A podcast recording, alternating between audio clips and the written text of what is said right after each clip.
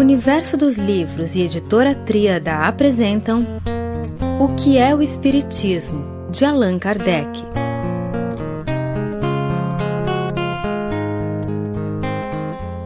Preâmbulo As pessoas que não têm do Espiritismo senão um conhecimento superficial são naturalmente levadas a fazer certas indagações, as quais um estudo completo lhes daria sem dúvida a solução. Mas o tempo e frequentemente a vontade lhes faltam para se consagrarem às observações continuadas. Quereriam, antes do empreender essa tarefa, saber ao menos do que se trata e se vale a pena dela se ocuparem. Pareceu-nos útil, pois, apresentarem um quadro restrito a resposta a algumas das questões fundamentais que nos são diariamente dirigidas. Isso será para o leitor uma primeira iniciação e para nós, tempo ganho pela dispensa de repetir constantemente a mesma coisa. O primeiro capítulo contém, sob a forma de diálogos, respostas às objeções mais comuns da parte daqueles que ignoram os primeiros fundamentos da doutrina, assim como a refutação dos principais argumentos dos seus opositores.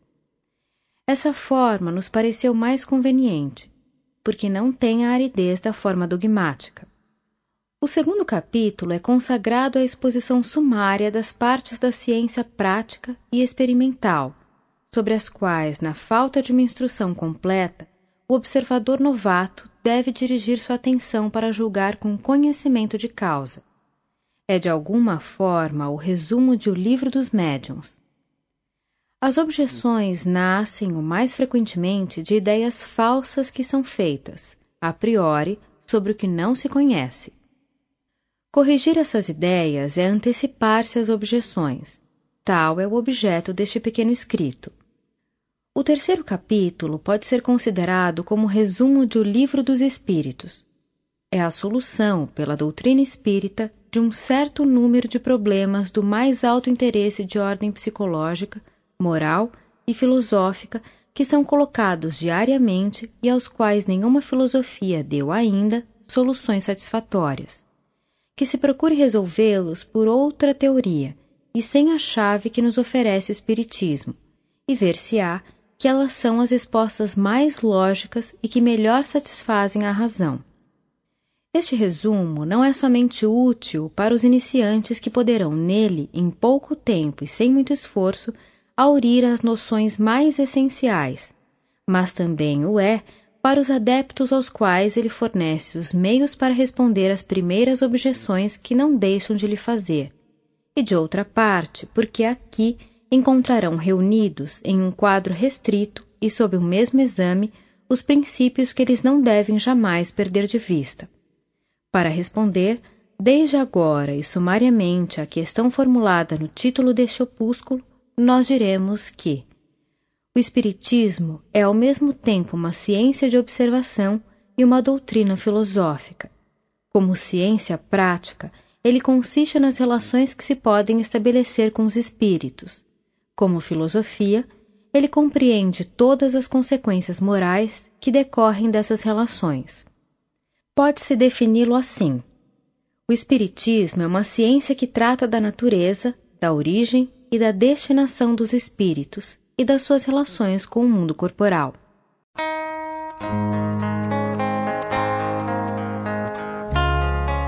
Capítulo 1 Pequena Conferência Espírita.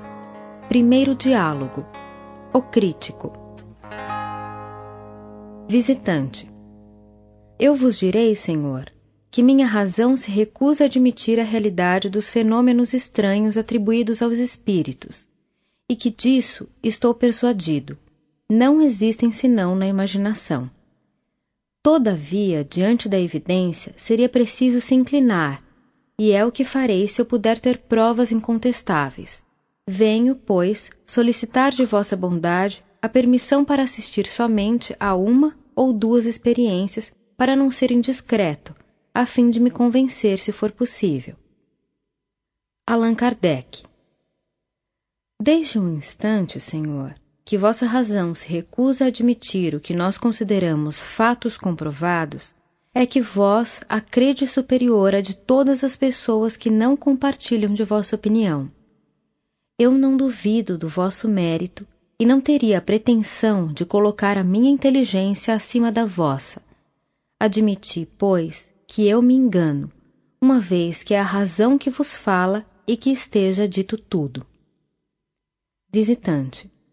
Todavia, se vós chegasseis a me convencer, eu que sou conhecido como um antagonista das vossas ideias, isso seria um milagre eminentemente favorável à vossa causa. Allan Kardec. Eu lamento, Senhor, mas não tenho o dom dos milagres. Pensais que uma ou duas sessões bastarão para vos convencer? Isso seria com efeito um verdadeiro prodígio. Foi-me necessário mais de um ano de trabalho para eu mesmo estar convencido o que vos prova que, se o sou, não foi por leviandade. Aliás, Senhor, eu não dou sessões e parece que vos enganaste sobre o objetivo de nossas reuniões, já que nós não fazemos experiências para satisfazer a curiosidade de quem quer que seja. Visitante. Não desejais, pois, fazer prosélitos? Allan Kardec. Por que eu desejaria fazer de vós um prosélito, se vós mesmo isso não o desejais? Eu não forço nenhuma convicção. Quando encontro pessoas sinceramente desejosas de se instruírem e que me dão a honra de solicitar-me esclarecimentos, é para mim um prazer e um dever responder-lhes no limite dos meus conhecimentos. Quanto aos antagonistas, que, como vós, têm convicções firmadas, eu não faço uma tentativa para os desviar, já que encontro bastante pessoas bem dispostas sem perder meu tempo com as que não o são. A convicção virá, cedo ou tarde, pela força das coisas, e os mais incrédulos serão arrastados pela torrente. Alguns partidários a mais ou a menos no momento não pesam na balança. Por isso, não verei jamais zangar-me para conduzir as nossas ideias aqueles que têm tão boas razões como vós para delas se distanciarem. Visitante, haveria, entretanto, no meu conhecimento mais interesse do que vós o credes. Quereis-me permitir explicar-me com franqueza e me prometer não vos ofender com minhas palavras? São minhas ideias sobre o assunto e não sobre a pessoa a qual me dirijo Posso respeitar a pessoa sem partilhar sua opinião. Allan Kardec O Espiritismo me ensinou a dar pouco valor às mesquinhas suscetibilidades do amor próprio e a não me ofender com palavras. Se vossas palavras saírem dos limites da urbanidade e das conveniências, concluirei com isso que sois um homem mal educado. Eis tudo. Quanto a mim, Prefiro deixar aos outros os erros, ao invés de os partilhar. Vede só por isso que o Espiritismo serve para alguma coisa. Eu vos disse, Senhor, não me empenho de nenhum modo em vos fazer partilhar minha opinião. Respeito a vossa, se ela é sincera, como desejo que se respeite a minha. Uma vez que tratais o Espiritismo como um sonho quimérico vindo para mim, dizeieis a vós mesmo: Eu vou ver um louco. Confessai-o francamente, isso não me melindrará. Todos os espíritas são loucos, é coisa convencionada. Pois bem, senhor, uma vez que olhais isso como uma doença mental, sentiria escrúpulo em vô-la comunicar. E eu me espanto que com um tal pensamento vós procureis adquirir uma convicção que vos colocará entre os loucos. Se estáis antecipadamente persuadido de não poder ser convencido, vossa tentativa é inútil, porque não tem por objetivo senão a curiosidade. Abreviemos, pois, eu vos rogo, porque eu não teria tempo a perder em conversas sem objetivo. Visitante. Podemos nos enganar, iludir-nos, sem por isso ser louco. Allan Kardec falai claramente. Dizeis, como tantos outros, que é um capricho que tem seu tempo. Mas convireis que um capricho que em alguns anos ganhou milhões de partidários em todos os países que conta com sábios de todas as ordens, que se propaga de preferência nas classes esclarecidas, é uma singular mania que merece algum exame. Visitante. Eu tenho minhas ideias sobre esse assunto, é verdade. Elas, porém, não são tão absolutas que eu não consinta sacrificá-las à evidência. Eu vos disse, pois, Senhor, que tendes um certo interesse em me convencer. Eu vos confessarei que devo publicar um livro onde me proponho demonstrar, exprofesso, o que eu vejo como um erro. E como esse livro deve ter um grande alcance e atacar vivamente os espíritos, se eu chegar a ser convencido, não o publicarei. Allan Kardec Eu ficaria desolado, Senhor, por vos privar do benefício de um livro que deve ter um grande alcance. Eu não tenho de resto nenhum interesse em vos impedir de fazê-lo, mas lhe desejo, ao contrário, uma grande popularidade, já que isso nos servirá de prospectos e de anúncios. Quando uma coisa é atacada, isso desperta a atenção. Há muitas pessoas que querem ver os prós e os contras, e a crítica a faz conhecida daqueles mesmos que dela não sonhavam. É assim que a publicidade, frequentemente, sem o querer, aproveita aqueles aos quais se quer prejudicar. A questão dos espíritos, aliás, é tão palpitante de interesse e ela espicaça a curiosidade a um tal ponto que basta mencioná-la à atenção para dar o desejo de aprofundá-la. Visitante. Então, segundo vós, a crítica não serve para nada? A opinião pública não conta para nada? Allan Kardec. Eu não considero a crítica como a expressão da opinião pública, mas como uma opinião individual que pode se enganar. Lede a história e vereis quantas obras-primas foram criticadas quando apareceram, o que não as impediu de permanecerem obras-primas. Quando uma coisa é má, todos os elogios possíveis não a tornarão boa. Se o Espiritismo é um erro, ele cairá por si mesmo. Se é uma verdade, todas as diretrizes não farão dele uma mentira. Vosso livro será uma apreciação pessoal sob o vosso ponto de vista. A verdadeira opinião pública julgará se é correta.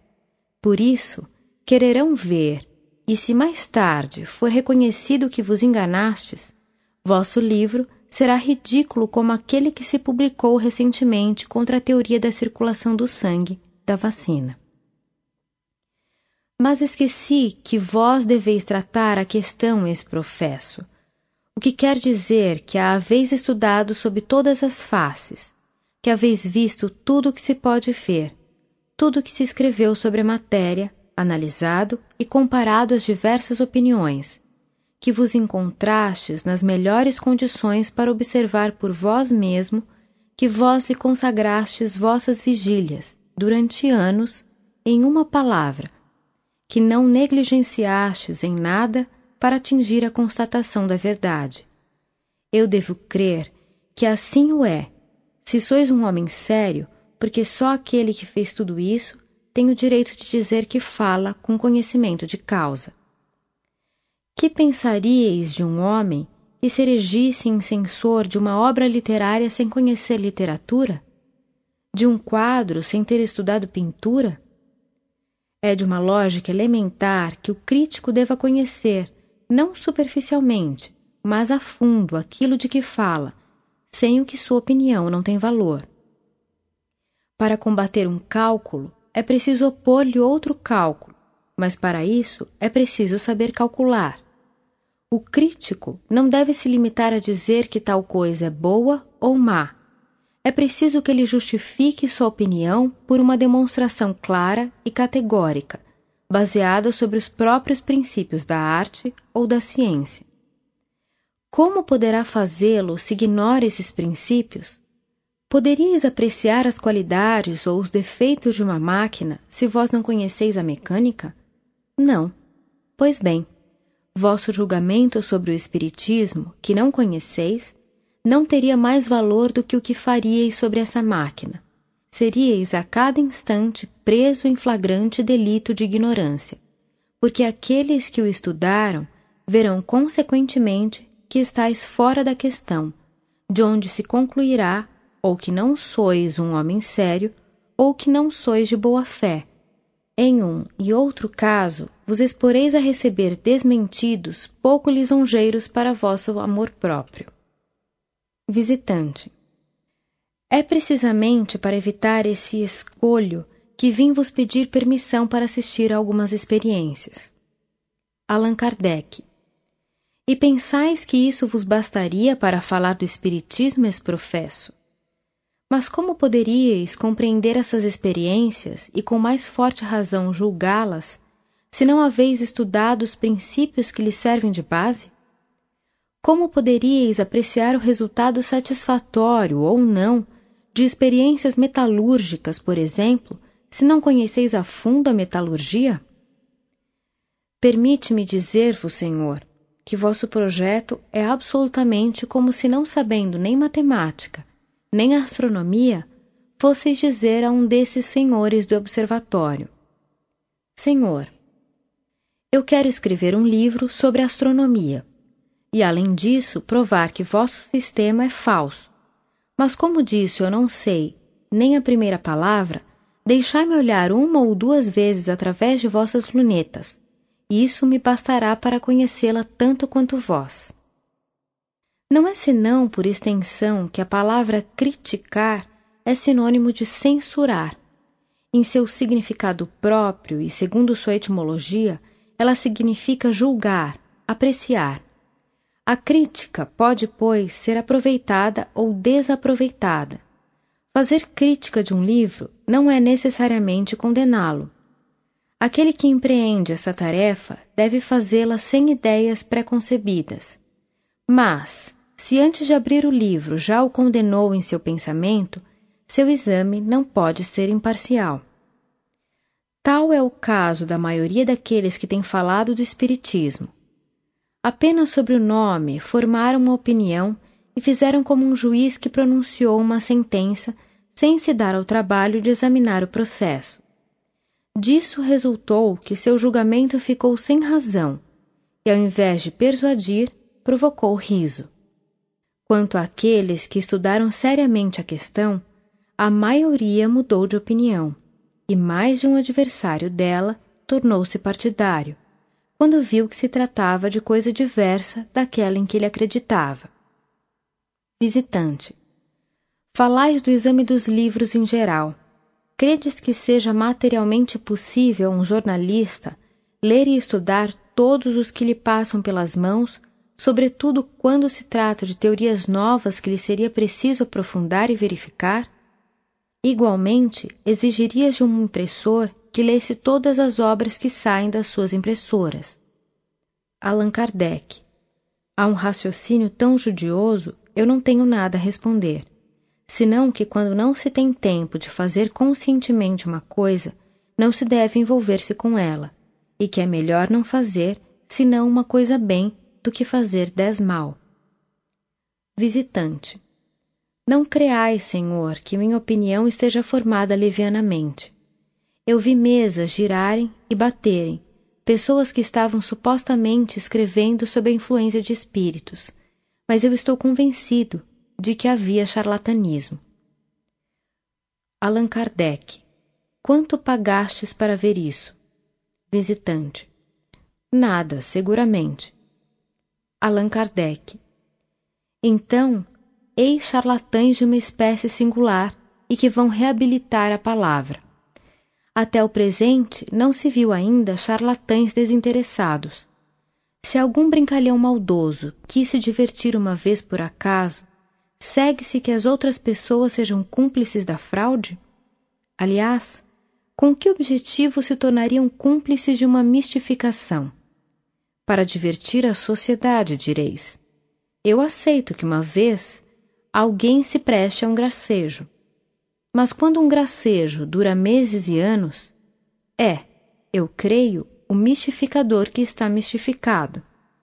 É provavelmente que, pelo único prazer de fazer crer em uma coisa que se sabe ser falsa, espera-se aborrecidamente horas inteiras sobre uma mesa, o prazer não valeria o trabalho.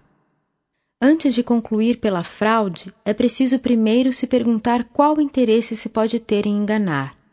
Ora, concordareis que há posições que excluem toda suspeita de fraude, pessoas das quais só o caráter é uma garantia de probidade. Outra coisa seria se se tratasse de uma especulação, porque a atração do lucro é uma péssima conselheira. Mas admitindo-se mesmo que neste último caso um fato de manobra fraudulenta seja positivamente constatado, isso não provaria nada contra a realidade do princípio, já que se pode abusar de tudo. Do fato de que há pessoas que vendem vinhos adulterados, não se segue daí que não haveria vinho puro. O Espiritismo não é mais responsável pelos que abusam desse nome e o exploram, do que a ciência médica não o é pelos charlatães que vendem suas drogas, nem a religião pelos sacerdotes que abusam do seu ministério. O Espiritismo, pela sua novidade e pela sua própria natureza, devia prestar-se a abuso. Mas ele dá meios de os reconhecer, definindo claramente seu verdadeiro caráter e recusando qualquer solidariedade com aqueles que o exploram ou o desviam de seu objetivo exclusivamente moral para fazer dele um ofício, um instrumento de adivinhação ou de procuras fúteis. Desde que o próprio Espiritismo traça os limites nos quais ele se contém, precisa o que ele diz e o que não diz, o que ele pode e o que não pode, o que está ou não está em suas atribuições, o que ele aceita e o que repudia, o erro está naqueles que, não se dando ao trabalho de o estudar, julgam-no sobre as aparências, que, por que encontram saltimbancos usando o nome de espíritas para atrair os que passam, dirão gravemente: Eis o que é o Espiritismo. Sobre o que em definitivo recai o ridículo? Não é sobre o saltimbanco que faz o seu trabalho, nem sobre o Espiritismo, cuja doutrina escrita desmente semelhantes assertivas, mas sobre os críticos convictos de falarem daquilo que não sabem ou de alterarem conscientemente a verdade. Aqueles que atribuem ao Espiritismo que está contra sua própria essência, o fazem ou por ignorância ou deliberadamente. No primeiro caso, é por leviandade, no segundo, é por má fé.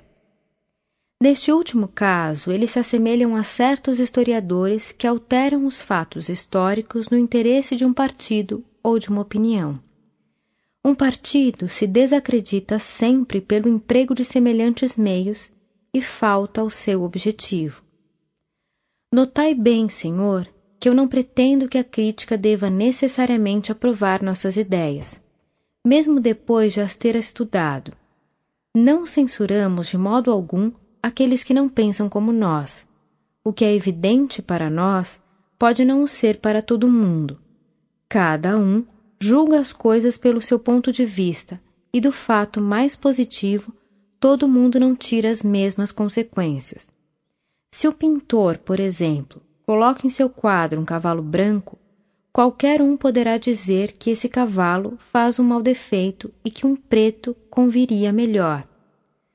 Mas seu erro será dizer que o cavalo é branco, se ele é preto. É o que faz a maioria dos nossos adversários. Em resumo, Senhor, cada um é perfeitamente livre para aprovar ou criticar os princípios do Espiritismo, para deduzir deles tais consequências boas ou más, como lhe agrade, mas a consciência impõe um dever a todo crítico sério de não dizer ao contrário do que é. Ora, por isso, a primeira condição é de não falar daquilo que não se sabe. Visitante. Retornemos, eu vos peço, às mesas moventes e falantes. Não poderia ocorrer que elas estivessem preparadas? Allan Kardec. É sempre a questão da boa-fé a qual já respondi. Quando a fraude estiver provada, eu vou-la entrego, se vós assinalardes fatos confirmados de fraude, de charlatanismo, de exploração ou de abuso de confiança, eu os entrego à vossa fustigação, vos declarando de antemão que não lhes tomarei a defesa, porque o Espiritismo sério é o primeiro a repudiá-los, e mencionar os abusos é ajudar a preveni-los e prestar-lhes serviço. Mas generalizar essas acusações, derramar sobre uma massa de pessoas honradas a reprovação que merecem alguns indivíduos isolados, é um abuso de um outro gênero, o da calúnia. Admitindo, como vós o dizeis, que as mesas estivessem preparadas, seria preciso um mecanismo bem engenhoso para fazer executar movimentos e ruídos tão variados. Como não se conhece ainda o nome do hábil fabricante que as confecciona? No entanto, ele deveria ter uma enorme celebridade, uma vez que seus aparelhos estão espalhados nas cinco partes do mundo. É preciso convir também que seu procedimento é bem sutil, uma vez que se pode adaptar à primeira mesa encontrada sem nenhum sinal exterior. Porque desde Tertuliano, que ele também falou das mesas girantes e falantes, até o presente ninguém pôde ver o mecanismo, nem descrevê-lo? Visitante, eis o que vos engana. Um célebre cirurgião reconheceu que certas pessoas podem, pela contração de um músculo da perna, produzir um ruído parecido com o que vós atribuís à mesa, de onde ele conclui que vossos médiums se divertem às custas da credulidade. Allan Kardec. Então, se é um estalido do músculo, não é a mesa que está preparada, uma vez que cada um explica essa pretendida fraude à sua maneira isso é prova a mais evidente de que nem uns nem outros conhecem a verdadeira causa. Eu respeito a ciência desse sábio cirurgião, somente que surgem algumas dificuldades na aplicação dos fatos que ele assinala às mesas falantes. A primeira, que é singular que essa faculdade, até o presente excepcional e olhada como um caso patológico, tenha de repente se tornado tão comum. A segunda, que é preciso ter um bem robusta vontade de mistificar para fazer estalar seu músculo durante duas ou três horas seguidas, quando isso não produz nada além da fadiga e da dor. A terceira é que não entendo como esse músculo se corresponde com as portas e paredes nas quais as pancadas se fazem ouvir.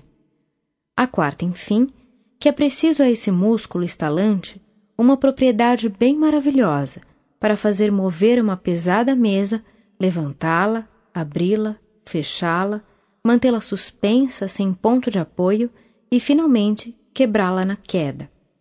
Não se desconfiava que esse músculo tivesse tanta virtude. O célebre cirurgião do qual falaste estudou o fenômeno da tiptologia naqueles que o produzem? Não. Ele constatou um efeito fisiológico anormal entre alguns indivíduos que jamais se ocuparam com as mesas batedoras, tendo uma certa analogia com aquele que se produz nas mesas, e sem um exame mais amplo, concluiu com toda a autoridade da sua ciência que todos aqueles que fazem as mesas falarem devem ter a propriedade de fazer estalar seu músculo curto peroneiro, o que não são senão enganadores, sejam eles príncipes ou operários, façam-se pagar ou não. Ao menos estudou o fenômeno da tiptologia em todas as suas fases? Verificou-se com a ajuda desse estalido muscular poder-se-ia produzir todos os efeitos tiptológicos? Nada mais, sem isso, estaria convencido da insuficiência do seu processo, o que não impediu de proclamar sua descoberta em pleno instituto. Não há aqui para um sábio um julgamento bem sério? O que restou dele hoje?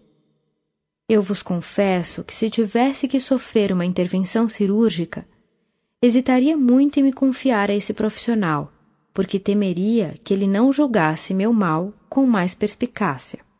Uma vez que esse julgamento é de uma das autoridades sobre as quais pareceis dever vos apoiar para abrir uma brecha no Espiritismo, isso me tranquiliza, completamente sobre a força dos outros argumentos que apresentareis, se vós não os tomardes de fontes mais autênticas.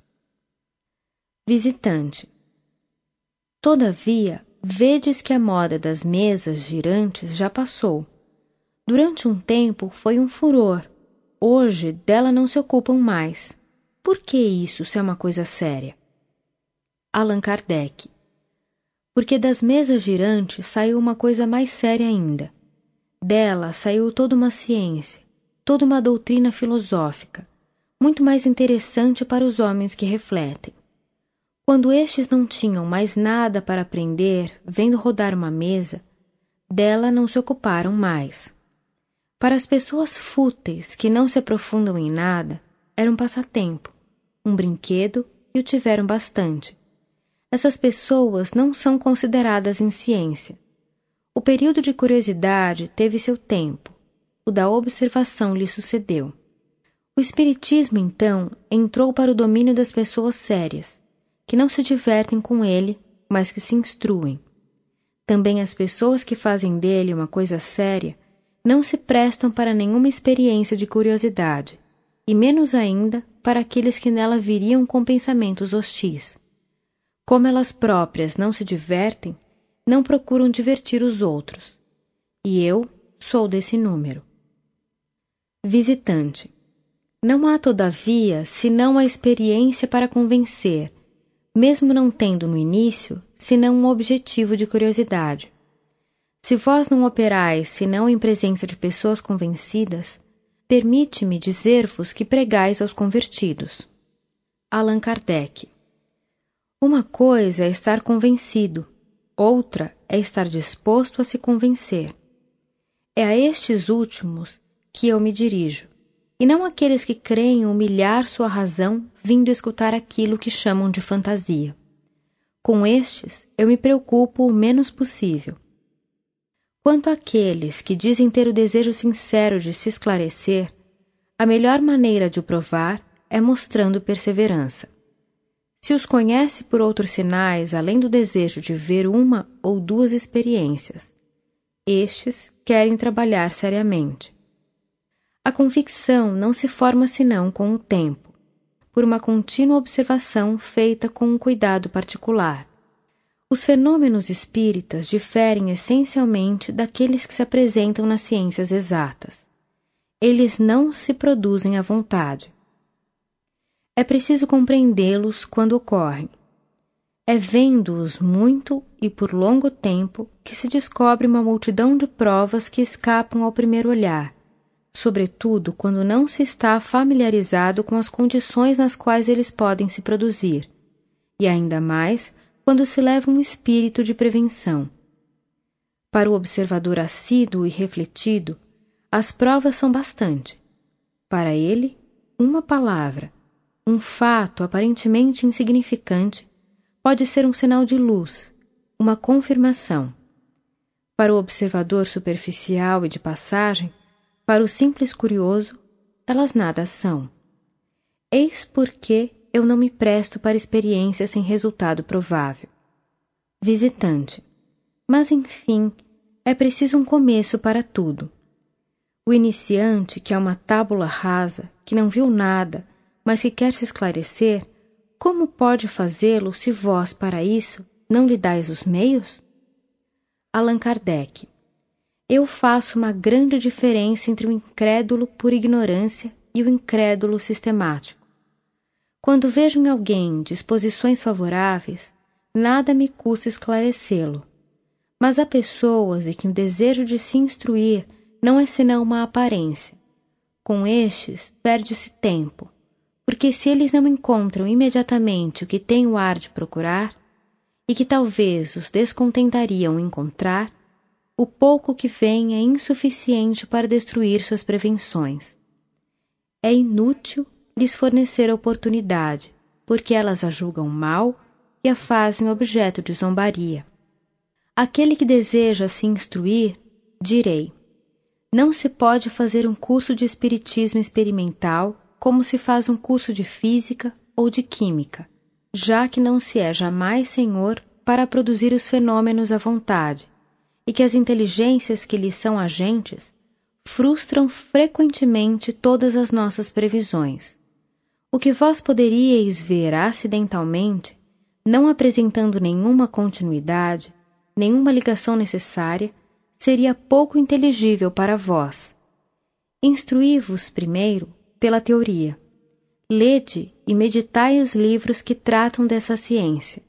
Ali aprendereis seus princípios, encontrareis a descrição de todos os fenômenos, compreendereis sua possibilidade pela explicação que é dada e pela narração de uma multidão de fatos espontâneos, dos quais podeis ter sido testemunhas sem o saber, e que vos tornarão a memória. Vós vos edificareis sobre todas as dificuldades que podem se apresentar e formareis assim uma primeira convicção moral. Então, quando se apresentarem as circunstâncias de ver e de operar por vós mesmos, compreendereis qualquer que seja a ordem pela qual os fatos se apresentem, porque nada vos será estranho. Eis, Senhor, o que aconselho a quem diz querer se instruir, e pela sua resposta é fácil de se ver se tem outra coisa além da curiosidade.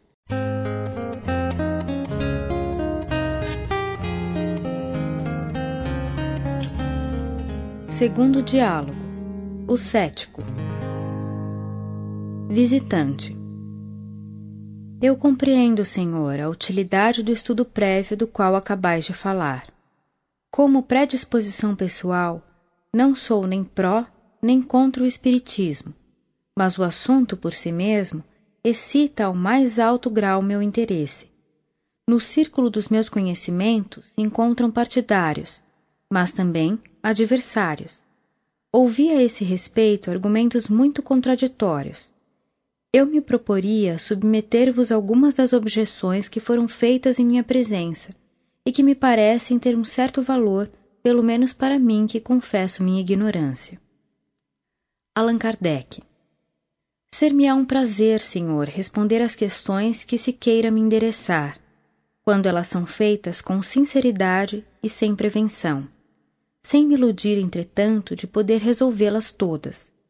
O Espiritismo é uma ciência que acaba de nascer e na qual há ainda muito a aprender. Seria, pois, muito presunçoso pretendendo tirar todas as dificuldades. Eu não posso dizer senão daquilo que sei.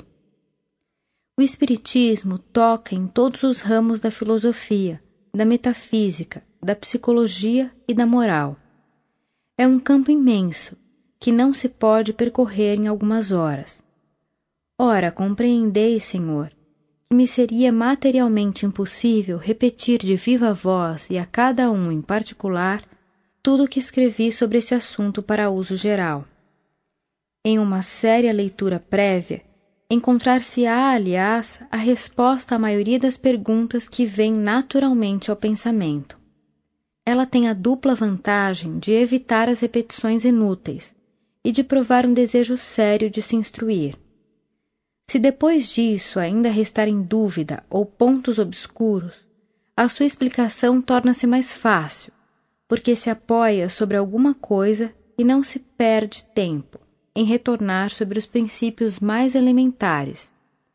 Se o permitirdes, nós nos limitaremos, pois até nova ordem a algumas questões gerais. Visitante. Seja, eu vos peço me chamar à ordem se delas me afastar.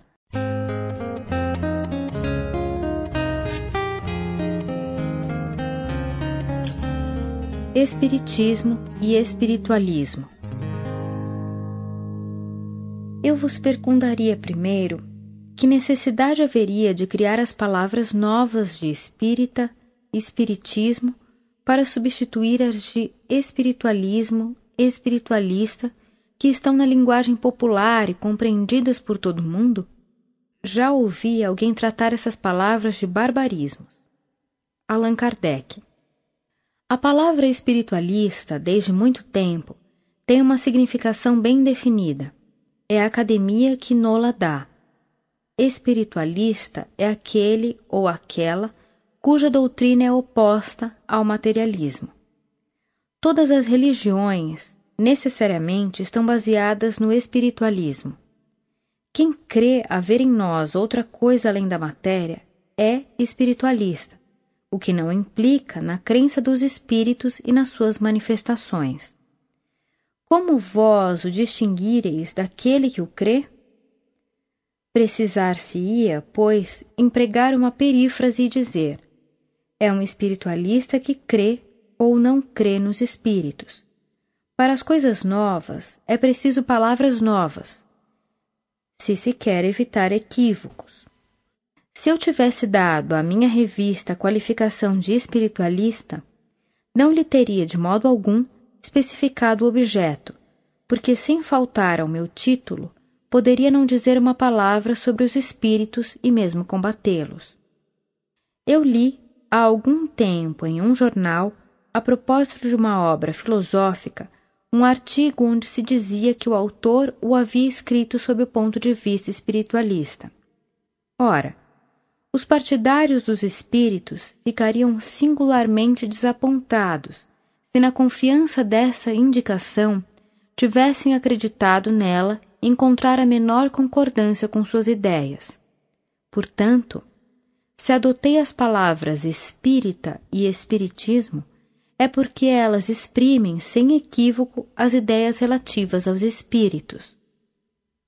Todo espírita é necessariamente espiritualista, sem que todos os espiritualistas sejam espíritas. Fossem os espíritos uma quimera, e seria ainda útil existir em termos especiais para aquilo que lhes concerne, porque são necessárias palavras para as ideias falsas como para as ideias verdadeiras. Essas palavras não são, aliás, mais bárbaras que todas aquelas que as ciências, as artes e a indústria criam cada dia. Elas não o são, seguramente, mais que as que Cal imaginou para a sua nomenclatura das faculdades, tais como secrevité, amativité, combativité, alimentivité, affectionivité. Há pessoas que, por espírito de contradição, criticam tudo que não provém delas e desejam aparentar oposição. Aqueles que levantam tão miseráveis contestações capciosas não provam senão uma coisa: a pequenez de suas ideias. Prender-se a semelhantes bagatelas é provar que se tem pouco de boas razões. Espiritualismo, espiritualista são as palavras inglesas empregadas nos Estados Unidos desde o início das manifestações. Dela se serviu primeiro por algum tempo na França. Mas desde que apareceram as palavras espírita e espiritismo, compreendeu-se tão bem sua utilidade que foram imediatamente aceitas pelo público. Hoje o uso delas é de tal modo consagrado que os próprios adversários, os que primeiro as apregoaram de barbarismo, não empregam outras. Os sermões e as pastorais que fulminam contra o espiritismo e os espíritas não poderiam, sem confundir as ideias, lançar anátema sobre o espiritualismo e os espiritualistas. Bárbaras ou não, essas palavras doravante passaram para a linguagem popular e em todas as línguas da Europa. Só elas são empregadas em todas as publicações, pró ou contra, feitas em todos os países. Elas formaram o sustentáculo da nomenclatura da nova ciência. Para exprimir os fenômenos especiais dessa ciência, foram precisos termos especiais. O Espiritismo tem, de hoje em diante, sua nomenclatura como a química tem a sua.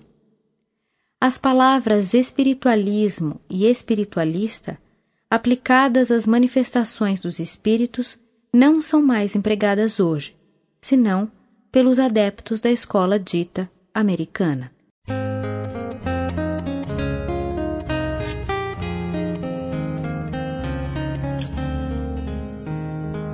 Dissidências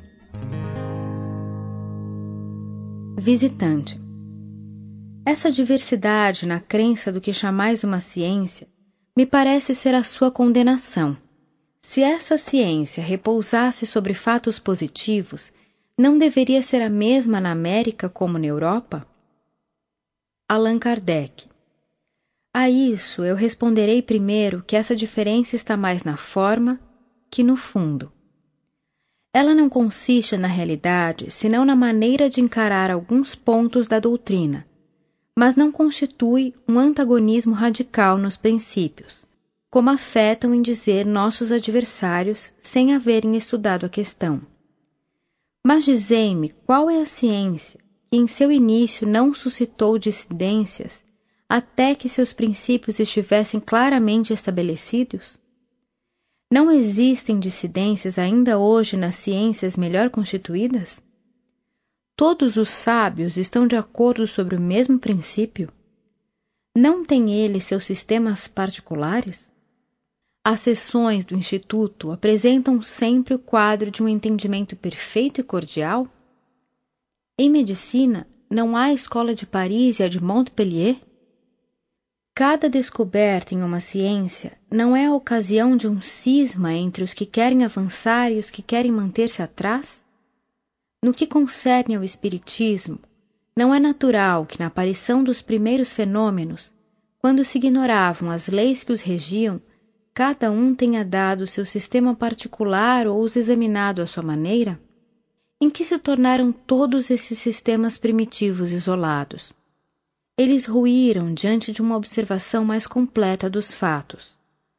Alguns anos bastaram para estabelecer a unidade grandiosa que prevalece hoje na doutrina e que reúne a imensa maioria dos adeptos, salvo algumas individualidades, que aqui, como em todas as coisas, se agarram às ideias primitivas e morrem com elas.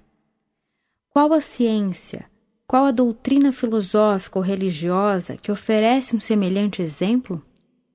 O Espiritismo jamais apresentou a centésima parte das divisões que afligiram a Igreja durante vários séculos e que a dividem ainda hoje. É verdadeiramente curioso ver as periolidades às quais se fixam os adversários do Espiritismo. Isso não indica a falta de razões sérias? Se as tivessem, eles não deixariam de as apresentar que lhes opõe?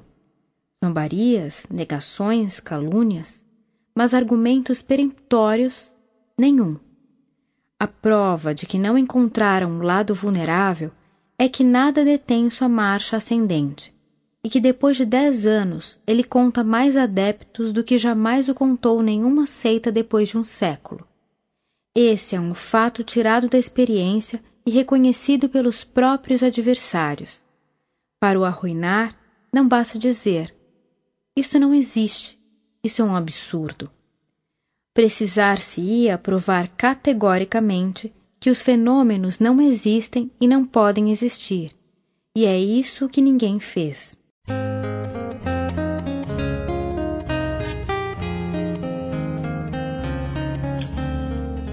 Fenômenos espíritas simulados. Visitante não se provou que fora do espiritismo poder-se-ia produzir esses mesmos fenômenos? Pode-se concluir daí que eles não têm a origem que lhe atribuem os espíritas. Allan Kardec. Do fato de se poder imitar uma coisa, não se segue que ela não existe. Que diríeis da lógica daquele que pretendesse que por que se faz vinho da champanhe com água de Celtes Todo vinho de champanhe não é senão de água de celtas? É privilégio de todas as coisas que têm ressonâncias produzir falsificações. Os prestidigitadores pensaram que o nome do Espiritismo, devido à sua popularidade e às controvérsias às quais era objeto, poderia ser bom para explorar e para atrair a multidão. Simularam mais ou menos grosseiramente alguns fenômenos mediúnicos, como recentemente simularam a clarividência sonambúlica, e todos os escarnecedores, aplaudindo, exclamaram: Eis o que é o Espiritismo. Quando a engenhosa produção dos espectros apareceu em cena, não proclamaram por toda a parte que era seu golpe de misericórdia? Antes de pronunciarem uma sentença tão positiva, deveriam refletir que as assertivas de um escamoteador não são palavras do Evangelho, e se assegurarem de que haveria identidade real entre a imitação e a coisa imitada. Ninguém compra um brilhante sem antes se assegurar de que não é uma imitação. Um estudo não muito sério os teria convencido de que os fenômenos espíritas se apresentam em outras condições e teriam sabido, além disso, que os espíritas não se ocupam nem em fazer aparecer espectros, nem em adivinhações. Só a malevolência e uma notável má-fé puderam assemelhar o espiritismo à magia e à feitiçaria, uma vez que ele repudia o objetivo, as práticas, fórmulas e as palavras místicas. Há mesmos que não temem comparar as reuniões espíritas às assembleias do sabá, onde se espera a hora fatal de meia-noite para fazer aparecerem os fantasmas. Um espírita, meu amigo, encontrava-se um dia em uma representação de Macbeth ao lado de um jornalista que não conhecia. Quando chegou à cena das feitiçarias, ele ouviu este último dizer ao seu vizinho: Olha, Vamos assistir a uma sessão de espiritismo. É justamente isso que preciso para meu próximo artigo. Eu vou saber como as coisas se passam. Se houvesse aqui um desses loucos, eu lhe perguntaria se ele se reconhece nesse quadro. Eu sou um desses loucos, disse-lhe o espírita, e posso vos certificar que não me reconheço inteiramente, porque, embora já tenha assistido a centenas de reuniões espíritas, jamais vi nelas nada semelhante. Se é aqui onde vinde exaurir informações para vosso artigo, ele não se distinguirá pela verdade. Muitos críticos não têm base mais séria. Sobre quem cai o ridículo, senão sobre aqueles que se adiantam estouvadamente?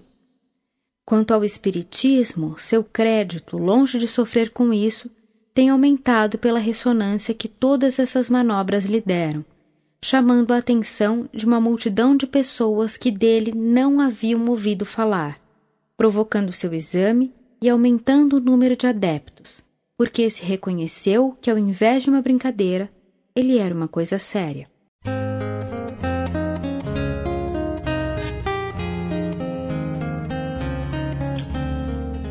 Impotência dos detratores. Visitante. Eu concordo que entre os detratores do Espiritismo há pessoas inconsequentes, como esta de que acabais de falar. Mas ao lado destas não há homens de um valor real e cuja opinião é de um certo peso? Allan Kardec. Eu não o contesto de modo algum. A isso respondo que o Espiritismo conta também em suas fileiras com um bom número de homens de um valor não menos real. Eu digo mais que a imensa maioria dos espíritas se compõe de homens inteligentes e estudiosos. Só a má fé poder dizer que eles são recrutados entre os incautos e os ignorantes. Um fato peremptório responde, aliás, a essa objeção. É que, malgrado seu saber ou sua posição oficial, ninguém conseguiu deter a marcha do Espiritismo. Todavia, não há entre eles um só desde o mais medíocre folhetinista que não esteja se vangloriando de lhe vibrar o golpe mortal. Todos, sem exceção, ajudaram sem o querer a vulgarizá-lo. Uma ideia que resiste a tantos esforços, que avança sem tropeço através da fúria dos golpes que lhe dão, não prova sua força e a profundidade de suas raízes? Esse fenômeno não merece atenção dos pensadores sérios? Outros também se dizem hoje que ele deve ter alguma coisa, que pode ser um desses grandes e irresistíveis movimentos que de tempos em tempos comovem as sociedades para transformá-las. Assim o foi sempre com todas as ideias novas chamadas a revolucionarem o mundo. Elas encontraram obstáculos porque têm que lutar contra os interesses, os preconceitos, os abusos que elas vêm derrubar mas como estão nos desígnios de Deus para cumprir a lei do progresso da humanidade, quando a hora é chegada, nada saberia detê-las. É a prova de que elas são a expressão da verdade. Essa impotência dos adversários do Espiritismo prova primeiro, como eu disse, a ausência de boas razões, uma vez que aqueles que se lhe opõem não convencem. Ela, porém, se prende a uma outra causa que frustra todas as suas combinações. Espantam-se com o seu progresso, malgrado tudo o que fazem para detê-lo. Ninguém lhe encontra a causa, porque a procuram onde ela não está. Uns a veem na força do diabo, que se mostraria assim mais forte que eles, e mesmo que Deus, outros no desenvolvimento da loucura humana. O erro de todos é crer que a fonte do Espiritismo é única e que repousa sobre a opinião de um homem. Daí a ideia de que, arruinando a opinião desse homem, arruinarão o Espiritismo.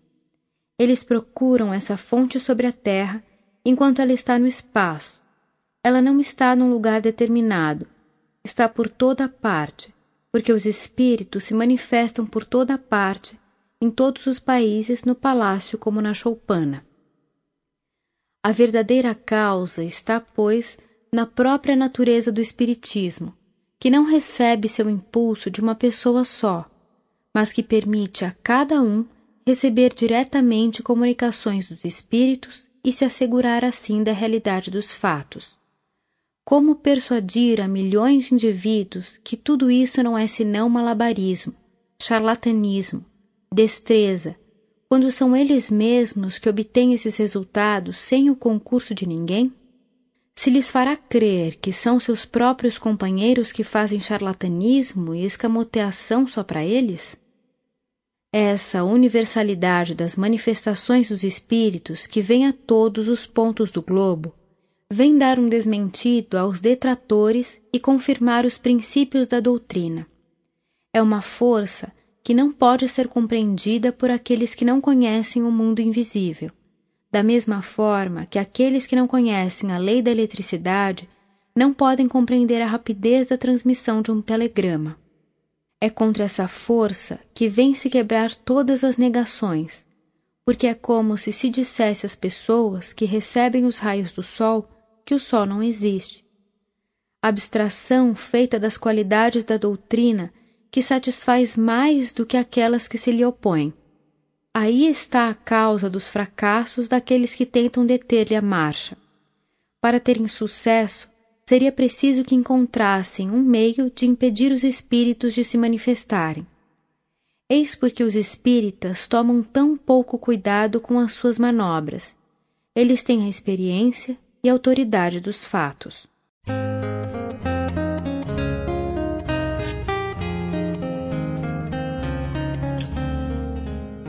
O maravilhoso e o sobrenatural. Visitante o Espiritismo, evidentemente, tende a reviver as crenças fundadas sobre o maravilhoso e o sobrenatural. Ora, no nosso século de positivismo, isso me parece difícil, porque é recomendar superstições e erros populares já julgados pela razão. Allan Kardec. Uma ideia não é supersticiosa senão porque ela é falsa ela cessa de sê-lo desde o momento em que é reconhecida verdadeira. A questão, pois, é saber se há ou não manifestações de espíritos. Ora, vós não podeis taxar a coisa de supersticiosa, visto que não haveis provado que ela não existe. Direis: Minha razão as recusa, mas todos aqueles que nelas creem e que não são tolos invocam também sua razão e mais, invocam os fatos. Qual das tuas razões deve prevalecer? O grande juiz aqui é o futuro, como o foi em todas as questões científicas e industriais taxadas de absurdas e impossíveis em sua origem. Vós julgais a priori segundo vossa opinião. Nós não julgamos senão depois de ter visto e observado durante muito tempo. Acrescentamos que o Espiritismo esclarecido, como o é hoje, tende, ao contrário, a destruir as ideias supersticiosas porque ele mostra aquilo que há de verdadeiro e de falso nas crenças populares, e tudo aquilo que a ignorância e os preconceitos nela introduziram de absurdo. Eu vou mais longe e digo que é precisamente o positivismo do século que faz aceitar o Espiritismo e a ele é que deve sua rápida propagação, e não como alguns o pretendem, a uma recrudescência do amor ao maravilhoso e ao sobrenatural. O sobrenatural desaparece diante da luz da ciência, da filosofia e da razão, como os deuses do paganismo desapareceram diante da luz do cristianismo. O sobrenatural é o que está fora das leis da natureza. O positivismo não admite nada fora dessas leis, mas as conhece todas? Em todos os tempos, os fenômenos cuja causa era desconhecida foram reputados sobrenaturais. Cada nova lei descoberta pela ciência recuou os limites do sobrenatural.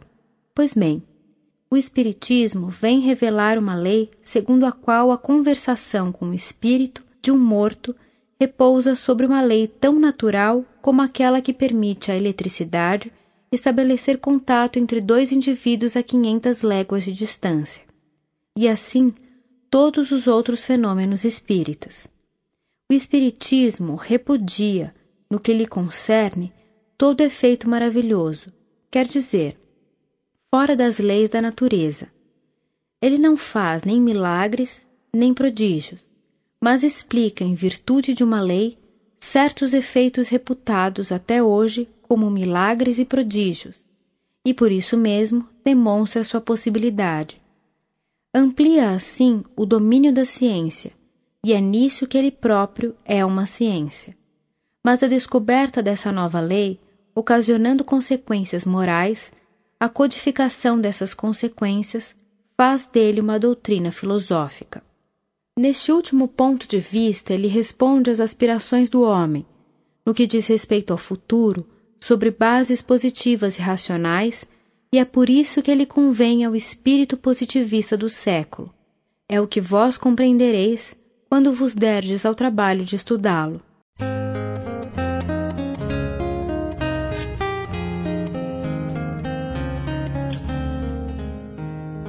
Oposição da ciência. Visitante.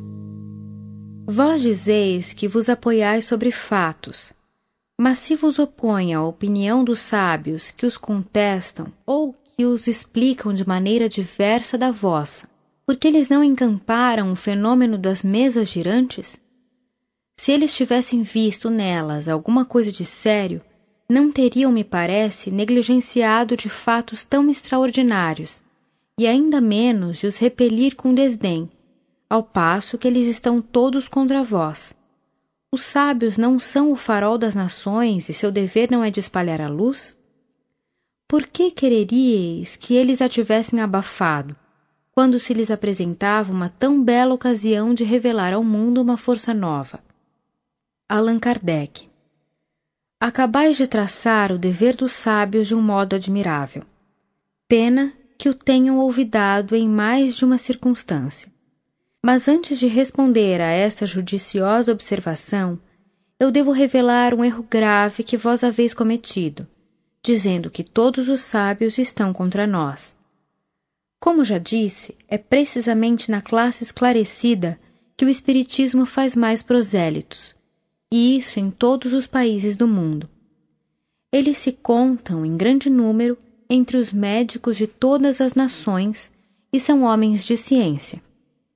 Os magistrados, os professores, os artistas, os homens de letras, os oficiais, os altos funcionários, os grandes dignatários, os eclesiásticos, que se aliam sob sua bandeira, todos são pessoas às quais não se pode recusar uma certa dose de luz.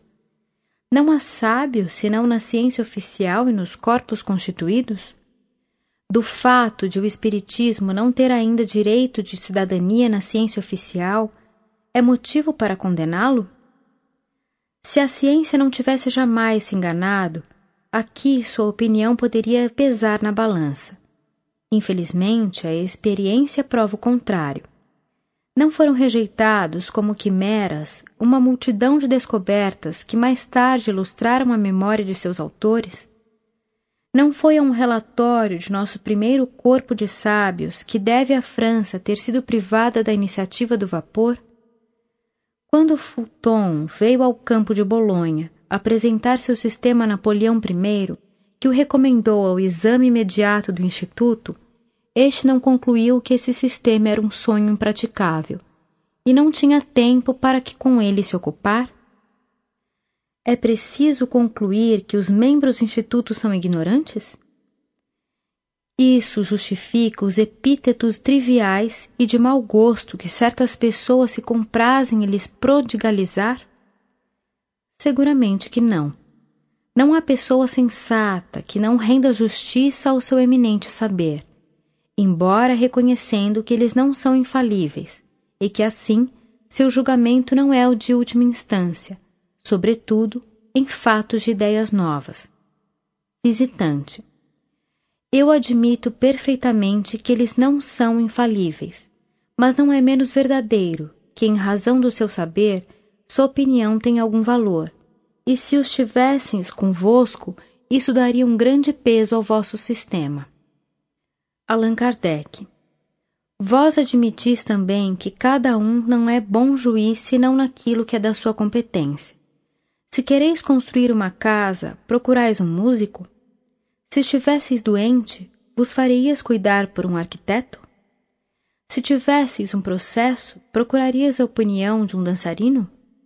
Enfim, se se trata de uma questão de teologia, a fareis resolver por um químico ou um astrônomo? Não. Cada um em seu trabalho. As ciências vulgares repousam sobre as propriedades da matéria que se pode manipular à vontade, e os fenômenos que ela produz têm por agentes as forças materiais. Os do Espiritismo têm por agentes inteligências independentes, que têm seu livre-arbítrio e não estão submetidas aos nossos caprichos. Eles escapam, assim, aos nossos procedimentos de laboratório e aos nossos cálculos, e desde então não são mais da alçada da ciência propriamente dita. A ciência, pois, enganou-se quando quis experimentar os espíritos como uma pilha voltaica. Ela fracassou, e assim deveria sê-lo porque usou uma analogia que não existe. Depois, sem ir mais longe, ela concluiu pela negativa. Julgamento temerário que o tempo se encarrega todos os dias de reformar, como reformou muitos outros, e aqueles que o tiveram pronunciado passarão pela vergonha de se inscreverem, muito levianamente, por falsearem contra o poder infinito do Criador. As corporações científicas não têm e não terão jamais que se pronunciar sobre a questão.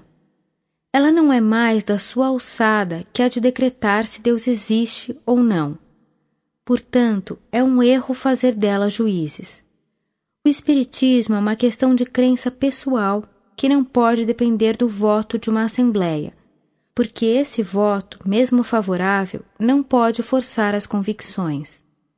Quando a opinião pública estiver formada a esse respeito, os sábios, como indivíduos, a aceitarão e suportarão a força das coisas. Deixai passar uma geração, e com ela preconceitos do amor próprio em que se obstina, e vereis que ocorrerá com o Espiritismo como ocorreu com tantas outras verdades antes combatidas e que agora seria ridículo pô-las em dúvidas. Hoje são aos crentes que se chama de loucos. Amanhã serão todos os que não creiam.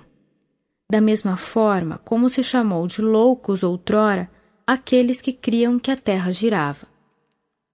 Mas todos os sábios não julgaram da mesma forma, e por sábios eu entendo os homens de estudo e de ciência, com ou sem título oficial. Muitos fizeram o seguinte raciocínio: Não há efeito sem causa, e os mais vulgares efeitos podem conduzir ao caminho dos maiores problemas. Se Newton tivesse desprezado a queda de uma maçã, se Galvani tivesse menosprezado sua criada, tratando-a de louca e visionária, quando ela lhe falou das rãs que dançavam no prato, talvez estivessem ainda por serem descobertas a admirável lei da gravitação universal e as fecundas propriedades da pilha. O fenômeno que se designa sob nome burlesco de dança das mesas não é mais ridículo que o da dança das rãs, e talvez encerre também um desses segredos que revolucionam a humanidade quando se tem sua chave. Disseram ainda, por outro lado, uma vez que tantas pessoas dele se ocupam, uma vez que homens sérios deles fizeram um estudo, é preciso que haja aí alguma coisa. Uma ilusão, se se quer, não pode ter caráter de generalidade. Ela pode seduzir um círculo, uma comunidade, mas não o mundo todo. Guardemo-nos, pois, de negar a possibilidade do que não compreendemos sob pena de receber, cedo ou tarde, um desmentido que não fará o elogio da nossa perspicácia. Visitante. Muito bem.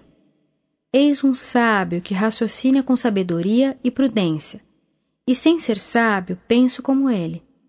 Mas anotai que não afirma nada, ele duvida. Ora, sobre o que basear a crença na existência dos espíritos e, sobretudo, na possibilidade de comunicação com eles? Allan Kardec essa crença se apoia sobre o raciocínio e sobre os fatos. Eu mesmo não a adotei senão depois de um maduro exame. Tendo adquirido nos estudos das ciências exatas o hábito das coisas positivas, eu sondei, perscrutei essa nova ciência em seus detalhes mais ocultos. Eu quis conhecer tudo, porque não aceito uma ideia senão quando lhe conheço o porquê e o como. Eis o raciocínio que me fez um sábio médico, outrora incrédulo e hoje adepto fervoroso. Disse que os seres invisíveis se comunicam. E por que não? Antes da invenção do microscópio, supunha-se a existência desses bilhões de animálculos que causam tantos prejuízos na economia? Onde está a impossibilidade material de que haja no espaço seres que escapam aos nossos sentidos? Teríamos por acaso a ridícula pretensão de tudo saber e de dizer a Deus que Ele nada mais nos pode ensinar? Se esses seres invisíveis que nos cercam são inteligentes, por que não se comunicariam conosco? Se eles estão em relação com os homens, devem desempenhar um papel na vida, nos acontecimentos. Quem sabe? Pode ser uma das forças da natureza uma dessas forças ocultas que não supunhamos existir. Que novo horizonte isso abriria ao pensamento, que vasto campo de observação. A descoberta do mundo dos seres invisíveis seria diversa da dos infinitamente pequenos. Isso seria mais que uma descoberta, seria uma revolução nas ideias. Que luz pode dela jorrar? Quantas coisas misteriosas seriam explicadas? Aqueles que creem nisso são ridicularizados. Mas o que isso prova? Não ocorreu o mesmo com todas as grandes descobertas? Cristóvão Colombo não foi repelido, coberto de desgostos e tratado como insensato? Essas ideias, disse, são tão estranhas que nelas não se pode crer. Mas aquele que tivesse dito há somente meio século que em alguns minutos poder-se-ia corresponder de uma parte a outra do mundo, que em algumas horas atravessar-se-ia a França, que com o vapor de um pouco de água fervente um navio avançaria contra o vento, que se tiraria da água os meios de se iluminar e aquecer, que tivesse proposto iluminar toda Paris em um instante com um só reservatório de uma substância invisível, teria sido caçoado. É, pois, uma coisa mais prodigiosa que o espaço seja povoado por seres pensantes, que depois de terem vivido sobre a Terra, deixaram seus envoltórios materiais? Não se encontra nesse fato a explicação de uma multidão de crenças que remontam à mais alta antiguidade? Semelhantes coisas bem que valem a pena serem aprofundadas. Eis as reflexões de um sábio, mas de um sábio sem pretensão, e que também o são de uma multidão de homens esclarecidos que viram, não superficialmente, com prevenção, e estudaram seriamente sem tomarem partido, mas que tiveram a modéstia de não dizer: Eu não compreendo, portanto isso não é verdade. Sua convicção formou-se pela observação e pelo raciocínio. Se essas ideias fossem quiméricas, Pensais que todos esses homens de elite as teriam adotado? Que tivessem estado muito tempo vítima de uma ilusão? Não há, pois, impossibilidade material a existência de seres invisíveis para nós e povoando o espaço. E só essa consideração deveria levar a uma maior circunspecção. Há pouco tempo, quem poderia pensar que uma gota de água límpida poderia encerrar milhares de seres de uma pequenez que confunde nossa imaginação? Ora, eu digo que era mais difícil a razão conceber seres de uma tal pequenez, providos de todos os nossos órgãos e funcionando como nós, que admitir aqueles que nós nomeamos espíritos. Visitante. Sem dúvida, mas do fato de uma coisa ser possível, não se segue que ela exista. Allan Kardec. De acordo, mas convireis que já é uma grande coisa desde que ela não é impossível, porque não tem nada que repugne a razão. Resta, pois, constatá-la pela observação dos fatos. Essa observação não é nova. A história, tanto sacra como profana, prova a antiguidade e a universalidade dessa crença, que se perpetuou através de todas as vicissitudes do mundo e se encontra entre os povos mais selvagens, no estado de ideias inatas e intuitivas, gravadas no pensamento como a do Ser Supremo e da existência futura. O Espiritismo, portanto, não é criação moderna. Muito longe disso tudo prova que os antigos o conheciam tão bem e talvez melhor do que nós. Somente ele não foi ensinado senão com precauções misteriosas que o tornaram inacessível ao vulgo, deixado propositadamente na difícil situação supersticiosa. Quanto aos fatos, eles são de duas naturezas: espontâneos e provocados.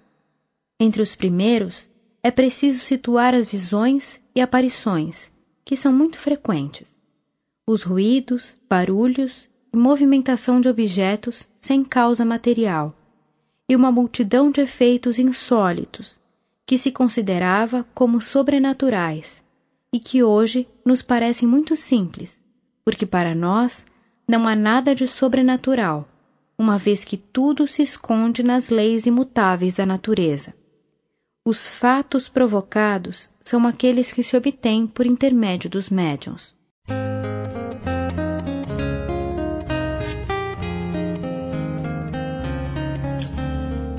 Falsas explicações dos fenômenos. Alucinação, fluido magnético, reflexo do pensamento, superexcitação cerebral, estado sonambúlico dos médiuns. Visitante é contra os fenômenos provocados que se exerce, sobretudo, a crítica. Coloquemos de lado toda suposição de charlatanismo e admitamos uma inteira boa-fé. Não se poderia pensar que eles próprios são joguetes de uma alucinação? Allan Kardec. Não é do meu conhecimento que se tenha ainda explicado claramente o mecanismo da alucinação. Tal como é entendida, é todavia um efeito muito singular e digno de estudo. Como, pois, aqueles que através dela pretendem explicar os fenômenos espíritas não podem explicitar sua explicação? Aliás, há fatos que escapam a essa hipótese. Quando uma mesa ou um outro objeto se move, se eleva ou bate, quando ela passeia à vontade num quarto sem o contato de alguém, quando ela se desprende do solo e se sustém no espaço, sem ponto de apoio, enfim, quando ela se quebra caindo, certamente isso não é uma alucinação. Supondo-se que o médium, por um efeito de sua imaginação, creia ver o que não existe, é provável que todo um grupo esteja tomado da mesma vertigem? Que se repita por todos os lados em todos os países? A alucinação, nesse caso, seria mais prodigiosa que o fato. Visitante. Admitindo-se a realidade do fenômeno das mesas girantes e batedoras, não é mais racional atribuí-lo à ação de um fluido qualquer, o fluido magnético, por exemplo? Allan Kardec. Tal foi o primeiro pensamento e eu o tive como tantos outros. Se os efeitos tivessem se limitado aos efeitos materiais, ninguém duvida que poder-se-ia explicar assim. Mas quando esses movimentos e golpes deram provas de inteligência, quando se reconheceu que respondiam ao pensamento com inteira liberdade, tirou-se esta consequência. Se todo efeito tem causa, todo efeito inteligente tem uma causa inteligente. É isso o efeito de um fluido, a menos que se diga que esse fluido é inteligente. Quando vedes o manipulador do telégrafo fazer os sinais que transmitem o pensamento, Sabeis bem que não são esses braços de madeira ou de ferro que são inteligentes, mas dizeis que uma inteligência os faz mover. Ocorre o mesmo com a mesa. Há, sim ou não, efeitos inteligentes? Esta é a questão. Aqueles que a contestam são pessoas que não puderam ver tudo e se apressam em concluir segundo suas próprias ideias e sobre uma observação superficial. Visitante. A isso responde-se que se há um efeito inteligente, ele não é outra coisa senão a própria inteligência, seja do médium, seja do interrogante, seja dos assistentes, porque disse a resposta está sempre no pensamento de alguém. Allan Kardec. Isso é ainda um erro, consequente de uma falsa observação. Se aqueles que assim pensam tivessem se dado ao trabalho de estudar o fenômeno em todas as suas fases, teriam a cada passo reconhecido a independência absoluta da inteligência que se manifesta. Como essa tese poderia se conciliar com respostas que estão fora da capacidade intelectual e de instrumentação do médium, que contradizem suas ideias, seus desejos, suas opiniões, ou que confundem completamente as previsões dos assistentes, de médiums que escrevem em um idioma que não conhecem, ou em seu próprio idioma, quando eles não sabem nem ler nem escrever? Essa opinião, à primeira vista, não tem nada de racional. Eu convenho, porém, ela é desmentida pelos fatos de tal modo numerosos e concludentes, dos quais não é mais possível duvidar. De resto, Admitindo-se mesmo essa teoria, o fenômeno, longe de ser simplificado, seria bem mais prodigioso. Ora, o pensamento se refletiria sobre uma superfície como a luz, o som e o calor? Na verdade, haveria nisso motivo para exercer a sagacidade da ciência. Aliás, o que se adicionaria ainda ao maravilhoso é que sobre vinte pessoas reunidas seria precisamente o pensamento de tal ou tal que seria refletido, e não o pensamento de tal outra. Um semelhante sistema é insustentável. É verdadeiramente curioso ver os contraditores se esforçarem em procurar causas cem vezes mais extraordinárias e difíceis de compreender do que as que se lhes fornece. Visitante. Não se poderia admitir, segundo a opinião de alguns, que o médium está em um estado de crise e goze de uma lucidez que lhe dá uma percepção sonambúlica, uma espécie de dupla vista, que explicaria a extensão momentânea das faculdades intelectuais? Por que disse as comunicações obtidas pelo médium não ultrapassam a importância daqueles que se obtêm pelos sonâmbulos? Allan Kardec é isso ainda um desses sistemas que não suportam um exame aprofundado. O médium não está em crise nem em sono, mas perfeitamente desperto, agindo e pensando como todo mundo, sem nada ter de extraordinário. Certos efeitos particulares puderam dar lugar a esse equívoco, mas qualquer um que não se limite a julgar as coisas por um único aspecto reconhecerá sem esforço que o médium é dotado de uma faculdade particular que não permite confundi-lo com o sonâmbulo. E a completa independência do seu pensamento é provada por fatos da máxima evidência. A abstração feita das comunicações escritas, qual é o sonâmbulo que faz brotar um pensamento de um corpo inerte? Que produziu aparições visíveis e mesmo tangíveis? Que pode manter um corpo pesado no espaço sem ponto de apoio?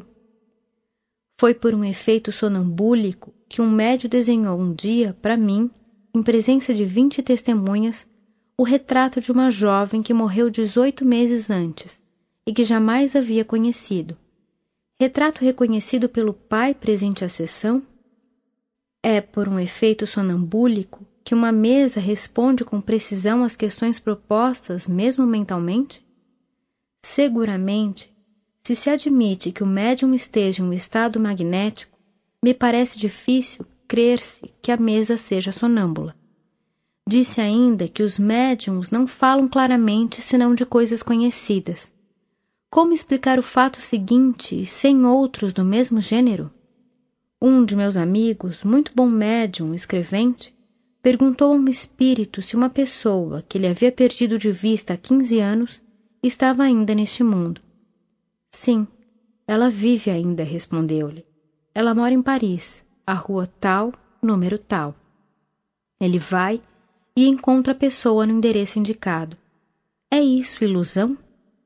Seu pensamento poderia tanto menos sugerir-lhe essa resposta, pois, em razão da idade da pessoa, havia toda a possibilidade de que ela não existisse mais. Se em certos casos viram-se respostas concordarem com o pensamento, é racional concluir daí que isso seja uma lei geral? Nisso, como em todas as coisas, os julgamentos precipitados são sempre perigosos, porque podem estar enfraquecidos pela não observação dos fatos.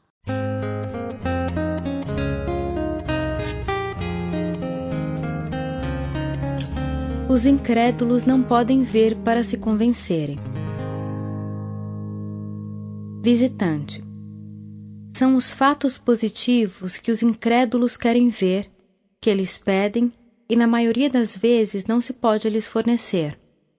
Se todo mundo pudesse testemunhar esses fatos, a dúvida não seria mais permitida. Como ocorre, pois, que tanta gente nada tenha podido ver, malgrado sua boa vontade?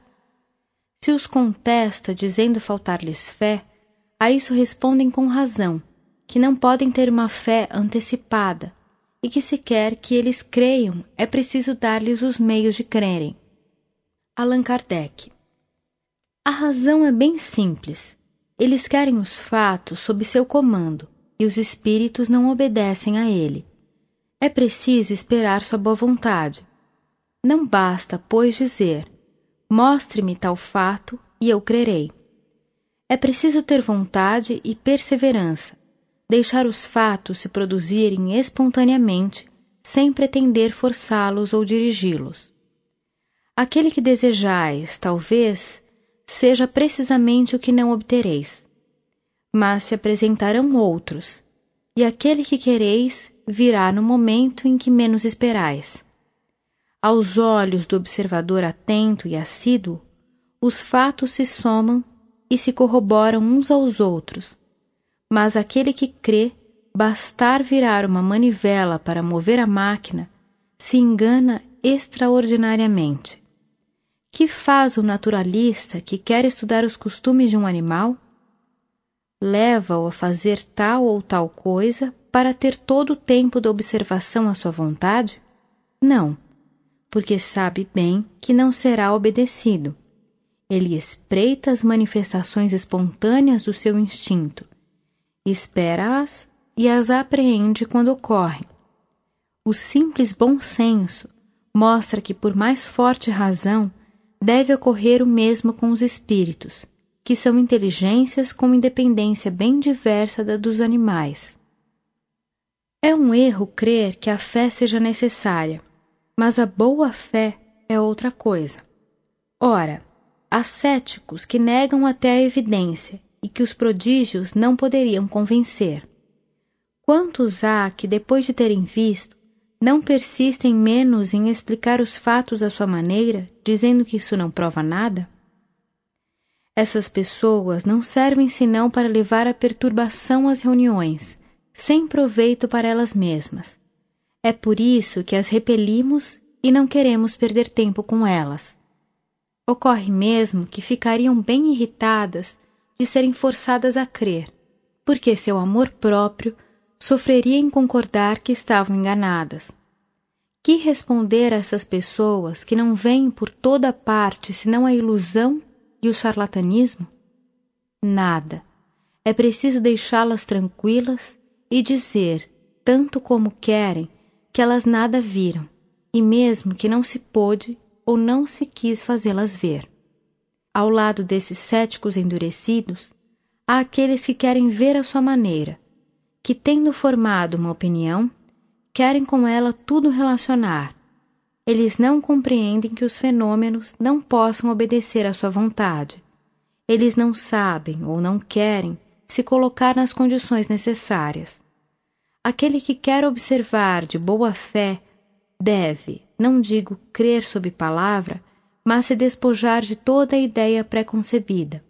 Não querer comparar coisas incompatíveis.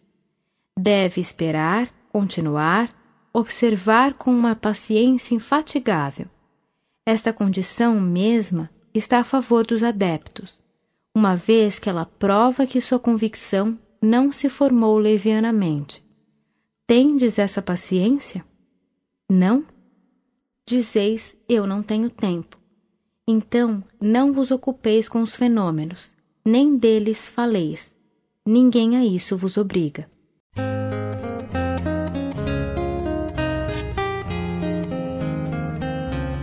Boa ou má vontade dos espíritos para convencerem. Visitante.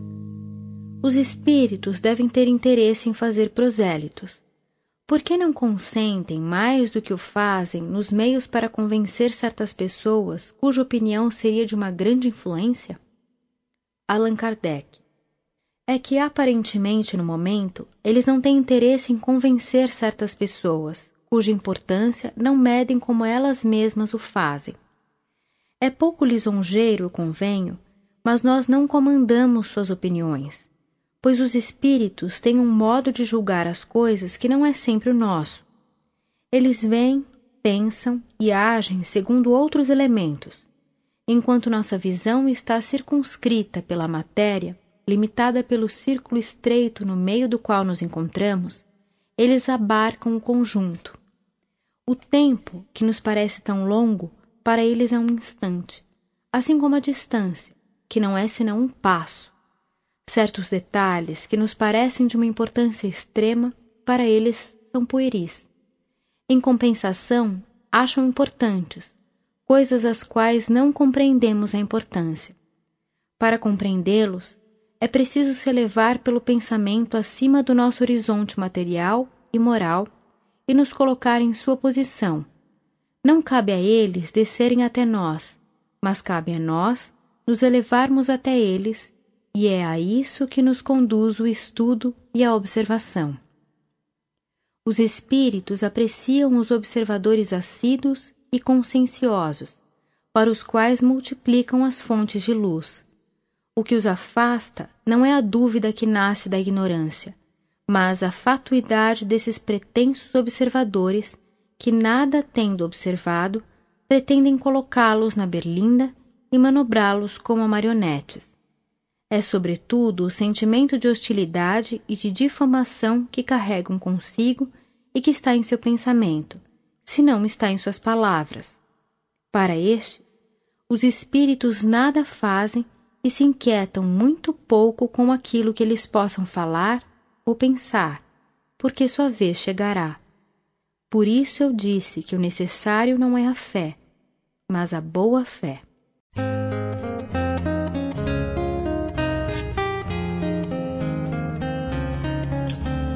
Origem das ideias espíritas modernas. Visitante. Uma coisa que eu desejaria saber, senhor, é o ponto de partida das ideias espíritas modernas. Elas são resultado de uma revelação espontânea dos espíritos ou resultado de uma crença anterior à sua existência? Compreendeis a importância da minha pergunta porque neste último caso poder-se-ia crer que a imaginação não pode ser posta de lado. Allan Kardec Esta questão, Senhor, como disseste, é importante nesse ponto de vista, embora seja difícil admitir-se, supondo-se que essas ideias tenham nascido de uma crença antecipada, que a imaginação tenha podido produzir todos os resultados materiais observados. Com efeito, se o Espiritismo estivesse baseado sobre o pensamento preconcebido da existência dos espíritos, poder-se-ia, com alguma aparência de razão, duvidar da sua realidade, porque se a causa é uma quimera, as próprias consequências devem ser quiméricas, mas as coisas não se passam assim. Anotai primeiro que essa sequência seria completamente ilógica. Os espíritos são causa e não efeito. Quando se vê um efeito, pode-se procurar a sua causa, mas não é natural imaginar uma causa antes de ter visto os efeitos. Não se poderia, pois, conceber o pensamento dos espíritos se não estivessem presentes os efeitos que encontrassem sua explicação provável na existência de seres invisíveis. Pois bem, não foi assim que esse pensamento surgiu. Quer dizer, não foi uma hipótese imaginada para explicar certos fenômenos. A primeira suposição que se fez deles foi de uma causa inteiramente material. Assim, longe de os espíritos terem sido uma ideia preconcebida, partiu-se do ponto de vista materialista, o qual, sendo incapaz de tudo explicar, a própria observação conduziu à causa espiritual. Eu falo das ideias espíritas modernas, uma vez que nós sabemos ser essa crença tão velha quanto o mundo. Eis aqui a sequência das coisas. Fenômenos espontâneos se produziram, tais os ruídos estranhos, pancadas, movimentos de objetos, etc. Sem causa ostensiva conhecida, e esses fenômenos puderam ser reproduzidos sob a influência de certas pessoas. Até aí, nada autorizava procurar a causa além da ação de um fluido magnético ou outro cujas propriedades eram ainda desconhecidas mas não se tardou em reconhecer, nesses ruídos e nesses movimentos, um caráter intencional e inteligente, do que se concluiu, como já disse, que se todo efeito tem uma causa, todo efeito inteligente tem uma causa inteligente. Essa inteligência não poderia estar no próprio objeto, porque a matéria não é inteligente. Era o reflexo da inteligência da pessoa ou das pessoas presentes. Assim se pensou primeiro, como eu disse igualmente. Só a experiência poderia se pronunciar, e a experiência demonstrou, por provas irrecusáveis, em muitas circunstâncias, a completa independência dessa inteligência. Ela estava, pois, fora do objeto e fora da pessoa. Quem era ela? Foi ela mesma quem respondeu, declarando pertencer à ordem de seres incorpóreos, designados sob o nome de espíritos. A ideia dos espíritos, pois, não pré-existiu nem foi mesmo consecutiva. Em uma palavra, ela não saiu do cérebro, mas foi dada pelos próprios espíritos, e tudo o que soubemos depois a seu respeito foram eles que nos ensinaram. Uma vez revelada a existência dos espíritos e estabelecidos os meios de comunicação, pôde-se ter conversações seguidas e obter esclarecimentos sobre a natureza desses seres, as condições da sua existência, seu papel no mundo visível. Se se pudesse interrogar assim os seres do mundo, dos infinitamente pequenos, que coisas curiosas não se aprenderia sobre eles. Supondo-se que antes do descobrimento da América existisse um fio elétrico através do Atlântico, e que na sua extremidade europeia fossem notados sinais inteligentes, se poderia concluir que na outra extremidade havia seres inteligentes, procurando se comunicar. Ter-se-ia podido questioná-los, e eles teriam respondido. Adquirir-se-ia assim a certeza da sua existência, o conhecimento dos seus costumes, dos seus hábitos, da sua maneira de ser, sem jamais tê-los visto. Ocorre o mesmo nas relações com o mundo invisível. As manifestações materiais foram como sinais, meios de advertências, que nos colocaram na trilha de comunicações mais regulares e mais continuadas. E coisa notável, à medida que os meios mais fáceis de comunicação estão à nossa disposição, os espíritos abandonam os meios primitivos, insuficientes e incômodos, como o mundo que recupera a palavra renuncia à linguagem dos sinais. Que eram os habitantes desse mundo? Eram seres à parte fora da humanidade? Eram bons ou maus? Foi ainda a experiência que se encarregou de resolver essas questões. Mas, até que numerosas observações deitaram luz sobre esse assunto, o campo das conjecturas e dos sistemas estava aberto, e Deus sabe quantas surgiram. Alguns acreditaram serem os espíritos superiores a tudo, outros não viam neles senão demônios. Foi por suas palavras e seus atos que se pôde julgá-los. Suponhamos que entre os habitantes transatlânticos desconhecidos, dos quais falamos, uns tivessem dito coisas boas, enquanto outros fossem notados pelo cinismo de sua linguagem, ter-se-ia concluído que haveria bons e maus. Foi a isso que se chegou com os espíritos, reconhecendo-se entre eles todos os graus de bondade e de maldade, de ignorância e de saber. Uma vez sabedores dos seus defeitos e qualidades, cabe à nossa prudência distinguir o bom do mal, o verdadeiro do falso em suas relações conosco, absolutamente como nós fazemos com respeito aos homens. A observação não só nos esclareceu sobre as qualidades morais dos espíritos, mas também sobre sua natureza e sobre o que poderíamos chamar seu estado fisiológico. Soube-se pelos próprios espíritos que uns são muito felizes e outros muito infelizes, que eles não são seres à parte, de uma natureza excepcional, mas que são as almas daqueles que viveram sobre a terra, onde deixaram seu envoltório corporal que povoam os espaços, nos cercam e nos acotovelam sem cessar, e entre eles cada um pôde reconhecer, por sinais incontestáveis, seus parentes, seus amigos e aqueles que conheceu neste mundo. Pôde-se segui-los em todas as fases de sua existência de além-túmulo, desde o instante em que deixaram seus corpos e observar sua situação segundo o gênero de morte e a maneira pela qual viveram sobre a terra. Soube-se, enfim, que não são seres abstratos e materiais no sentido absoluto da palavra. Eles têm um envoltório, ao qual demos o nome de perispírito, espécie de corpo fluídico, vaporoso, diáfano, invisível em seu estado normal, mas que em certos casos e por uma espécie de condensação ou de disposição molecular pode tornar-se momentaneamente visível e mesmo tangível, e desde então foi explicado o fenômeno das aparições e dos toques sobre elas.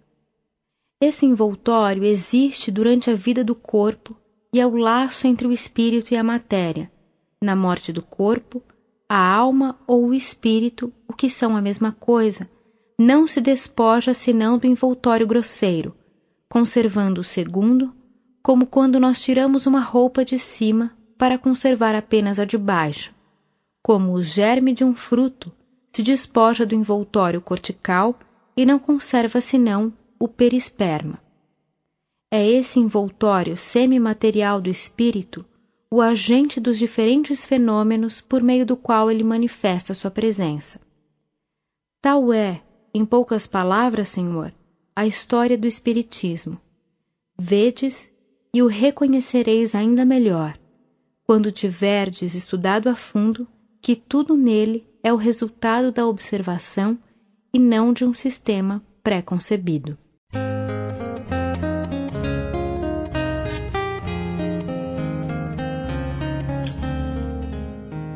Meios de comunicação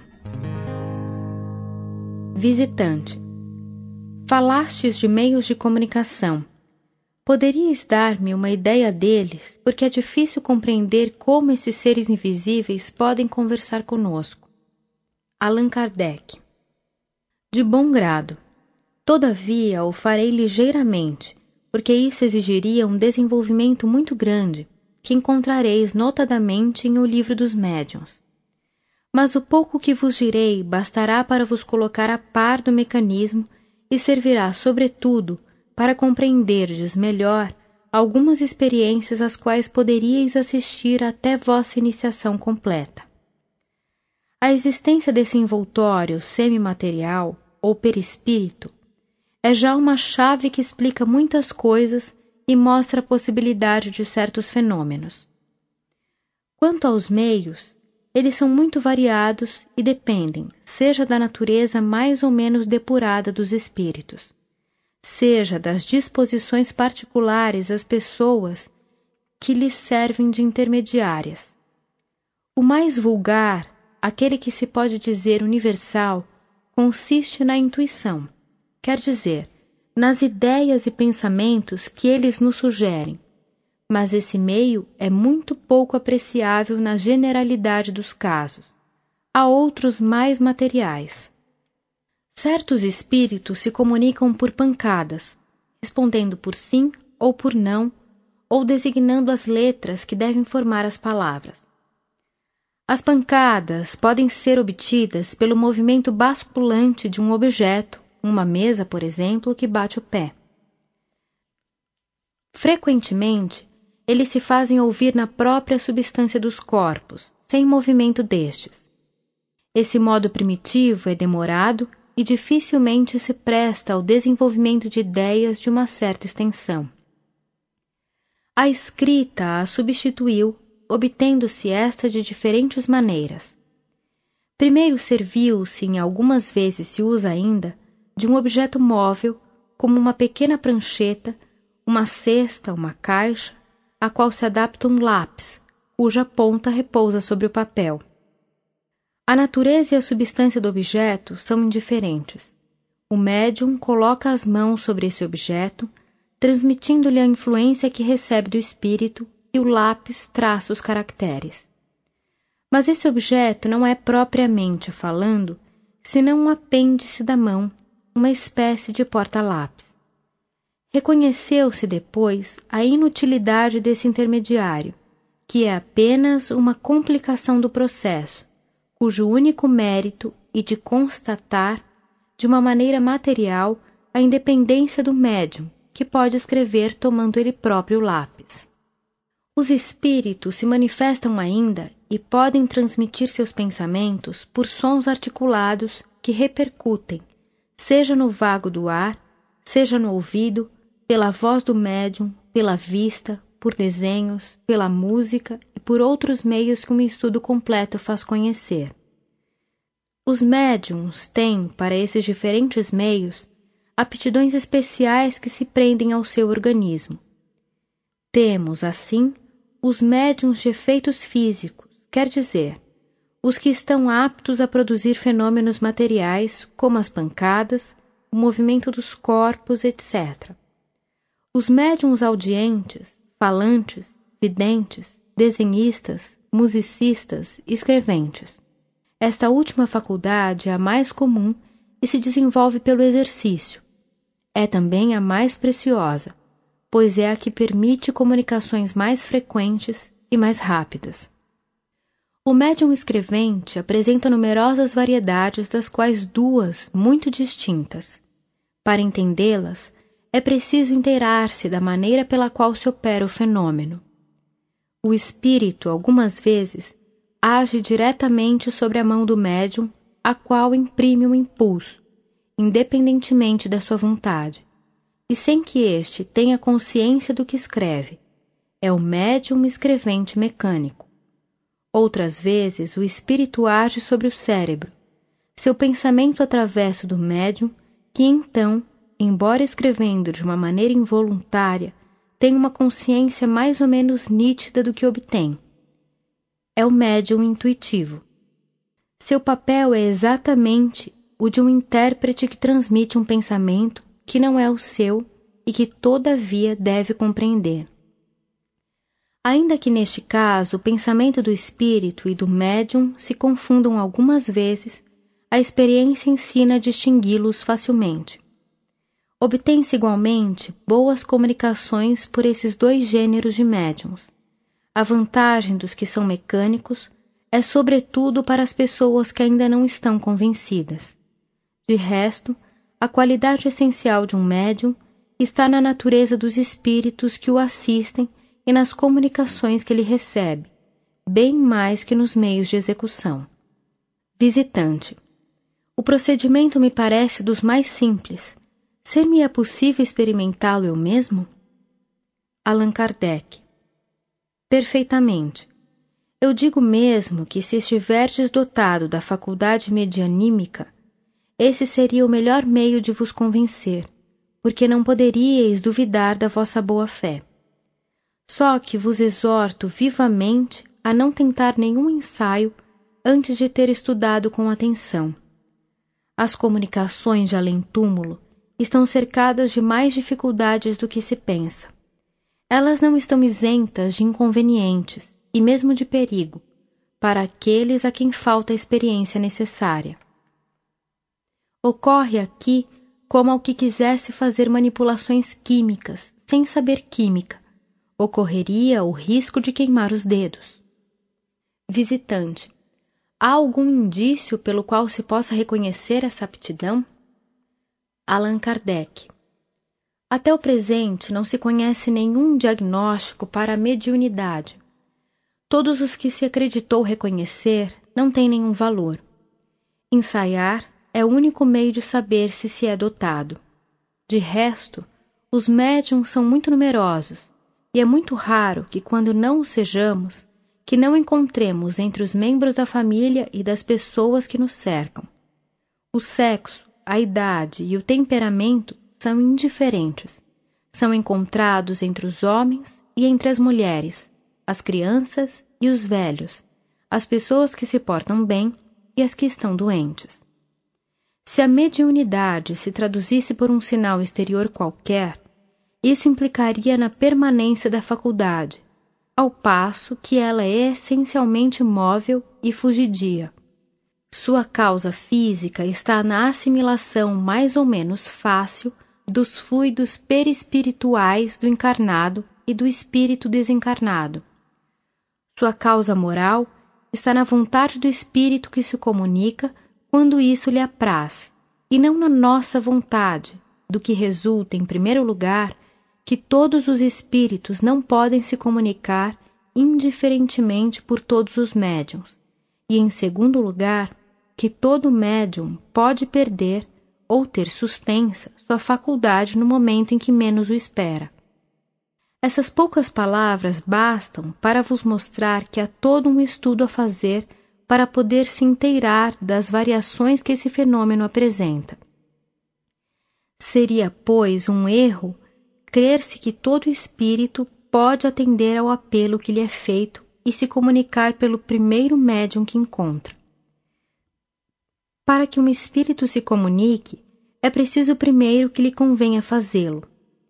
Em segundo lugar, que sua posição ou suas ocupações lhe permitam. Em terceiro lugar, que ele encontre no médium um instrumento propício, apropriado à sua natureza. Em princípio, pode-se comunicar com os espíritos de todas as ordens, com seus parentes e seus amigos, com os espíritos mais elevados, como com os mais vulgares.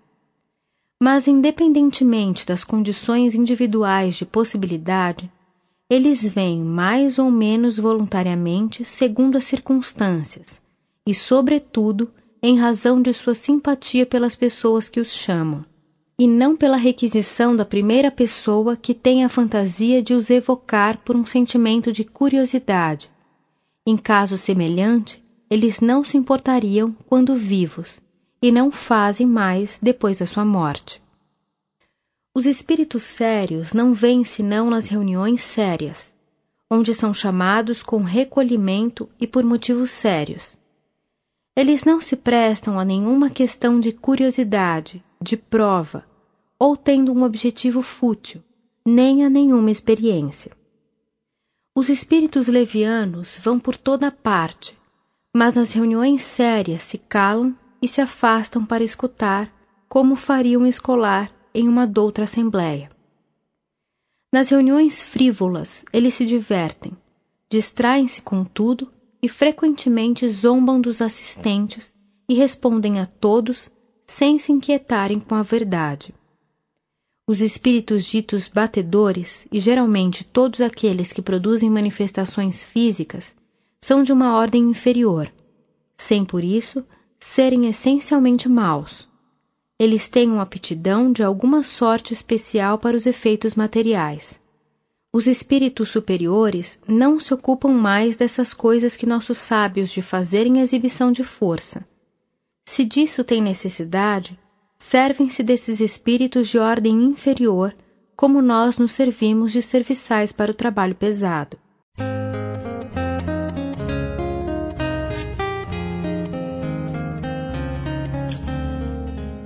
Os médiums interesseiros. Visitante. Antes de se entregarem a um estudo de fôlego, certas pessoas gostariam de ter a certeza de não perderem seu tempo certeza que lhes daria um fato concludente, mesmo obtido ao preço do dinheiro. Allan Kardec Naquele que não quer se dar ao trabalho de estudar, há mais de curiosidade que desejo real de se instruir.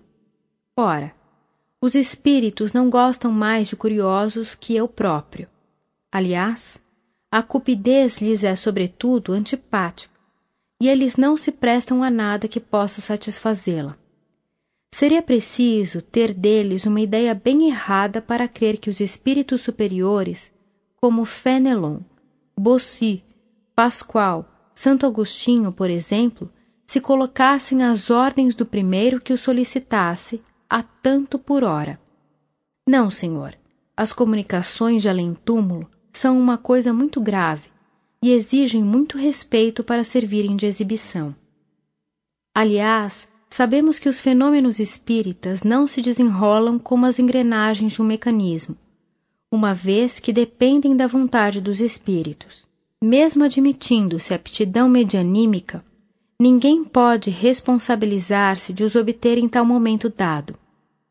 Se os incrédulos são levados a suspeitarem da boa-fé dos médiums em geral, seria bem pior se estes tivessem um estimulante interessante poder-se-ia suspeitar, com todo direito, que o médium retribuiria com simulação, porque ele precisaria, antes de tudo, ganhar seu dinheiro. Não somente o desinteresse absoluto é a melhor garantia de sinceridade, como repugnaria à razão evocar a peso de ouro os espíritos de pessoas que não são caras, supondo que eles a isso consentissem o que é mais que duvidoso não haveria, em todos os casos, senão espíritos inferiores, pouco escrupulosos quanto aos meios, e que não mereceriam nenhuma confiança. Estes mesmos ainda, frequentemente, agem com um prazer maldoso, frustrando as combinações e os cálculos dos seus evocadores. A natureza da faculdade mediúnica se opõe, pois, a que ela se torne uma profissão uma vez que depende de uma vontade estranha ao médium e ela poderia faltar-lhe no momento que dela tivesse necessidade, a menos que ele a supra pela agilidade. Mas, em se admitindo mesmo uma inteira boa-fé, desde que os fenômenos não se obtenham à vontade, seria um efeito do acaso, se na sessão que se tivesse pago se produzisse precisamente aquilo que se desejaria para se convencer daríeis cem mil francos a um médium e não o faríeis obter dos espíritos o que estes não quisessem fazer. Essa paga, que desnaturaria a intenção e a transformaria em um violento desejo de lucro, seria mesmo, ao contrário, um motivo para que ele não tivesse sucesso. Se se está bem compenetrado dessa verdade, que a afeição e a simpatia são as mais poderosas motivações de atração dos espíritos, compreender-se-ia que eles não podem ser solicitados com o pensamento de os usarem para ganhar dinheiro. Aquele, pois, que tem necessidade de fatos para se convencer, deve provar aos espíritos sua boa vontade por uma observação séria e paciente, se quer por eles ser secundado. Mas, se é verdadeiro que a fé não se impõe, não é menos dizer-se que ela não se compra. Visitante. Eu compreendo esse raciocínio sob o ponto de vista moral.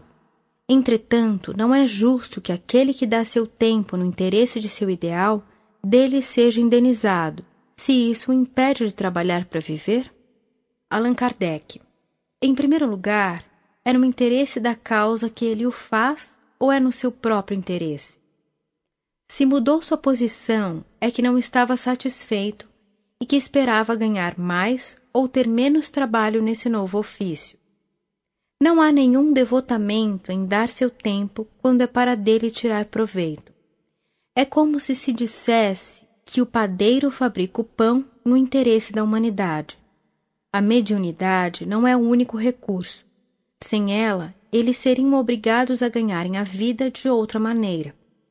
Os médiums verdadeiramente sérios e devotados, quando não têm uma existência independente, procuram os meios de vida em seu trabalho normal e não mudam sua posição. Eles não consagram a mediunidade senão o tempo que podem dar-lhe sem prejuízo, e se o tomam de seu lazer ou do seu repouso, espontaneamente, então são devotados e se os estima e respeita mais por isso.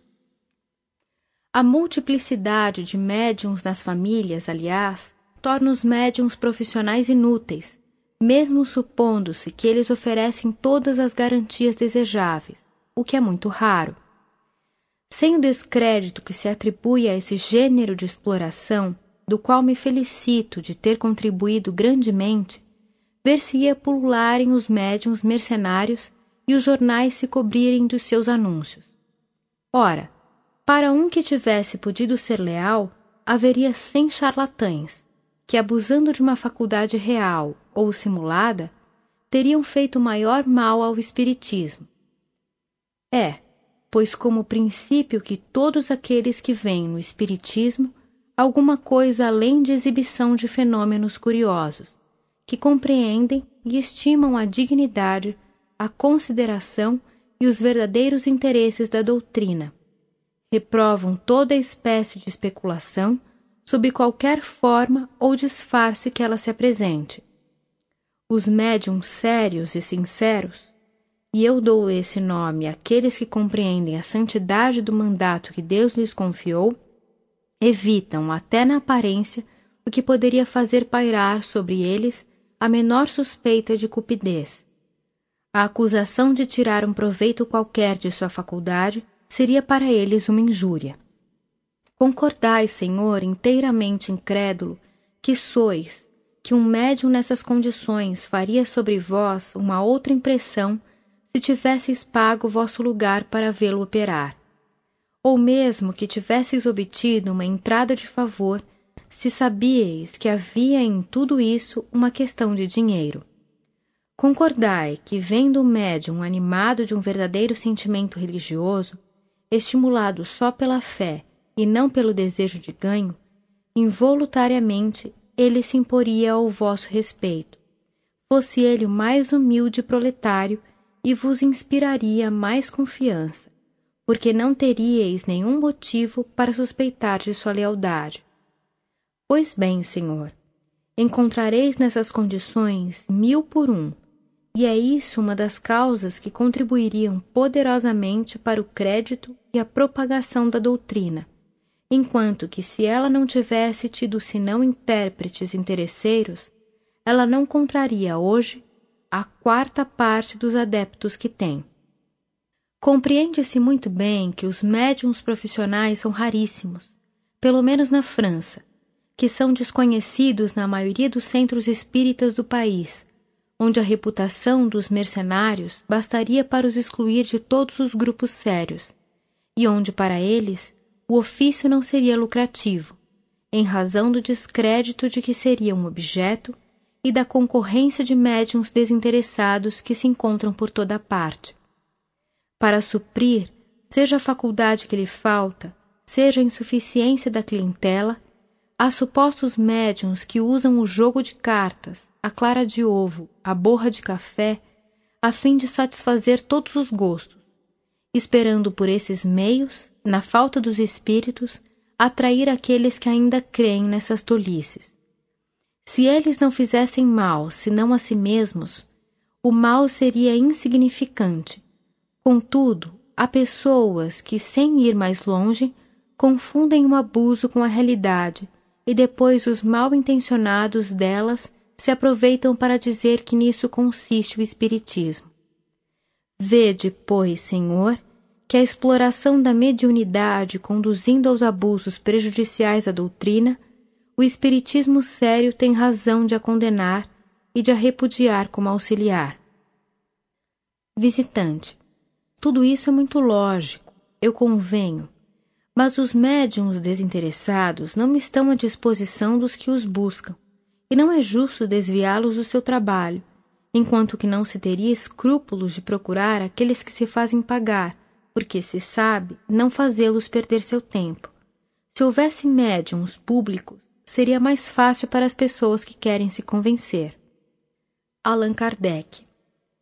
Mas se os médiums públicos, como os chamais, não oferecem as garantias desejadas, que utilidade podem ter para a convicção? O inconveniente que assinalais não destrói daqueles bem mais graves a que me referi ir-se-ia até eles por mais divertimento ou para tirar a sorte que para se instruir.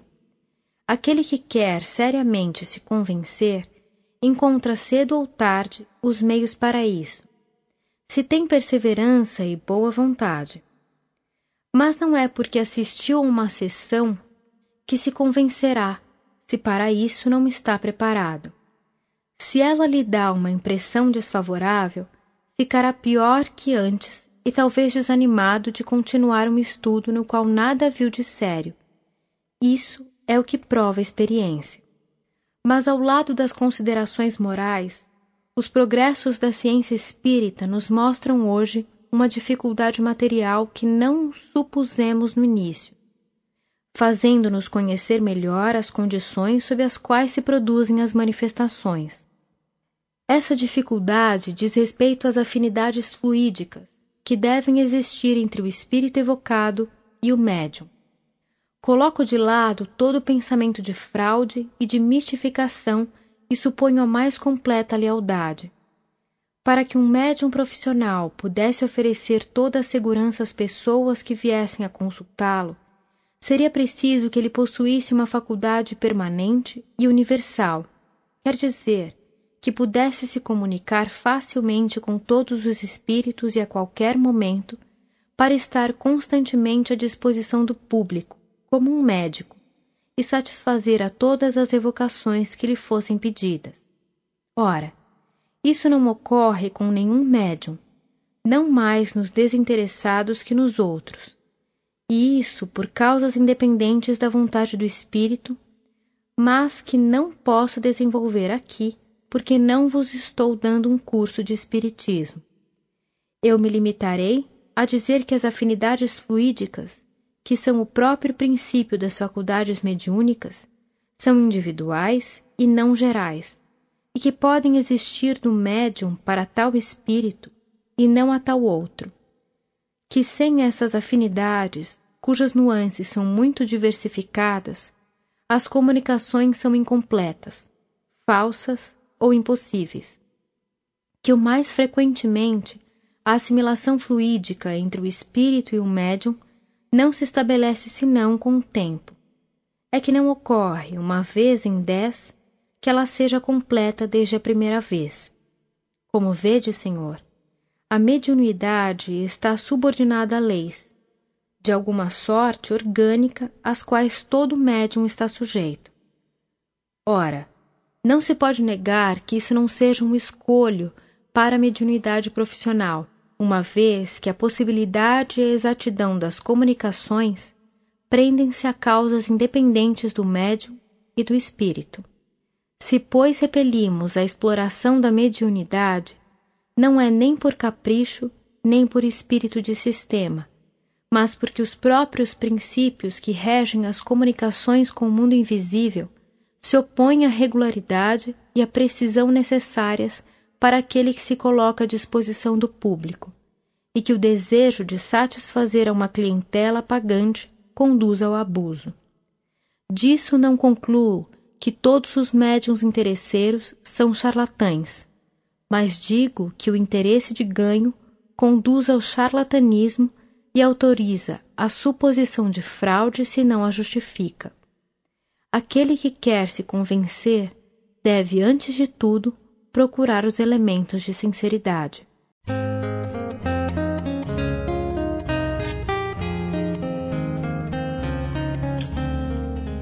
Os médiums e os feiticeiros. Visitante. Desde o instante em que a mediunidade consiste em se colocar em comunicação com as forças ocultas, parece-me que médiums e feiticeiros são mais ou menos sinônimos. Allan Kardec.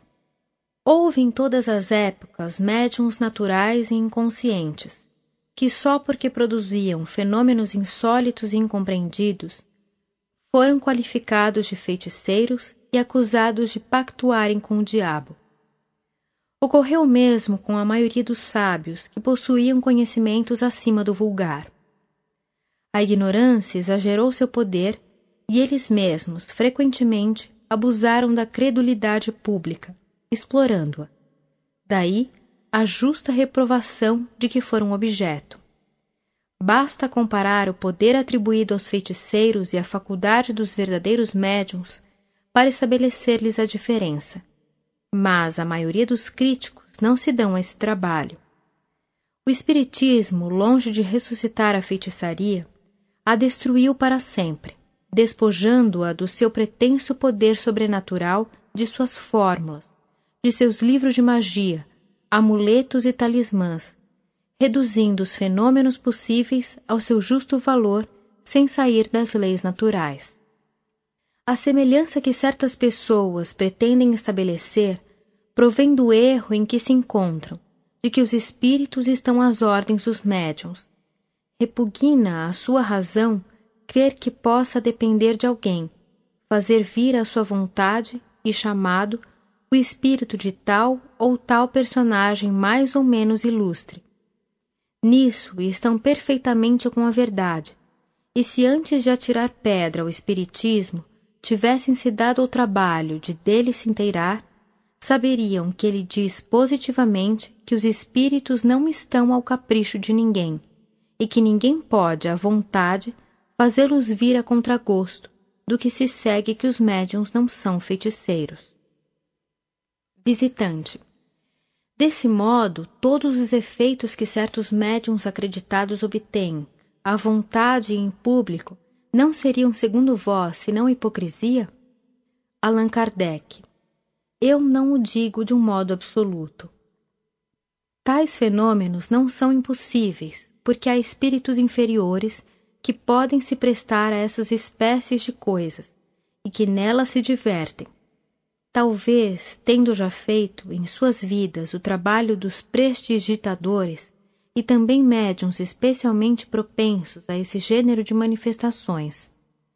Mas o mais vulgar bom senso repele a ideia de que os espíritos, embora pouco elevados, venham fazer exibições para divertir os curiosos.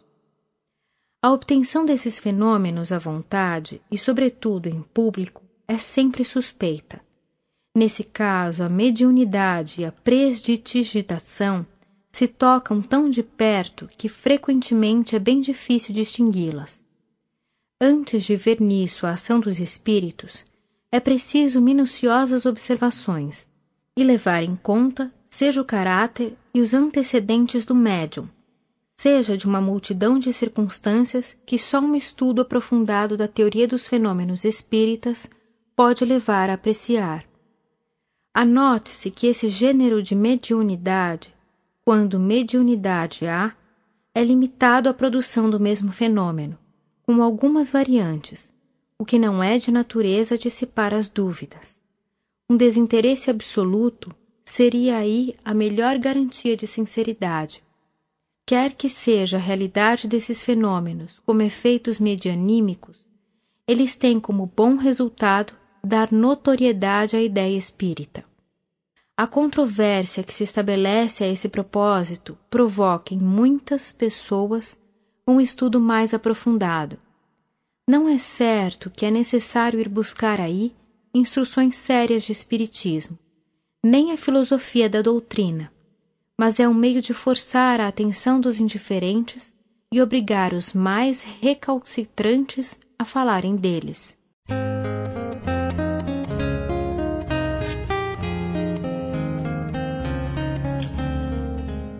Diversidade nos espíritos. Visitante. Falais de espíritos bons ou maus, sérios ou levianos, eu não me explico, confesso essa diferença. Parece-me que, deixando seu envoltório corporal, eles devem se despojar das imperfeições inerentes à matéria, que a luz deve se fazer para eles sobre todas as verdades que não são ocultas e que eles devem estar isentos dos preconceitos terrestres. Allan Kardec. Sem dúvida, eles estão livres das imperfeições físicas, quer dizer, das doenças e enfermidades do corpo. Mas as imperfeições morais são do espírito e não do corpo. Entre eles, há os que estão mais ou menos avançados intelectual e moralmente. Seria um erro crer-se que os espíritos, deixando seu corpo material, são subitamente atingidos pela luz da verdade. Credes, por exemplo, que quando morrerdes não haverá nenhuma diferença entre vosso espírito e o de um selvagem ou de um malfeitor? Se for assim, de que vos serviria ter trabalhado pela vossa instrução e aprimoramento, uma vez que um vadio seria tanto quanto vós depois da morte?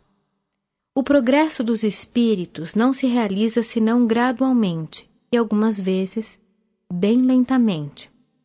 Entre eles, e isso depende da sua depuração, há os que veem as coisas sob um ponto de vista mais justo que em sua vida física.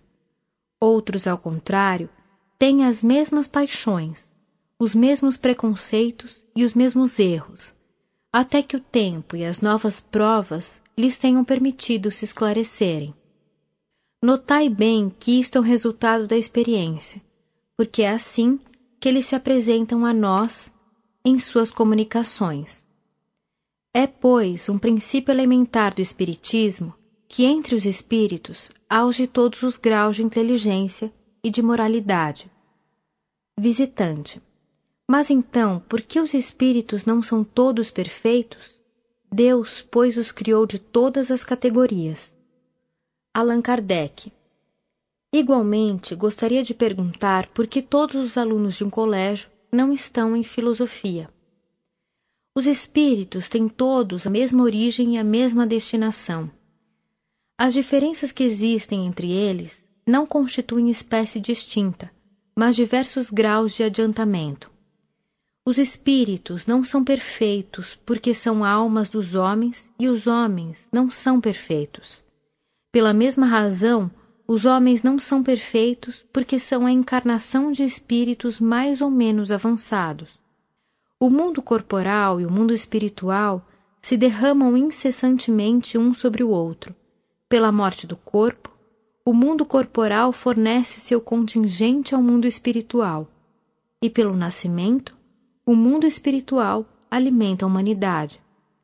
A cada nova existência, o espírito realiza um progresso mais ou menos grande, e quando adquire sobre a Terra a soma de conhecimentos e elevação moral que comporta nosso globo, ele o troca para passar a um mundo mais elevado, onde aprende coisas novas. Os espíritos que formam a população invisível da Terra são de alguma sorte o reflexo do mundo corporal. Encontram-se aí os mesmos vícios e as mesmas virtudes. Há entre eles sábios, ignorantes e falsos sábios, prudentes e estouvados, filósofos, raciocinadores e sistemáticos. Não se tendo desfeito de todos os seus preconceitos, todas as opiniões políticas e religiosas, tem aí seus representantes. Cada um fala segundo as suas ideias e o que dizem, frequentemente, não é senão sua opinião pessoal. Eis porque não é preciso acreditar cegamente em tudo o que dizem os espíritos. Visitante. Se assim é, eu percebo uma grande dificuldade. Nesse conflito de opiniões diversas, como distinguir o erro da verdade? Eu não vejo que os espíritos nos sirvam para grande coisa e tenhamos a ganhar com sua conversação. Allan Kardec não servissem os espíritos senão para nos ensinar que há espíritos e que esses espíritos são as almas dos homens, não seria de uma grande importância para todos aqueles que duvidam que têm uma alma e que não sabem que se tornarão depois da morte? Como todas as ciências filosóficas, esta exige longos estudos e minuciosas observações. É então que se aprende a distinguir a verdade da impostura e os meios de afastar os espíritos mentirosos. Acima dessa turba de espíritos inferiores, aos espíritos superiores que não têm em vista senão o bem que têm por missão conduzir os homens ao bom caminho. Cabe a nós saber apreciá-los e compreendê-los. Estes nos ensinam grandes coisas, mas não credes que o estudo dos outros seja inútil. Para conhecer um povo, é preciso examiná-lo sob todas as suas faces. Disso vós mesmos sois a prova. Pensáveis que bastaria aos espíritos deixarem seu envoltório corporal para se despojarem de suas imperfeições. Ora, foram as comunicações com eles que nos ensinaram o contrário e nos fizeram conhecer o verdadeiro estado do mundo espiritual, que nos interessa a todos no mais alto grau uma vez que para lá devemos ir.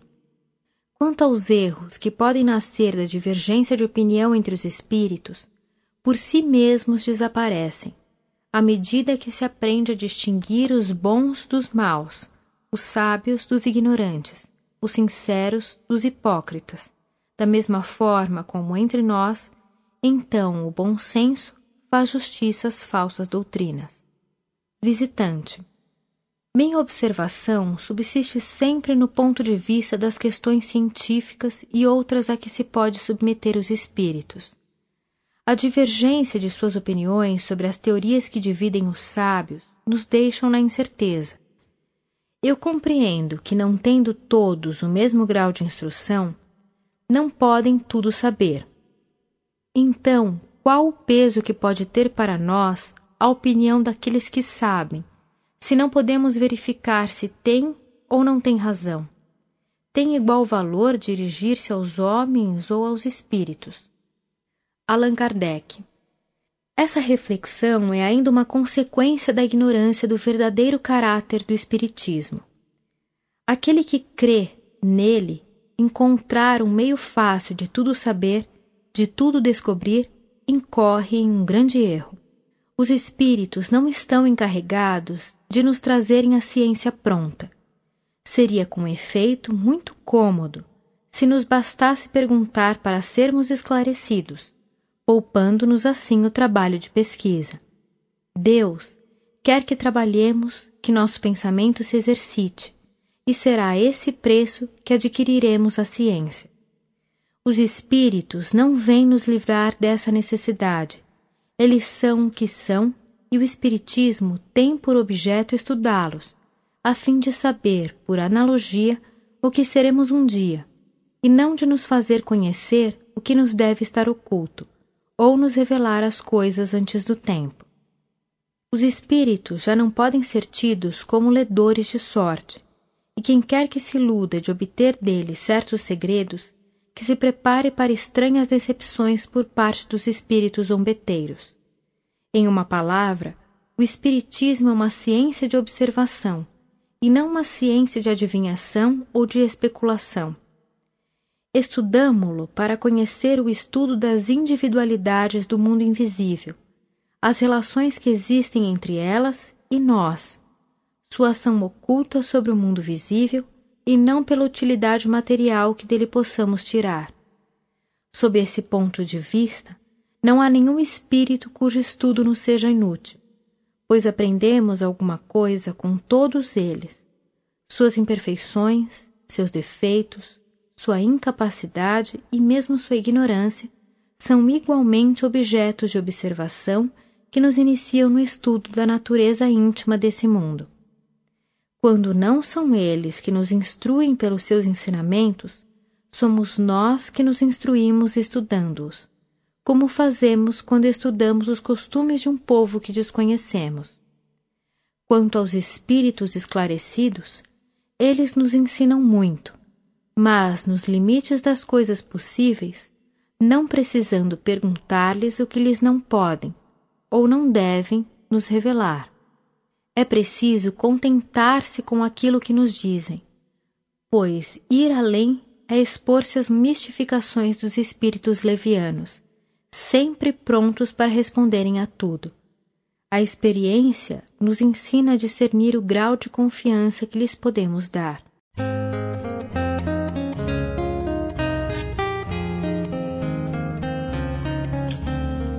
Utilidade prática das manifestações. Visitante. Partindo da suposição de que a coisa seja constatada e o Espiritismo reconhecido como realidade, que utilidade prática isso pode ter? Se até o presente se passou sem ele, parece-me que se poderia ainda passar sem ele e viver mais tranquilamente. Allan Kardec. O mesmo se poderia dizer das estradas de ferro e do vapor, sem as quais viveu-se muito bem. Se entendeis por utilidade prática os meios de viver bem, de fazer fortuna, de conhecer o futuro, de descobrir minas de carvão ou tesouros ocultos, de recuperar heranças, de se poupar do trabalho das pesquisas, ele não serve para nada. Ele não pode fazer subir nem abaixar a cotação da bolsa, nem ser transformado em ações, nem mesmo fornecer invenções prontas, aptas a serem exploradas. Sob esse ponto de vista, quantas ciências seriam inúteis? Quantas há que não trazem vantagem, comercialmente falando? Os homens se portavam muito bem antes da descoberta de todos os novos planetas, antes que se soubesse que é a Terra que gira e não o Sol, antes que fossem calculados os eclipses, antes que se conhecesse o mundo microscópico e uma centena de outras coisas. O camponês, para viver e produzir seu trigo, não tinha necessidade de saber o que é um cometa, por que, pois, os sábios se entregam a essas pesquisas e quem ousaria dizer que perdem seu tempo? Tudo que serve para erguer um canto do véu ajuda o desenvolvimento da inteligência, alarga o círculo das ideias, fazendo-nos penetrar mais além nas leis da natureza. Ora, o mundo dos espíritos existe em virtude de uma dessas leis da natureza, e o Espiritismo nos faz conhecê-la. Ele nos ensina a influência que o mundo invisível exerce sobre o mundo visível e as relações que existem entre eles, da mesma forma que a astronomia nos ensina as relações dos astros com a Terra. Ele nos mostra como uma das forças que regem o universo e contribuem para a manutenção da harmonia geral. Suponhamos que a isso se limite sua utilidade, já não seria muito útil a revelação de semelhante força, a abstração feita de toda a doutrina moral? Não é nada, pois, que todo um mundo novo se nos revele, se sobretudo o conhecimento desse mundo nos coloca na trilha de uma multidão de problemas, até então insolúveis? Se nos inicia nos ministérios de além-túmulo, que nos interessa um pouco, uma vez que todos, pelo que somos, devemos cedo ou tarde transpor o passo fatal? Mas há uma outra utilidade mais positiva do Espiritismo, que é a influência moral que ele exerce pela própria força das coisas. O Espiritismo é a prova patente da existência da alma, da sua individualidade depois da morte, da sua imortalidade e do seu futuro. É, pois, a destruição do materialismo, não pelo raciocínio, mas pelos fatos. Não é preciso perguntar ao Espiritismo o que ele pode dar, e nem nele procurar além do seu objetivo providencial. Antes dos progressos sérios da astronomia, acreditava-se na astrologia. Seria razoável pretender que a astronomia de nada serve porque não se pode mais encontrar na influência dos astros o prognóstico do futuro? Da mesma forma que a astronomia destronou os astrólogos, o Espiritismo destronou os adivinhos, os feiticeiros e os ledores de sorte. Ele é para a magia o que a astronomia é para a astrologia, a química para a alquimia.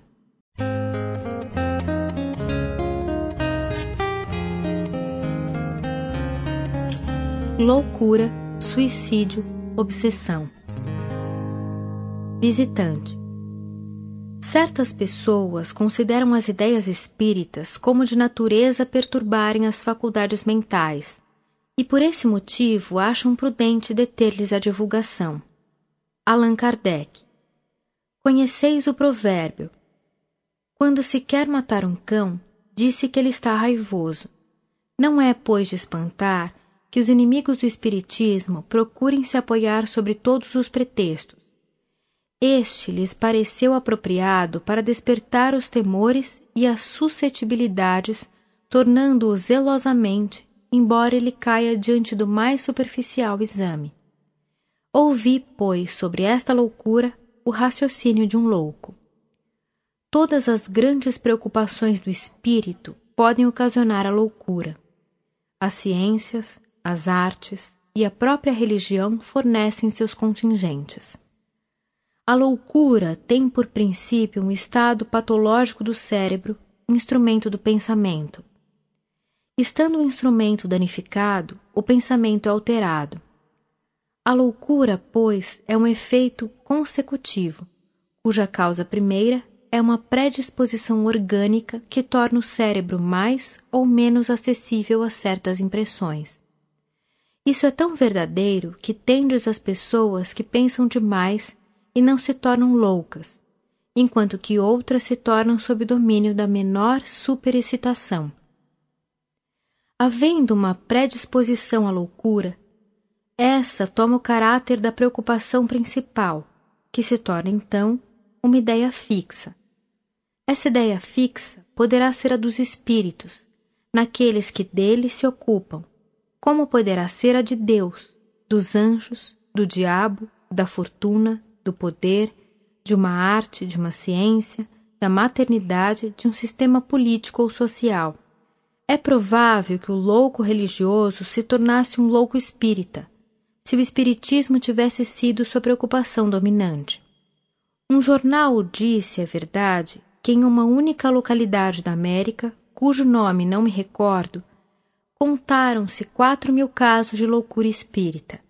Mas sabe-se que entre nossos adversários é uma ideia fixa crerem-se os únicos dotados de razão, e isso é uma mania como as outras.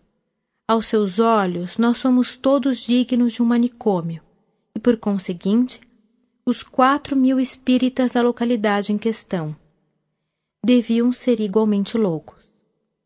Nesse aspecto, os Estados Unidos têm centenas de milhares deles, e todos os outros países do mundo um número bem maior. Esse mau gracejo começou a ser usado depois que se viu esta loucura ganhar as classes mais elevadas da sociedade. Fez-se grande alarde de um exemplo conhecido, de Victor Hennequin, esquecendo-se que antes de se ocupar com o espiritismo, ele tinha já dado provas de excentricidade das ideias. Se as mesas girantes não tivessem acontecido, o que, segundo um jogo de palavras bem espirituoso de nossos adversários, fizeram-lhe girar a cabeça, sua loucura teria tomado outro curso. Eu digo, pois, que o Espiritismo não tem nenhum privilégio a esse respeito. E vou mais longe. Digo que, bem compreendido, é um preservativo contra a loucura e o suicídio. Entre as causas mais frequentes de superexcitação cerebral é preciso contar as decepções, os desgostos, as afeições contrariadas que são ao mesmo tempo as causas mais frequentes de suicídios. Ora, o verdadeiro espírita vê as coisas deste mundo de um ponto de vista tão elevado que as tribulações não são para ele senão os incidentes desagradáveis de uma viagem. o que em outro produziria uma emoção violenta, o afeta levemente. Ele sabe, aliás, que os sofrimentos da vida são provas que servem para o seu adiantamento. Se a suporta sem reclamar, porque será recompensado de acordo com a coragem com a qual as tiver suportado. Suas convicções lhe dão, pois, uma resignação que o preserva do desespero e, por conseguinte, de uma causa permanente de loucura e de suicídio.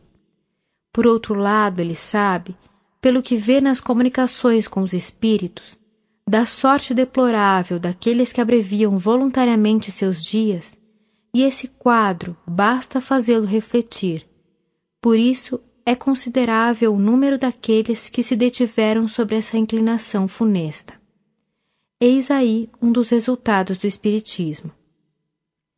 Ao número das causas de loucura é preciso ainda acrescentar o medo, e o medo do diabo desarranjou mais de um cérebro. Sabe-se acaso o número de vítimas que se fez amedrontando-se imaginações fracas com esse quadro que se esforça em tornar mais assustador por detalhes hediondos? O diabo, disse, não assusta senão as crianças, e é um freio para torná-las sábias. Sim, como o bicho-papão e o lobisomem, e quando elas não têm mais medo, tornam-se piores que antes.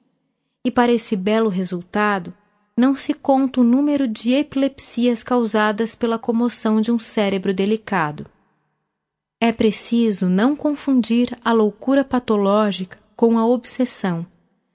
Esta não se origina de nenhuma lesão cerebral, mas da subjugação de que espíritos malfazejos exercem sobre certos indivíduos e tem por vezes as aparências da loucura propriamente dita. Essa doença, que é muito frequente, independente de qualquer crença no Espiritismo, existiu em todos os tempos. Nesse caso, a medicação ordinária é ineficaz e mesmo nociva. O Espiritismo, fazendo conhecer essa nova causa de perturbação da saúde, dá ao mesmo tempo o único meio de triunfar sobre ela, agindo não sobre a doença, mas sobre o espírito obsessor.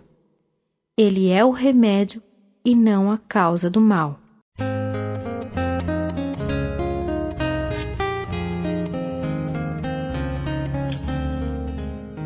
Esquecimento do passado. Visitante. Eu não entendo como o homem pode aproveitar a experiência adquirida em suas existências anteriores se delas não se lembra porque desde o momento em que delas não se recorda, cada existência é para ele como se fosse a primeira, e assim tem sempre que recomeçar.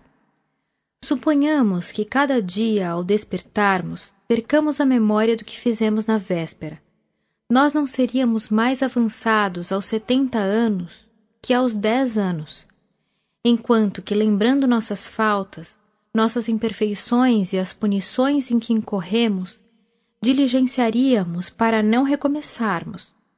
Para me servir da comparação que haveis feito do homem sobre a terra com o aluno do colégio, eu não compreenderia que esse aluno pudesse aproveitar as lições da quarta série se ele não lembrasse do que aprendeu na anterior. Essas soluções de continuidade na vida do espírito interrompem todas as relações e fazem dele, de alguma sorte, um novo ser, de onde se pode dizer que nossos pensamentos morrem a cada existência para se renascer sem consciência do que se foi. É uma espécie de nada. Allan Kardec. De questão em questão me conduzireis a vos ministrar um curso completo de Espiritismo.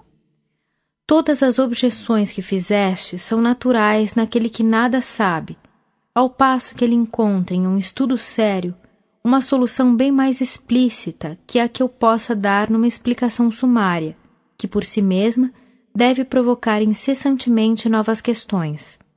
Tudo se encadeia no Espiritismo, e quando se segue o conjunto, vê-se que os princípios decorrem uns dos outros, apoiando-se mutuamente. Então, o que parecia uma anomalia contrária à justiça e à sabedoria de Deus, parece muito natural e vem confirmar essa justiça e essa sabedoria.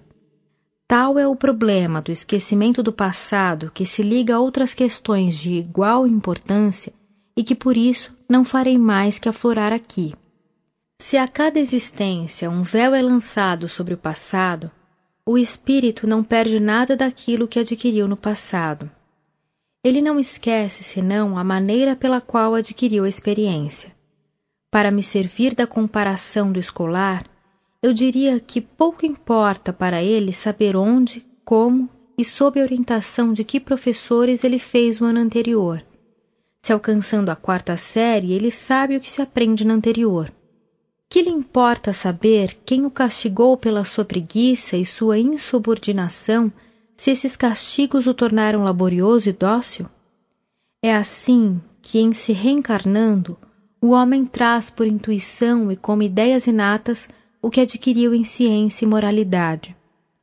Eu digo imoralidade porque, se durante uma existência ele se melhorou, se aproveitou as lições das experiências, quando retornar, será instintivamente melhor. Seu espírito amadurece na escola do sofrimento e, pelo trabalho, terá mais firmeza.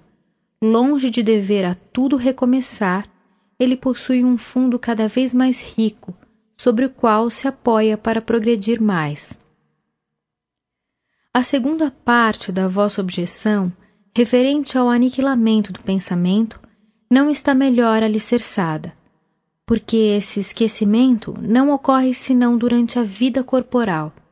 Deixando-a, o espírito recobra a lembrança do seu passado e pode julgar quanto à sua caminhada e do que lhe resta ainda realizar, de sorte que não há solução de continuidade na vida espiritual que a vida normal do espírito. O esquecimento temporário é um benefício da providência. A experiência, frequentemente, é adquirida em rudes provas e terríveis expiações, cuja lembrança seria muito penosa e viria a aumentar as angústias das tribulações da vida presente. Se os sofrimentos da vida parecem longos, que seriam, pois, se sua duração fosse aumentada com as lembranças dos sofrimentos do passado? Vós, por exemplo, Senhor, sois hoje um homem honesto, mas o deveis talvez aos rudes castigos que haveis suportado por faltas, que atualmente repugnariam a vossa consciência. Ser-vos-ia agradável lembrar de ter sido enforcado por isso? A vergonha não vos perseguiria imaginando que o mundo sabe do mal que haveis feito? Que importa o que haveis podido fazer e o que haveis podido suportar para espiar, se agora sois um homem estimável? Aos olhos do mundo sois um homem novo, e aos olhos de Deus um espírito reabilitado. Livre da lembrança de um passado importuno, agireis com mais liberdade. É para vós um novo ponto de partida. Vossas dívidas anteriores estão pagas, cabendo-vos não contrair novas dívidas. Assim, Quantos homens gostariam de poder, durante a vida, lançar um véu sobre seus primeiros anos? Quantos disseram ao fim de sua caminhada: Se devesse recomeçar, eu não faria o que fiz? Pois bem, o que eles não podem refazer nessa vida, refarão em outra. Em uma nova existência, seu espírito trará, no estado de intuição, as boas resoluções que eles terão tomado. É assim que se cumpre gradualmente o progresso da humanidade. Suponhamos ainda o que é um caso muito comum, que em vossas relações, em vosso lar mesmo, se encontre um ser do qual tendes muitas queixas, que talvez vos arruinou ou desonrou em uma outra existência, e que espírito arrependido vem se encarnar em vosso meio, unir-se a vós pelos laços de família para reparar o mal que vos fez pelo seu devotamento e sua afeição. Ambos não estaríeis na mais falsa posição se todos os dois vos lembrasseis de vossas inimizades? Ao invés de se apaziguarem, os ódios se eternizariam. Concluí com isso que a lembrança do passado perturbaria as relações sociais e seria um entrave ao progresso. Quereis disso uma prova atual? que um homem condenado a galeras tome a firme resolução de se tornar honesto, que ocorrerá em sua saída? Será repelido pela sociedade e essa repulsa quase sempre o recoloca no vício. Suponhamos ao contrário que todo mundo ignore seus antecedentes. Ele será bem acolhido, se ele próprio pudesse esquecê-los. Não seria por isso menos honesto e poderia andar de cabeça erguida ao invés de curvá-la sob a vergonha da recordação. Isso concorda perfeitamente com a doutrina dos espíritos sobre os mundos superiores ao nosso. Nesses mundos, onde não reina senão o bem, a lembrança do passado nada tem de penosa. Eis porque aí lembram-se de sua existência, precedente como nos lembramos do que fizemos na véspera. Quanto à sua estada em mundos inferiores, ela não é mais que um sonho mau.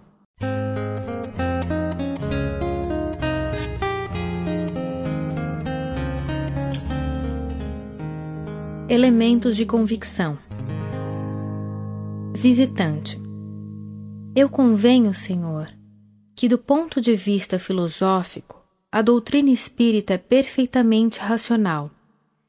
Mas resta sempre a questão das manifestações que não pode ser resolvida senão pelos fatos. Ora, é a realidade desses fatos que muitas pessoas contestam e não deveis achar espantoso o desejo que se exprime de testemunhá-los. Allan Kardec. Acho isso muito natural Somente como procuro que sejam proveitosos, explico em que condições convém se colocar para melhor observá-los e, sobretudo, para compreendê-los. Ora, aquele que não quer se colocar nessas condições é porque não tem desejo sério de se esclarecer, e então é inútil perder-se tempo com ele.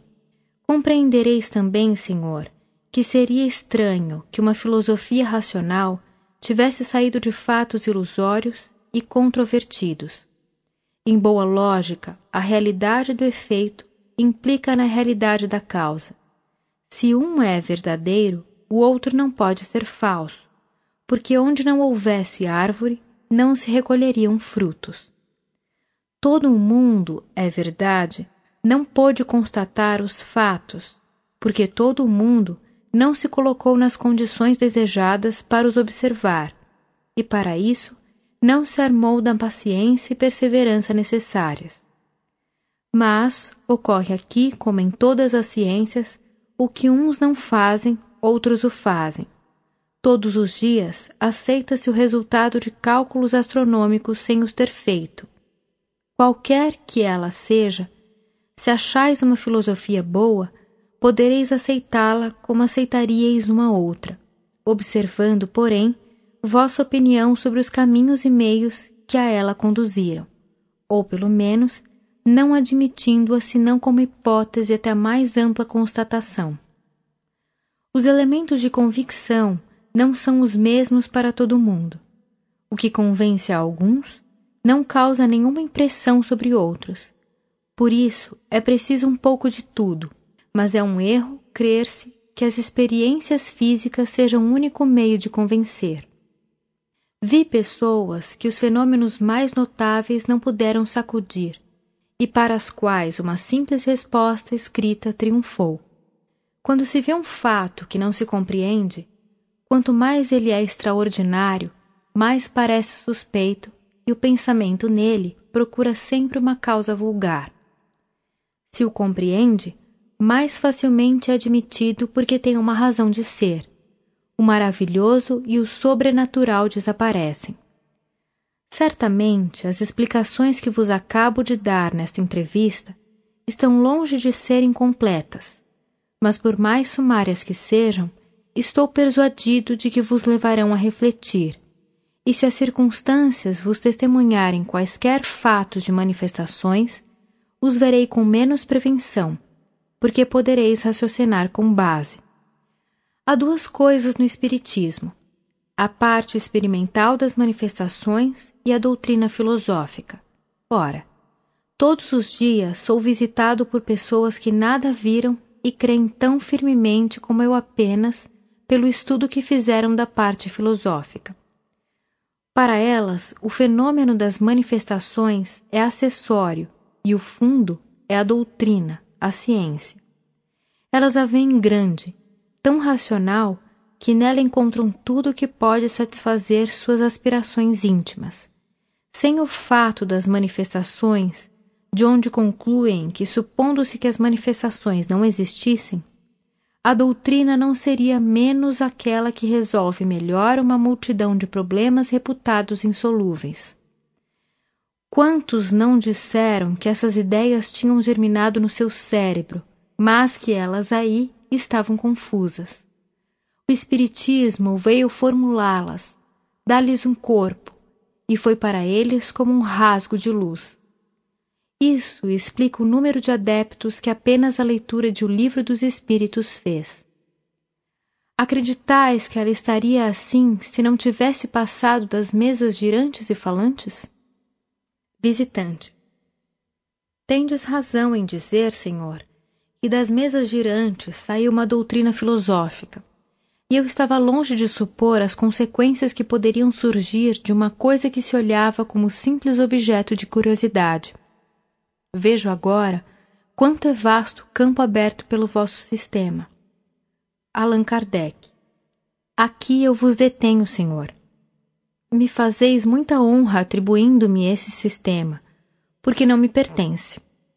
Ele foi inteiramente deduzido do ensinamento dos Espíritos.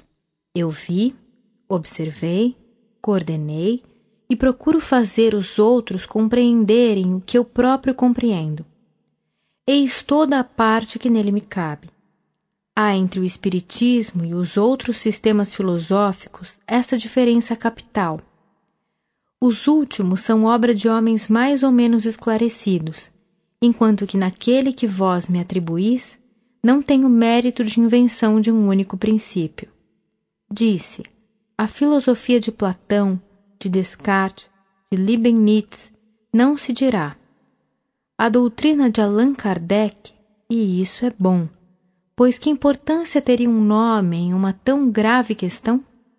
O Espiritismo tem auxiliares bem mais preponderantes, perto dos quais não somos senão átomos.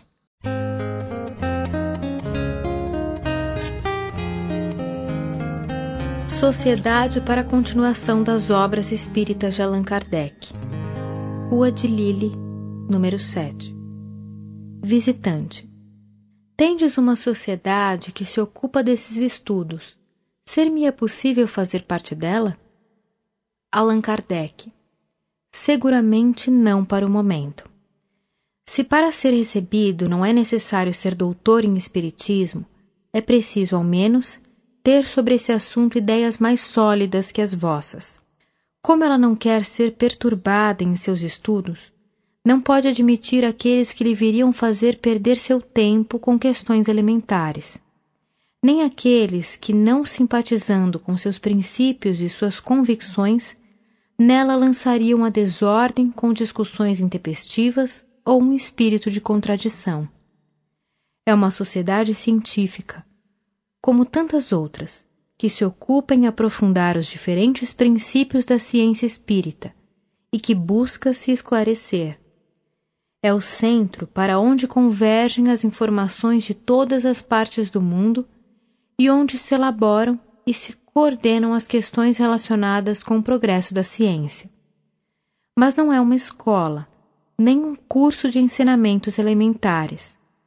Mais tarde, quando vossas convicções estiverem formadas pelo estudo, ela verá se poderá vos admitir. Até lá, podereis assistir, quando muito, a uma ou duas sessões como ouvinte, com a condição de nela não fazer nenhuma reflexão de natureza a magoar ninguém, sem o que eu, que aí vos terei introduzido, me exporei à censura da parte dos meus colegas e à parte da sociedade que lhe será fechada para sempre.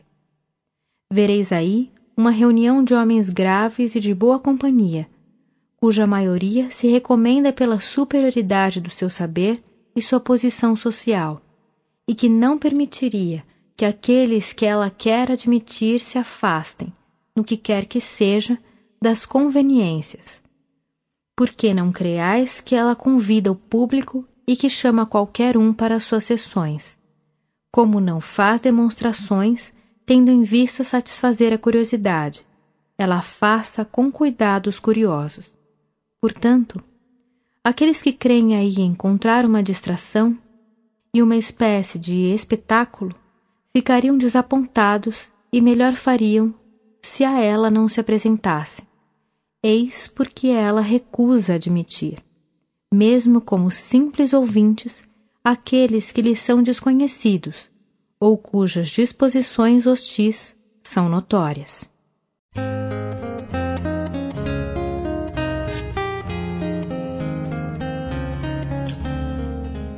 Interdição ao Espiritismo Visitante, eu vos peço uma última questão. O Espiritismo tem inimigos poderosos. Eles não poderiam interditar-lhe a atividade às sociedades e por esse meio deter a sua propagação? Allan Kardec. Isso seria um meio de perder a disputa um pouco mais depressa, porque a violência é o argumento daqueles que nada de bom têm a dizer. Se o Espiritismo é uma quimera, ele cairá por si mesmo, sem que se dê a esse trabalho. Se o perseguem, é porque o temem, e não se teme senão aquilo que é sério. Se é uma realidade, ela está, como eu o disse, na natureza, e não se revoga uma lei da natureza como uma penada. Se as manifestações espíritas fossem o privilégio de um homem, ninguém duvida que, colocando esse homem de lado, põe-se fim às manifestações. Infelizmente, para os adversários, elas não são um mistério para ninguém. Nada há de secreto, nada de oculto, tudo se passa em pleno dia elas estão à disposição de todo mundo e a usam desde o palácio à mansarda. Pode-se interditar-lhe o exercício público, mas sabe-se precisamente que não é em público que elas se produzem melhor, mas na intimidade. Ora, cada um podendo ser médium, quem pode impedir uma família em seu lar, um indivíduo no silêncio do gabinete, o prisioneiro sob os ferrolhos de ter comunicações com os espíritos, com o desconhecimento e mesmo sob as barbas dos esbirros? Todavia, admitamos que um governante fosse bastante forte para impedi-los. Impediria-se os vizinhos, o mundo inteiro, uma vez que não há um só país nos dois continentes onde não haja médiums. O Espiritismo, aliás, não tem sua origem entre os homens, pois é obra dos espíritos, aos quais não se os podem nem queimar, nem prender. Ele repousa na crença individual e não nas sociedades, que de nenhum modo são necessárias. Se viessem a destruir todos os livros espíritas, os espíritos os ditariam de novo. Em resumo, o Espiritismo é hoje um fato consumado. Ele conquistou seu lugar na opinião pública e entre as doutrinas filosóficas. É preciso, pois, que aqueles aos quais não convém disponham-se a vê-lo ao seu lado, ficando perfeitamente livres para não aceitá-lo.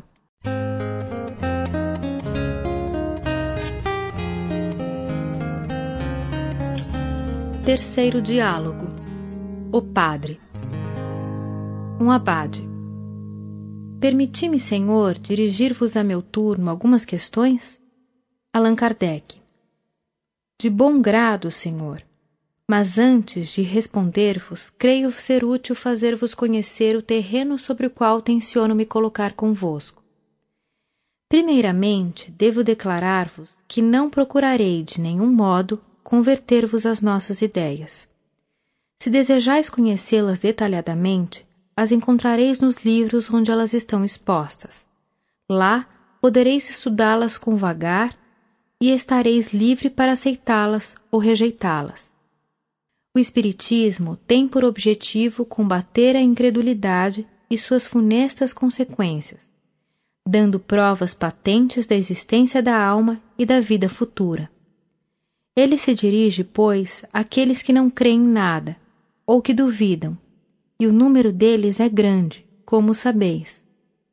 Aqueles que têm uma fé religiosa e aos quais essa fé basta, dele não tem necessidade. Aquele que diz, eu creio na autoridade da Igreja e me atenho ao que ela ensina, sem nada procurar além dela. O Espiritismo responde que ele não se impõe a ninguém e não vem forçar nenhuma convicção. A liberdade de consciência é uma consequência da liberdade de pensar, que é um dos atributos do homem. O Espiritismo estaria em contradição com seus princípios de caridade e de tolerância se ele não a respeitasse. Aos seus olhos, toda crença, quando sincera e não conduz ao seu próximo ao erro, é respeitável, mesmo que ela fosse errônea. Se alguém tiver sua consciência empenhada em crer, por exemplo, que é o sol que gira, nós lhe diremos: crede se isso vos satisfaz, porque não impedirá a terra de girar. Mas da mesma forma que não procuramos violentar vossa consciência, não procurai violentar a dos outros. Se de uma crença inocente em si mesma fazeis um instrumento de perseguição, ela torna-se nociva e pode ser combatida. Tal é, senhor Abade, a linha de conduta que tive com os ministros de diversos cultos que a mim se dirigiram. Quando me questionaram sobre alguns pontos da doutrina, lhes dei as explicações necessárias, abstendo-me de discutir certos dogmas com os quais o Espiritismo não tem preocupações. Cada um estando livre em sua apreciação, mas jamais fui procurá-los no desejo de abalar sua fé mediante uma pressão qualquer. Aquele que vem a nós como um irmão, como tal o acolhemos, aquele que nos recusa, nós o deixamos em paz é o conselho que não cesso de dar aos espíritas, porque nunca provei aqueles que se atribuem a missão de converter o clero. Sempre lhes disse: semeai no campo dos incrédulos, porque lá está uma ampla colheita a fazer. O Espiritismo não se impõe, porque, como eu o disse, ele respeita a liberdade de consciência e sabe que toda crença imposta é superficial e não dá senão as aparências da fé, mas não a fé sincera. Ele expõe seus princípios aos olhos de todos, de maneira a que cada um possa formar sua opinião com conhecimento de causa. Aqueles que o aceitam, padres ou laicos, o fazem livremente e porque os acham racionais, mas não nos zangamos de nenhum modo com aqueles que não são de nossa opinião se hoje há luta entre a Igreja e o Espiritismo, temos a consciência tranquila de não tê-la provocado. O Padre. Se a Igreja, vendo surgir uma nova doutrina, nela encontra princípios que, no seu entender, crê dever condenar, contestai-lhe o direito de discuti-los e de combatê-los, de precaver seus fiéis contra aquilo que ela considera um erro? Allan Kardec de forma alguma contestamos um direito que reclamamos para nós mesmos. Se ela tivesse se contido nos limites da discussão, nada de melhor. Mas lede a maioria dos escritos emanados dos seus membros ou publicados em nome da religião, os sermões que pregaram, e aí vereis a injúria e a calúnia extravasar de todas as partes, e os princípios da doutrina sempre indigna e maldosamente deturpados não se tem ouvido do alto do púlpito seus partidários serem qualificados de inimigos da sociedade e da ordem pública? Aqueles que ela reconduziu para a fé, anematizados e rejeitados pela Igreja, pela razão que ela entende melhor ser incrédulo que crer em Deus e na alma através do Espiritismo, não se afligiram por não haver para os espíritas as fogueiras da Inquisição? em certas localidades não os apontaram à repreensão dos seus concidadãos, chegando a fazê-los perseguir e injuriar nas ruas? Não se impôs a todos os fiéis fugirem deles como de pestilentos, desviando os serviçais de entrarem ao seu serviço? As mulheres não foram solicitadas a separarem-se de seus maridos e os maridos de suas mulheres por causa do espiritismo? não se fez perder seus lugares nos empregos, retirando aos operários o pão do trabalho e aos necessitados o pão da caridade porque eram espíritas? Não foram despedidos de certos asilos até os cegos, porque não quiseram abjurar sua crença? Dizei-me, senhor Abade, está aí a discussão real? Os espíritas opuseram a injúria pela injúria, o mal pelo mal? Não. A tudo opuseram a calma e a moderação.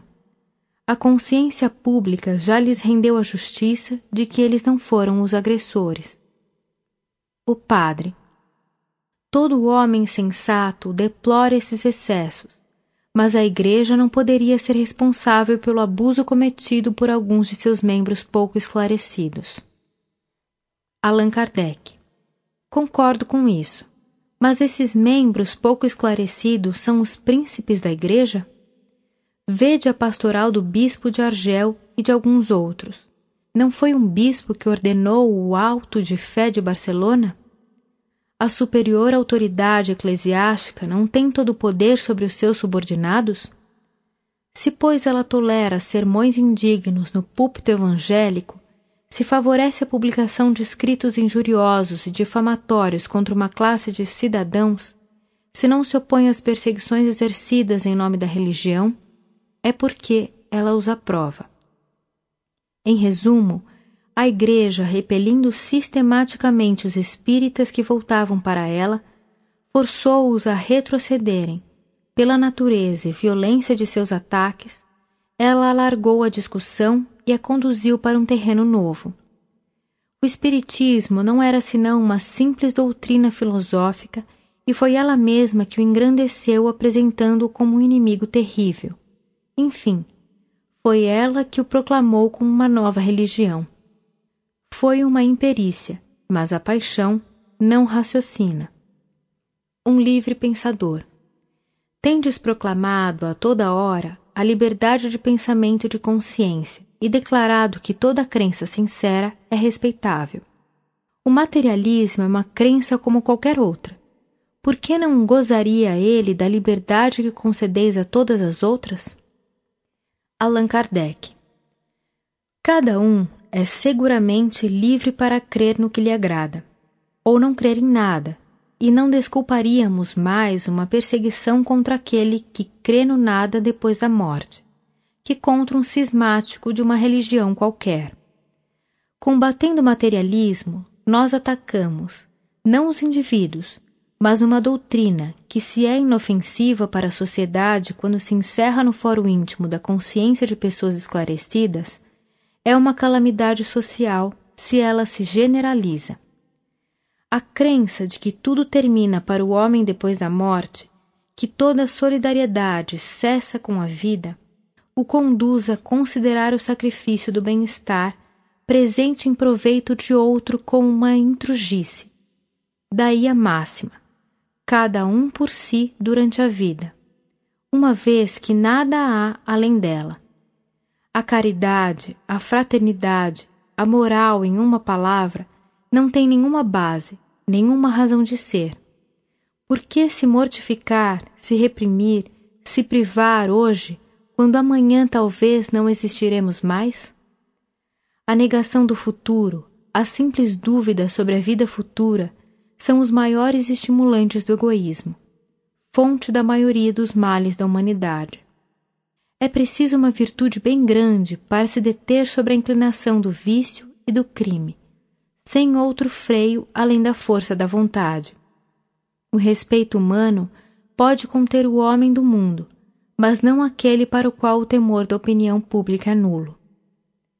A crença na vida futura, mostrando a perpetuidade das relações entre os homens, estabelece entre eles uma solidariedade que não termina no túmulo ela muda, assim, o curso das ideias. Se essa crença fosse apenas um espantalho, seria temporária.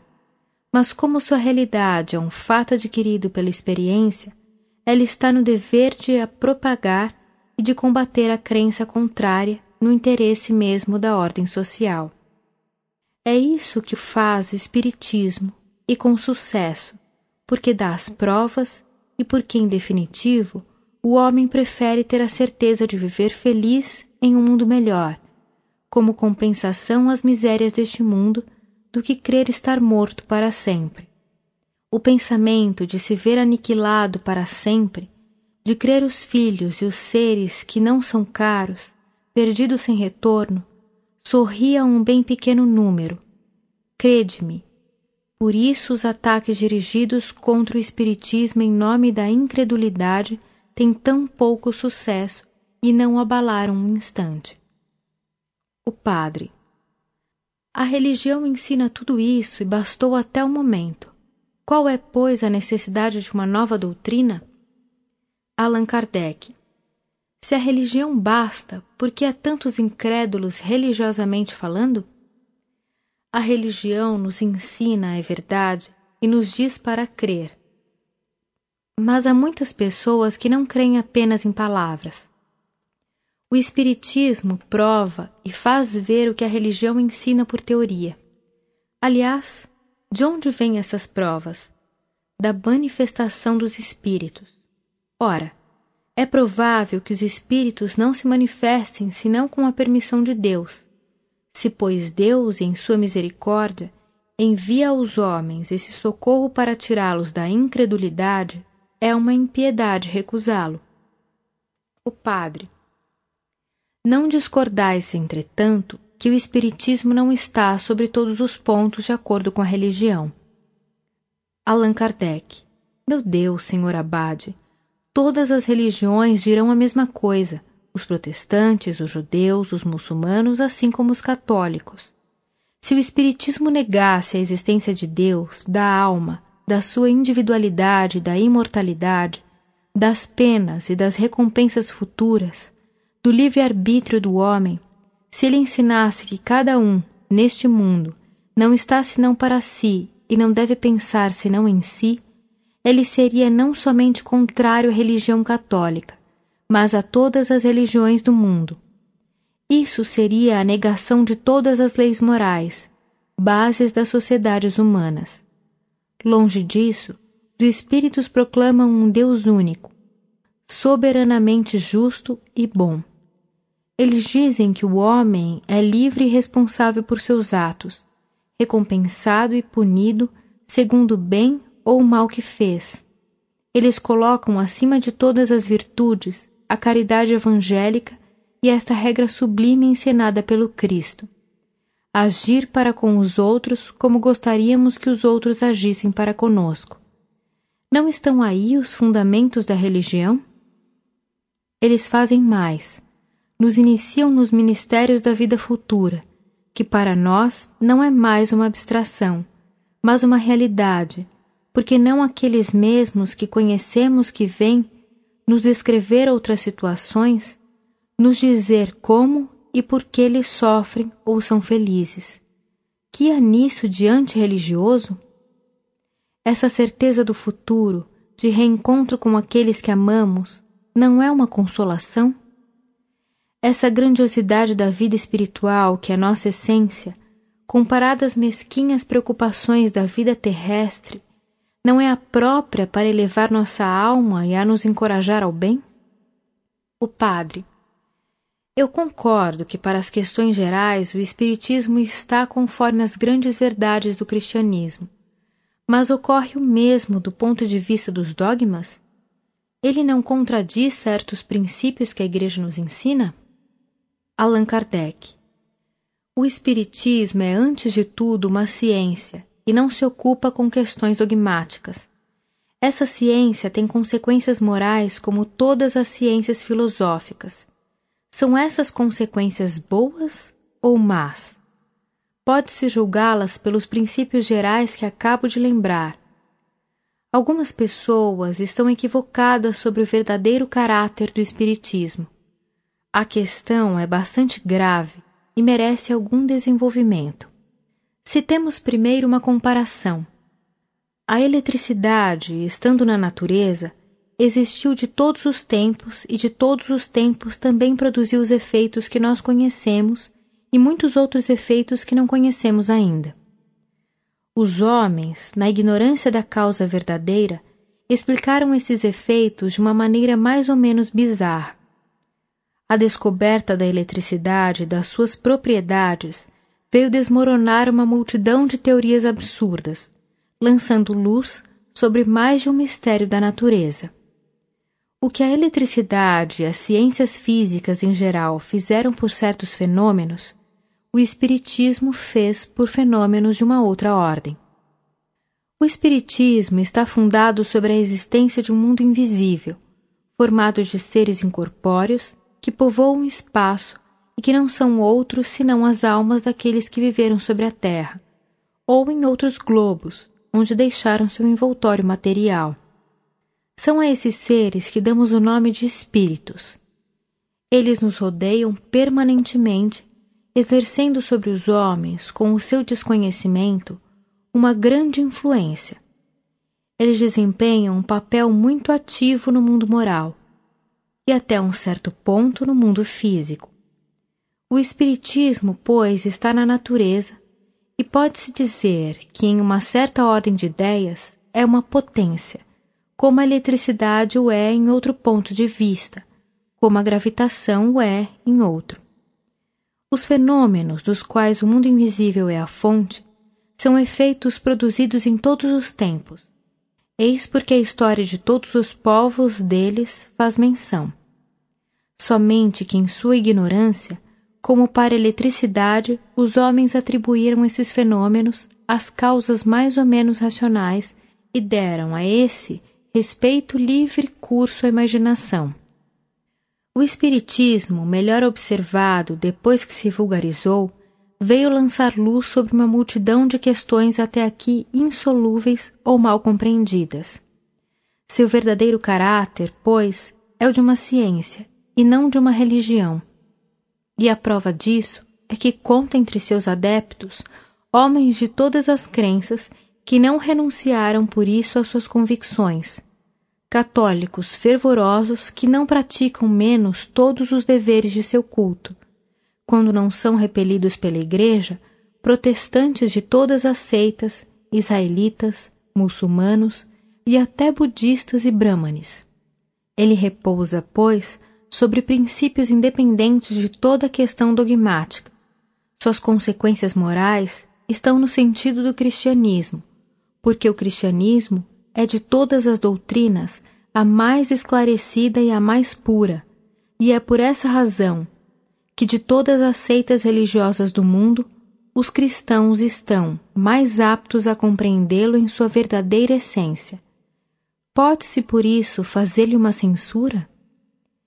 Cada um, sem dúvida, pode fazer uma religião de suas opiniões, interpretar a vontade das religiões conhecidas, mas daí a constituição de uma nova igreja à distância.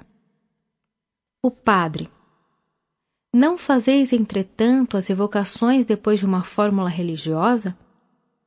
Allan Kardec. Seguramente colocamos um sentimento de religiosidade nas evocações e nas nossas reuniões. Mas não há fórmula sacramental.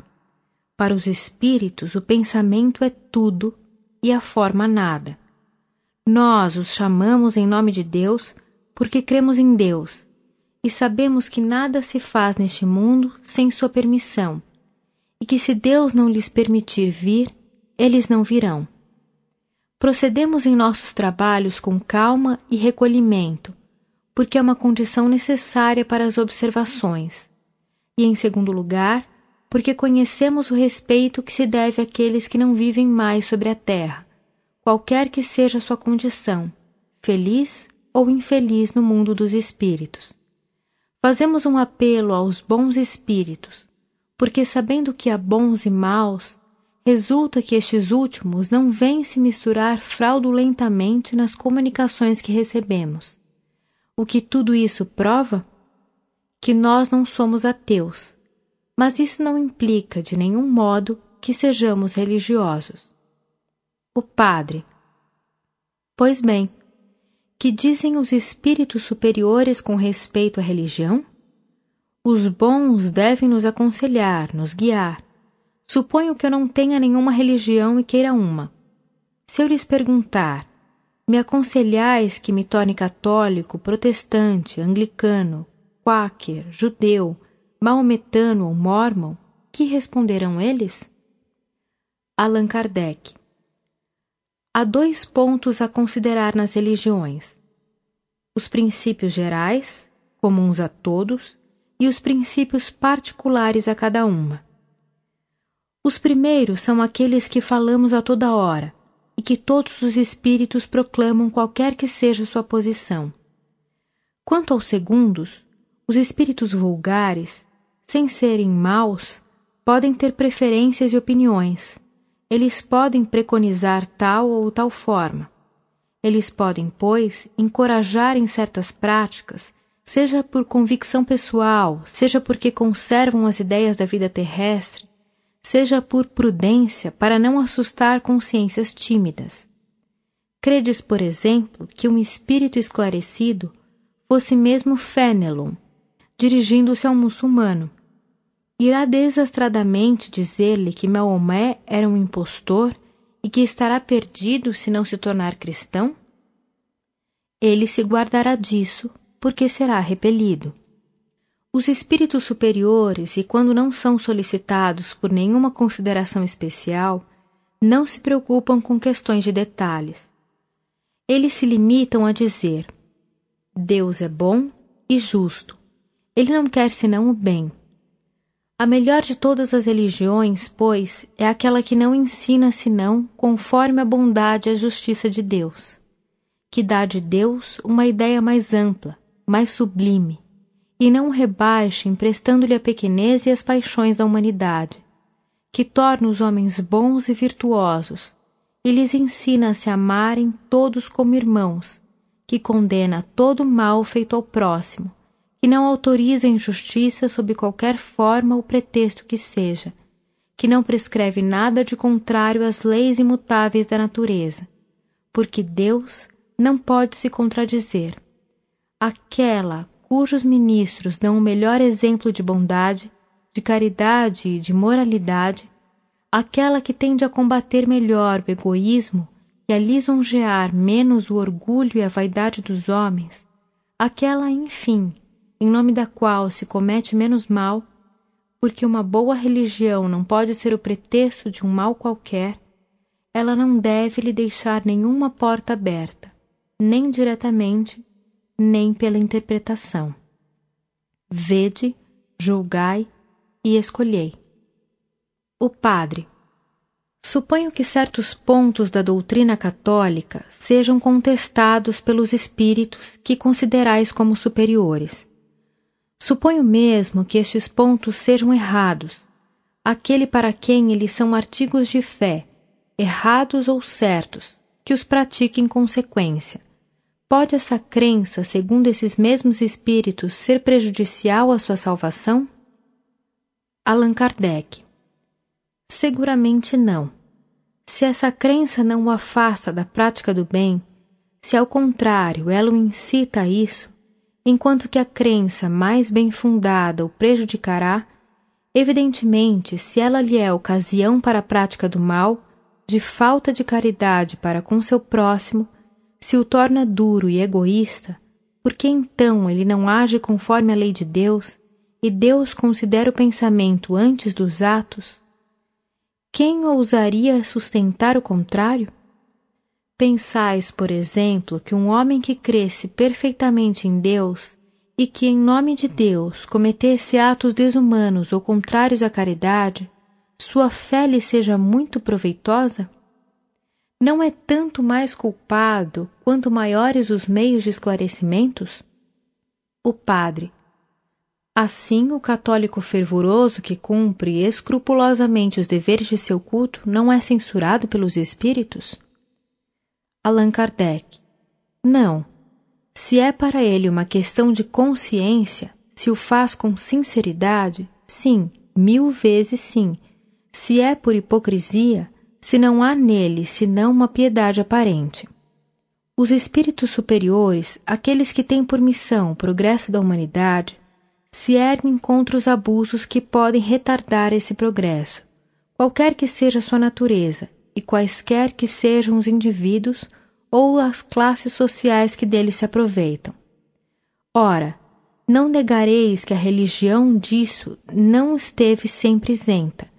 Se entre seus ministros, aos que cumprem sua missão com um devotamento todo cristão, que a fazem grande, bela e respeitável, concordareis que nem todos cumpriram sempre a santidade de seu ministério.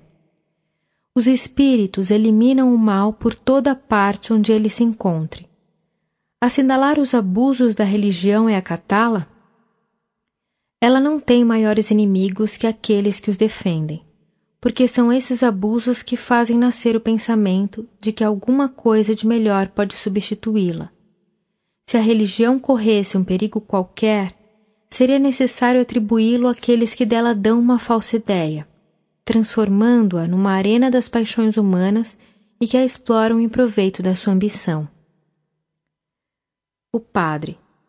Dizeis que o Espiritismo não discute os dogmas, e, todavia, admite certos pontos combatidos pela Igreja, tais como, por exemplo, a reencarnação, a presença do homem sobre a terra antes de Adão, ele nega a eternidade das penas, a existência dos demônios, o purgatório, o fogo do inferno.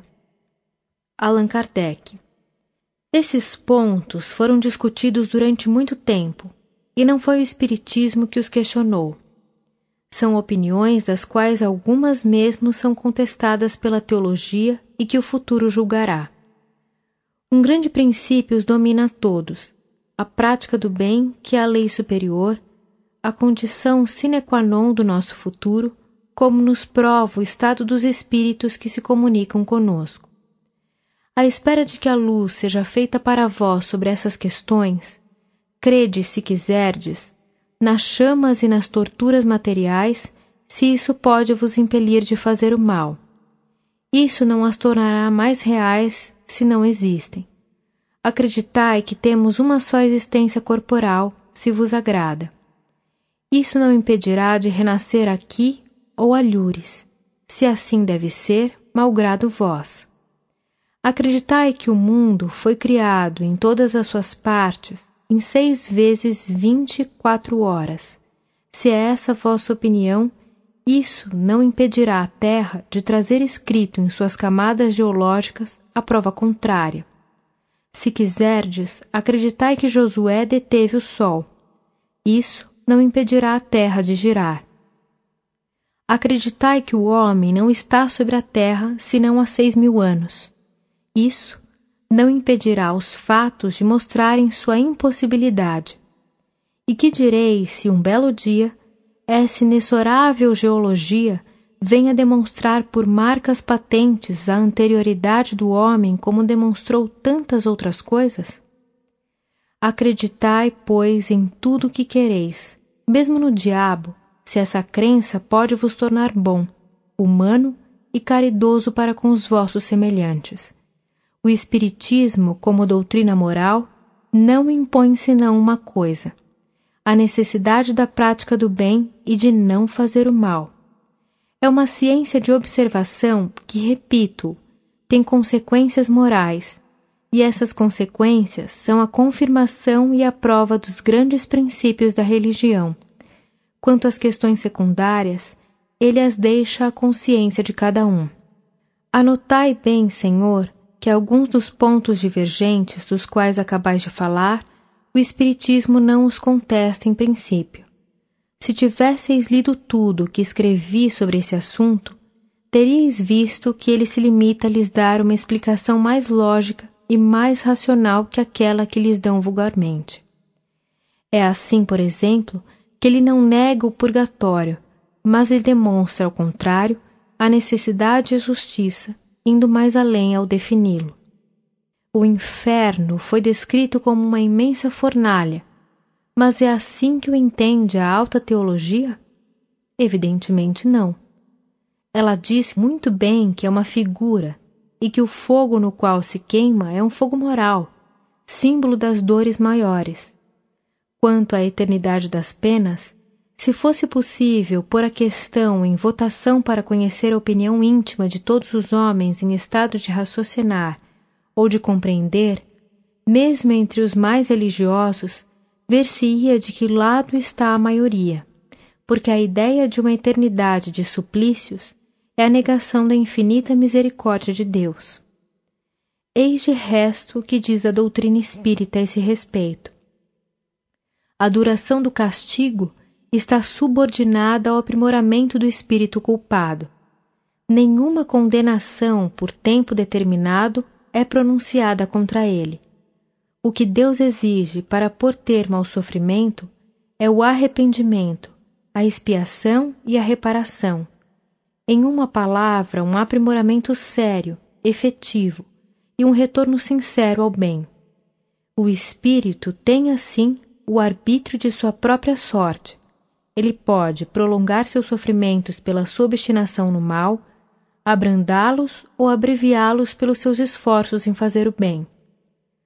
A duração do castigo, estando subordinada ao arrependimento, disso resulta que o espírito culpado que não se arrependesse e não se melhorasse jamais, sofreria sempre, e que para ele a pena seria eterna. A eternidade das penas, pois, deve-se entender no sentido relativo e não no sentido absoluto.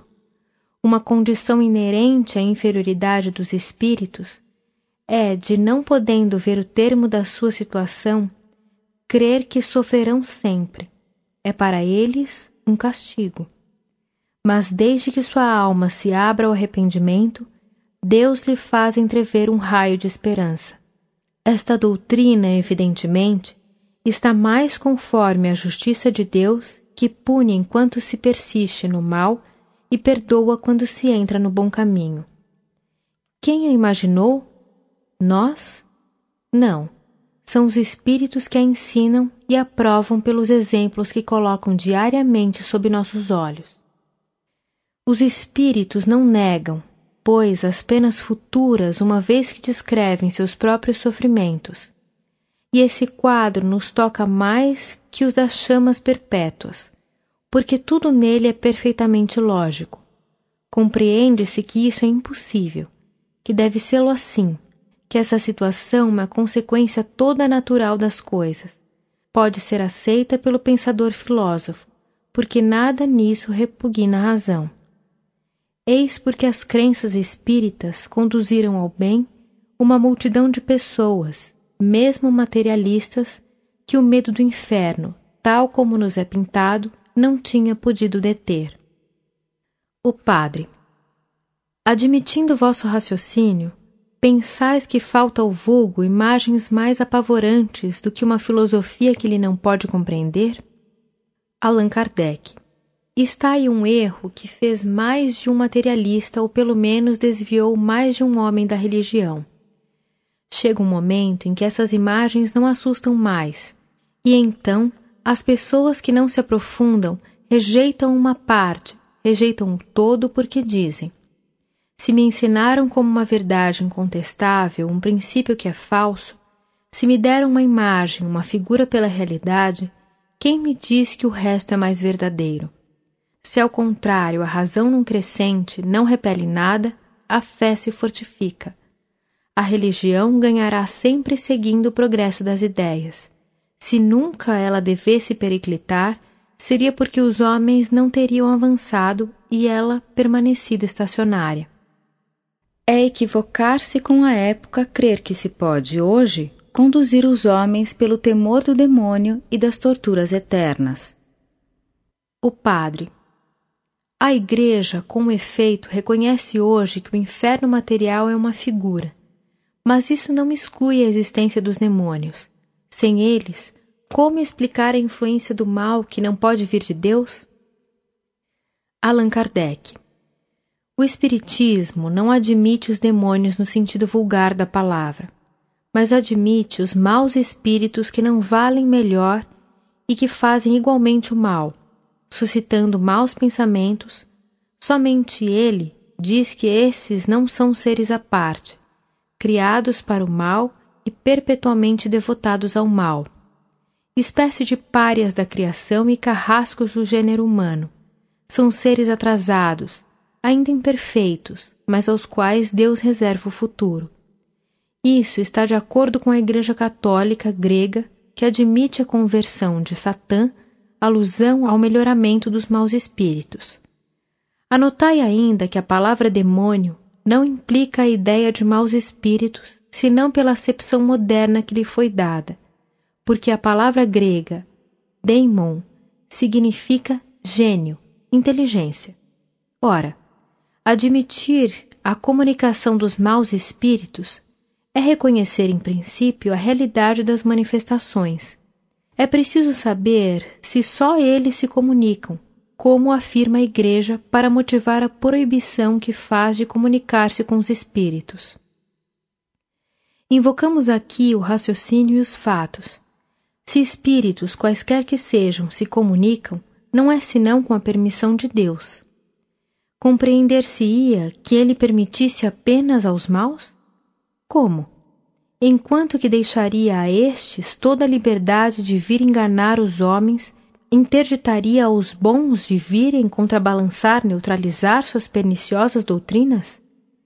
Crer que seja assim não seria colocar em dúvida seu poder e sua bondade e fazer de Satã o rival da divindade? A Bíblia, o Evangelho, os pais da Igreja reconhecem perfeitamente a possibilidade da comunicação com o mundo invisível. E desse mundo, os bons não estão excluídos. Por que, pois, o seriam hoje?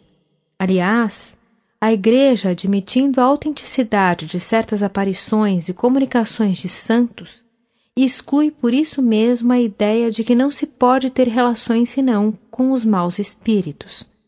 Seguramente, quando as comunicações não encerram senão coisas boas, como a pregação da moral evangélica mais pura e mais sublime, a abnegação, o desinteresse e o amor ao próximo, quando aí se combate o mal com qualquer coloração que lhe se apresente, é racional crer-se que o espírito maligno venha assim realizar seu trabalho?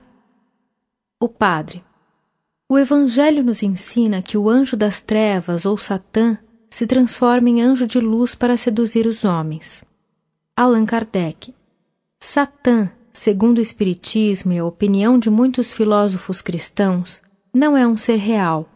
É a personificação do mal, como outrora Saturno era a personificação do tempo. A Igreja prende à letra essa figura alegórica é um negócio de opinião que eu não discutirei. Admitamos por um instante que Satã seja um ser real. A Igreja, à força de exagerar seu poder para amedrontar, chega a um resultado todo contrário, quer dizer, a destruição, não só de todo medo, mas também de toda crença em sua pessoa, segundo o provérbio. Quem quer muito provar, não prova nada. Ela o representa como eminentemente fino, sagaz e astuto, e na questão do espiritismo o faz representar o papel de um tolo e de um inábil. Uma vez que o objetivo de Satã é alimentar o inferno com suas vítimas e arrebatar almas de Deus, compreende-se que ele se dirija àqueles que estão no caminho do bem para os induzir ao mal e que por isso ele se transforme, segundo uma muito bela alegoria, em anjo da luz, quer dizer, simule hipocritamente a virtude, mas que ele deixe escapar aqueles que já têm em suas garras é o que não se compreende. Aqueles que não creem nem em Deus, nem em sua alma, que desprezaram a prece e estão mergulhados no vício, estão para ele tanto quanto é possível estar, nada mais há a fazer para os afundar mais na lama. Ora, incitá-los a retornar a Deus, a lhe pedir, a submeter-se à sua vontade, encorajá-los a renunciar ao mal, mostrando-lhe a felicidade dos eleitos e a triste sorte que espera os maus. Seria ato de um tolo, mais estúpido que se desse a liberdade a pássaros engaiolados com o pensamento de os recuperar em seguida. Há, pois, na doutrina da comunicação exclusiva dos demônios, uma contradição que fere o homem sensato. Por isso, não se persuadirá jamais que os espíritos que reconduzem a Deus aqueles que o negavam ao bem, aqueles que faziam o mal. que consolam os aflitos, dão força e coragem aos fracos, que pela sublimidade dos seus ensinamentos elevam a alma acima da vida material, sejam os subordinados de Satã e que por esse motivo deve-se interditar toda a relação com o mundo invisível. O Padre. Se a Igreja proíbe as comunicações com os espíritos dos mortos, é porque são contrárias à religião, como estão formalmente condenadas pelo Evangelho e por Moisés. Este último, pronunciando a pena de morte contra essas práticas, prova quanto elas são repreensíveis aos olhos de Deus. Allan Kardec eu vos peço perdão, mas essa proibição não está em nenhuma parte no Evangelho. Está somente na lei mosaica. Trata-se, pois, de saber se a Igreja coloca a lei mosaica acima da lei evangélica, quer dizer, se ela é mais judaica que cristã. Observe-se mesmo que de todas as religiões, a que faz menos oposição ao Espiritismo é a judaica, e que ela não tem invocado a lei de Moisés, sobre as quais se apoiam as seitas cristãs contra as evocações. Se as prescrições bíblicas são o código da fé cristã, por que interditar a leitura da Bíblia? Que se diria se proibisse a um cidadão estudar o código das leis de seu país? A proibição feita por Moisés tinha então sua razão de ser, porque o legislador hebreu queria que seu povo rompesse com todos os costumes adquiridos entre os egípcios e que este do qual se trata aqui era o motivo de abusos. Não se evocam os mortos por respeito e afeição por eles, nem com um sentimento de piedade. Era um meio de adivinhação, objeto de um tráfico vergonhoso, explorado pelo charlatanismo e a superstição. Portanto, Moisés teve razão em proibi-la. Se ele pronunciou contra esse abuso uma penalidade severa, é que precisava de meios rigorosos para governar seu povo indisciplinado. Também a pena de morte está prodigalizada na sua legislação. Apoia-se erradamente sobre a severidade do castigo para provar o grau da culpabilidade da evocação dos mortos. Se a proibição de evocar os mortos veio do próprio Deus, como pretende a Igreja, deve ter sido Deus quem editou a pena de morte contra os infratores. A pena tem, pois, uma origem tão sacra quanto a proibição. Por que não a conservaram?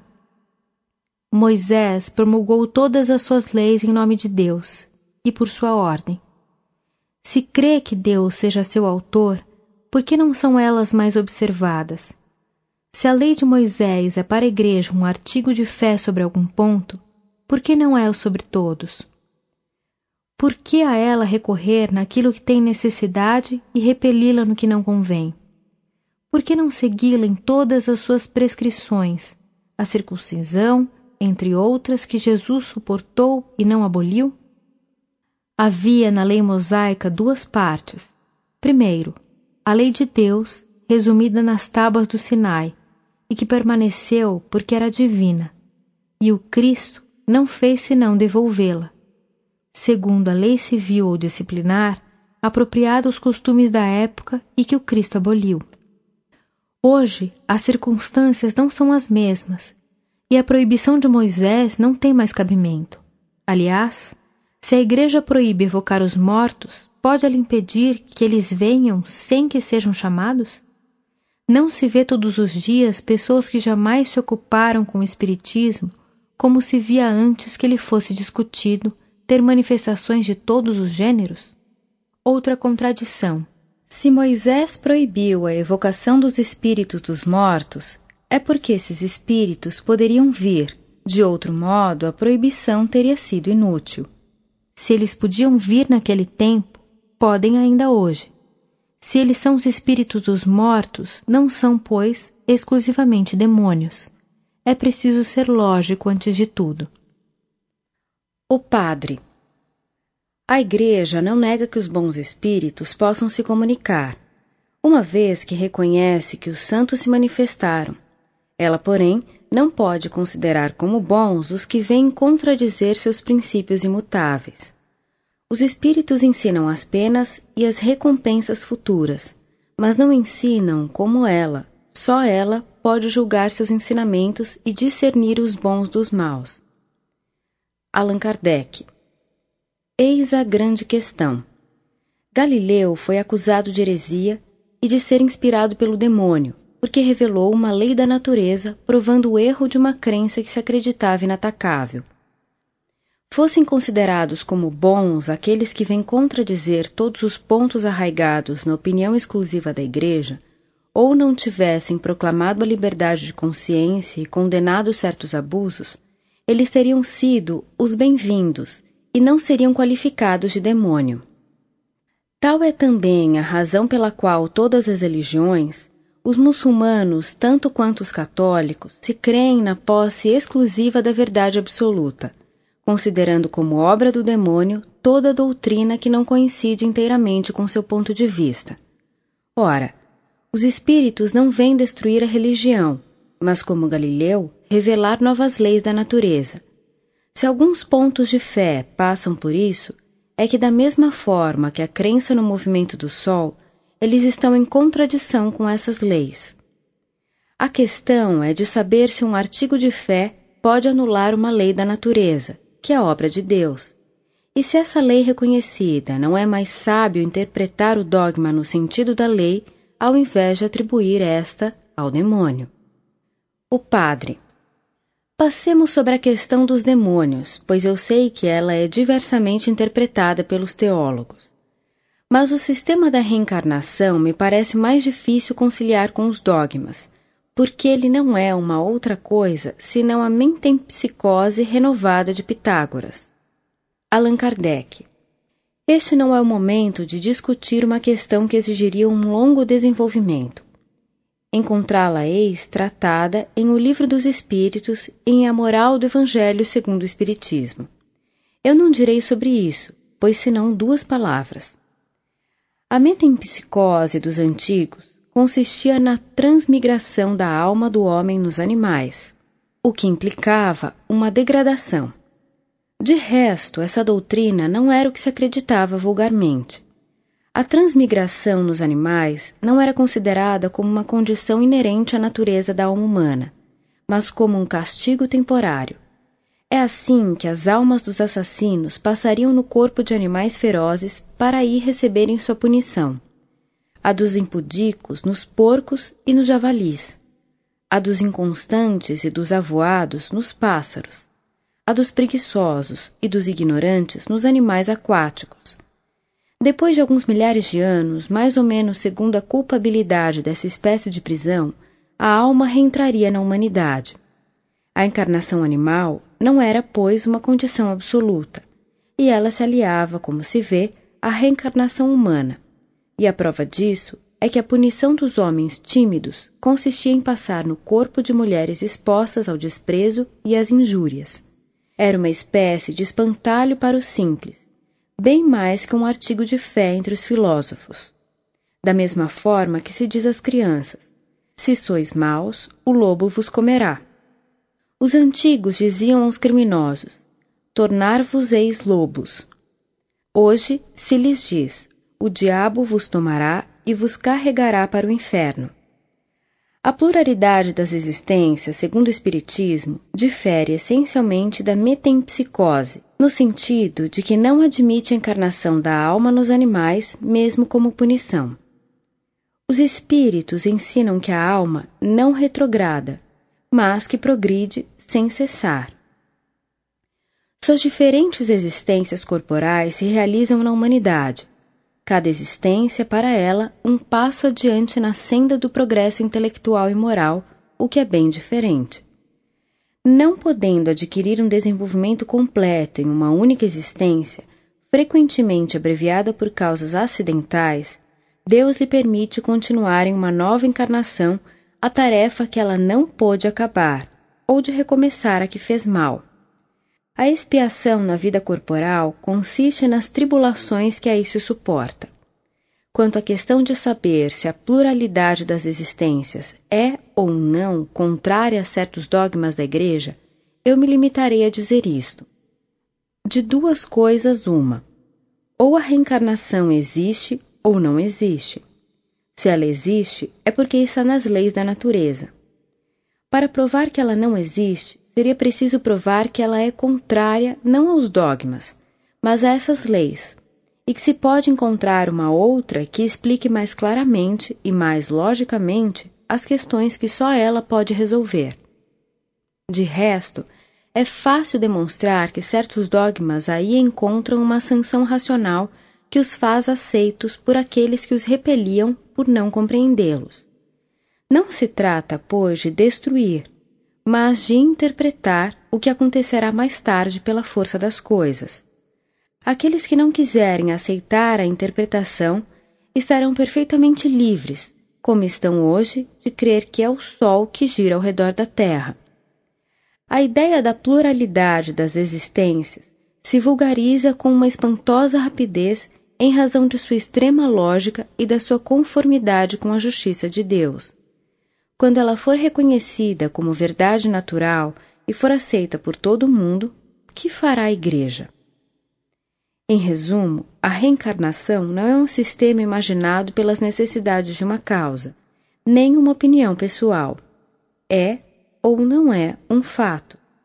Se está demonstrado que certas coisas que existem são materialmente impossíveis sem a reencarnação, é preciso admitir que elas são o fato da reencarnação, pois se ela está na natureza, não poderia ser anulada por uma opinião contrária. O padre.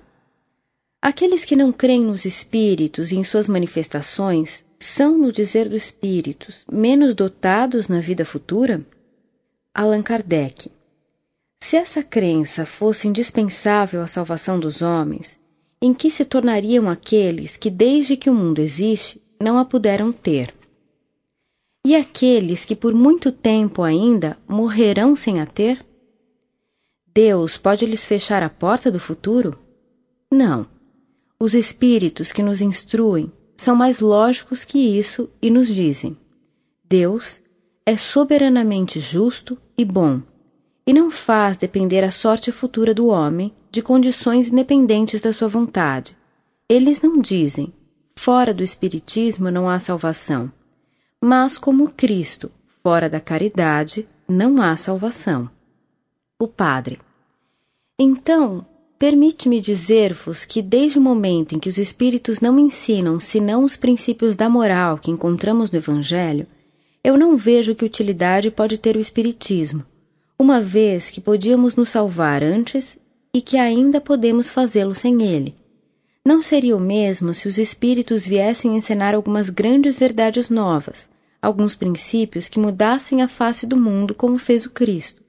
Pelo menos era só o Cristo, sua doutrina era única, enquanto que os espíritos são milhares que se contradizem. Uns dizem branco, outros preto. De onde seguiu-se que desde o princípio seus partidários formam já várias seitas.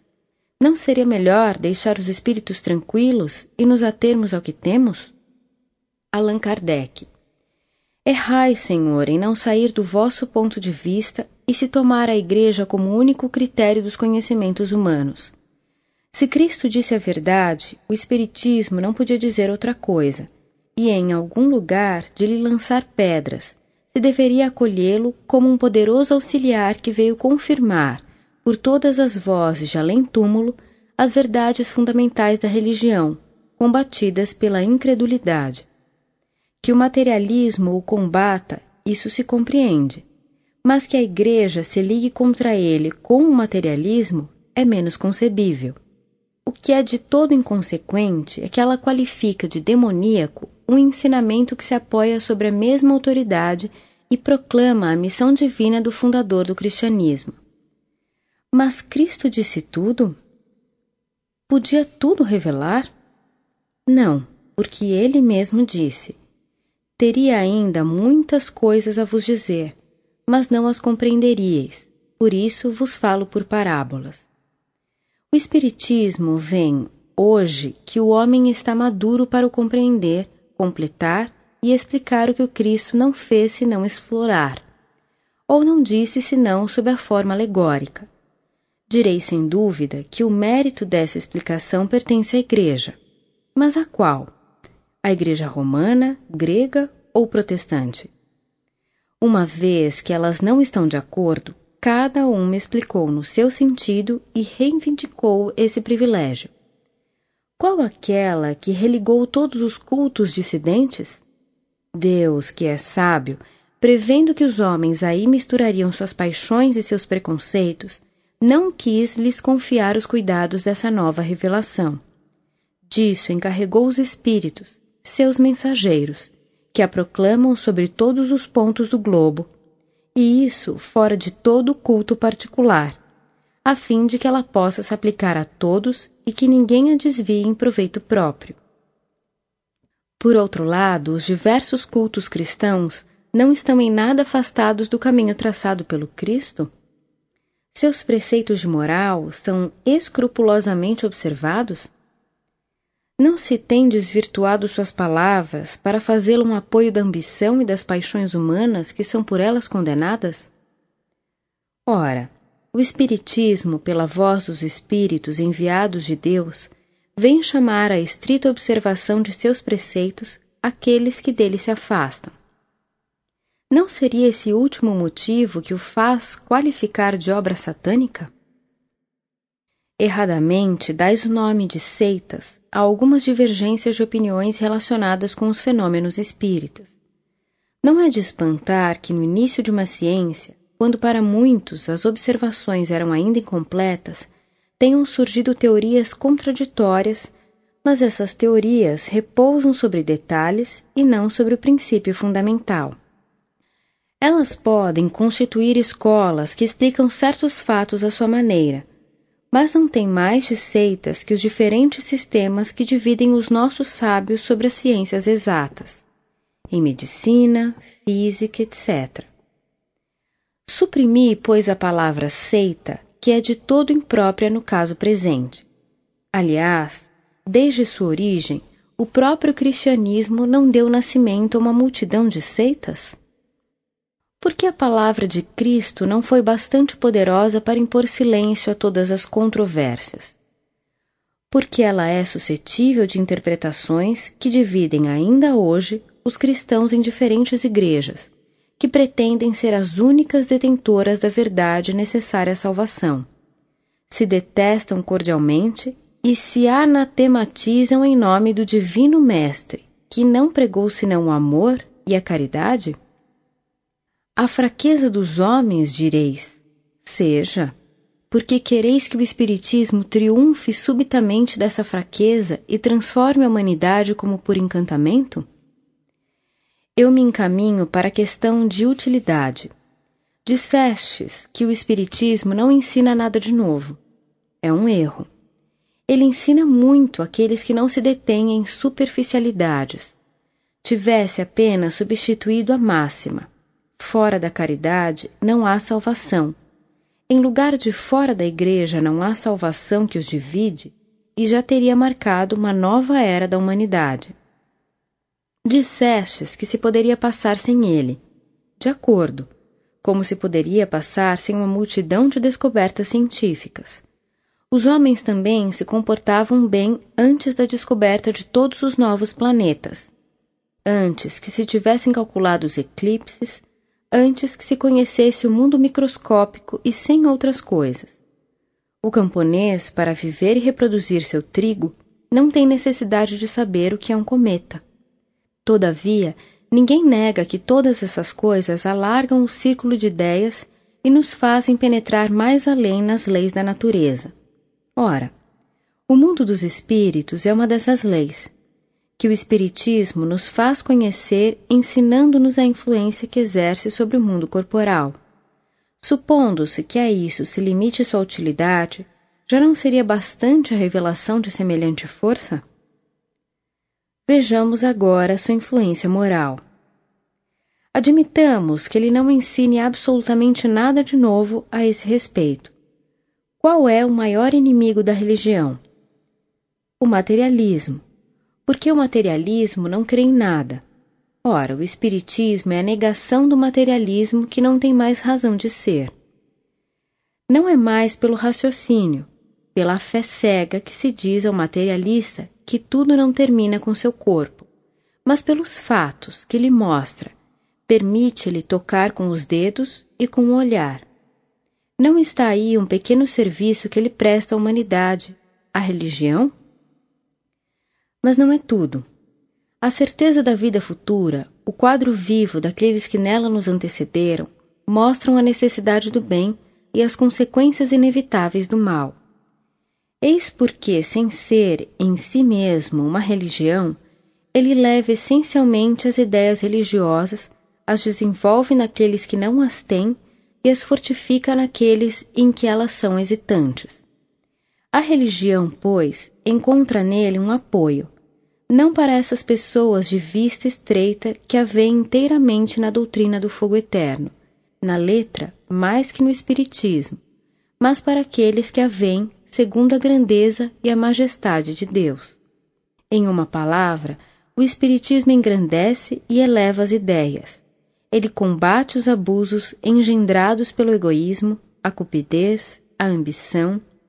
Mas quem ousaria proibi-los e deles declarar-se vencedor? Se ele não é indispensável à salvação, facilita-a consolidando-nos no caminho do bem qual é, aliás, o homem sensato que ousaria adiantar de um defeito do ortodoxo é mais repreensível aos olhos de Deus do que do ateu e do materialista? Eu coloco honestamente as questões seguintes a todos aqueles que combatem o Espiritismo relativamente às suas consequências religiosas. 1. Um, qual é o pior dotado na vida futura, aquele que não crê em nada ou aquele que, crendo nas verdades gerais, não admite certas partes do dogma? 2. O protestante e o cismático estão confundidos na mesma reprovação do ateu e do materialista? 3. Aquele que não é ortodoxo, no rigor da palavra, mas que faz todo o bem que pode, que é bom e indulgente para com seu próximo, leal em suas relações sociais, está menos garantido de sua salvação que aquele que crê em tudo, mas que é duro, egoísta e descaridoso? 4. Qual vale mais aos olhos de Deus? A prática das virtudes cristãs sem as do dever da ortodoxia ou a prática destes últimos sem as da moral? Eu respondi, senhor Abade, as questões e as objeções que me haveis dirigido, mas como vos disse inicialmente, sem nenhuma intenção pré-concebida de vos conduzir às nossas ideias e mudar vossas convicções, limitando-me a vos fazer examinar o Espiritismo sob seu verdadeiro ponto de vista. Se não tivesseis vindo, eu não vos teria procurado. Isso não quer dizer que desprezemos vossa adesão aos nossos princípios se ela deva ter lugar. Bem longe disso. Somos felizes ao contrário, com todas as aquisições que fazemos e que têm para nós tanto maior valor quanto sejam livres e voluntárias. Não temos nenhum direito para constranger quem quer que seja e teríamos escrúpulo em perturbar a consciência daqueles que, tendo crenças que os satisfazem, não vêm espontaneamente a nós. Nós dissemos que o melhor meio de se esclarecer sobre o Espiritismo é estudando previamente sua teoria. Os fatos virão naturalmente em seguida e serão compreendidos, qualquer que seja a ordem na qual os conduzam as circunstâncias. Nossas publicações são feitas com o objetivo de favorecer esse estudo. Eis a esse respeito o roteiro que aconselhamos. A primeira leitura a fazer-se é a deste resumo que apresenta o conjunto dos pontos mais destacados da ciência com isso, já se pode fazer dela uma ideia e se convencer de que, no fundo, há alguma coisa séria.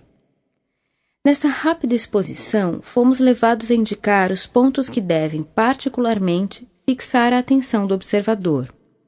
A ignorância dos princípios fundamentais é a causa das falsas apreciações da maioria daqueles que julgam o que não compreendem ou segundo suas ideias preconcebidas. Se este primeiro contato dá o desejo de sobre ele se saber mais, ler-se-á o Livro dos Espíritos, onde os princípios da doutrina estão completamente desenvolvidos. Depois, o Livro dos Médiuns, para a parte experimental, destinado a servir de guia para aqueles que querem operar por si mesmos, como para aqueles que querem se inteirar dos fenômenos.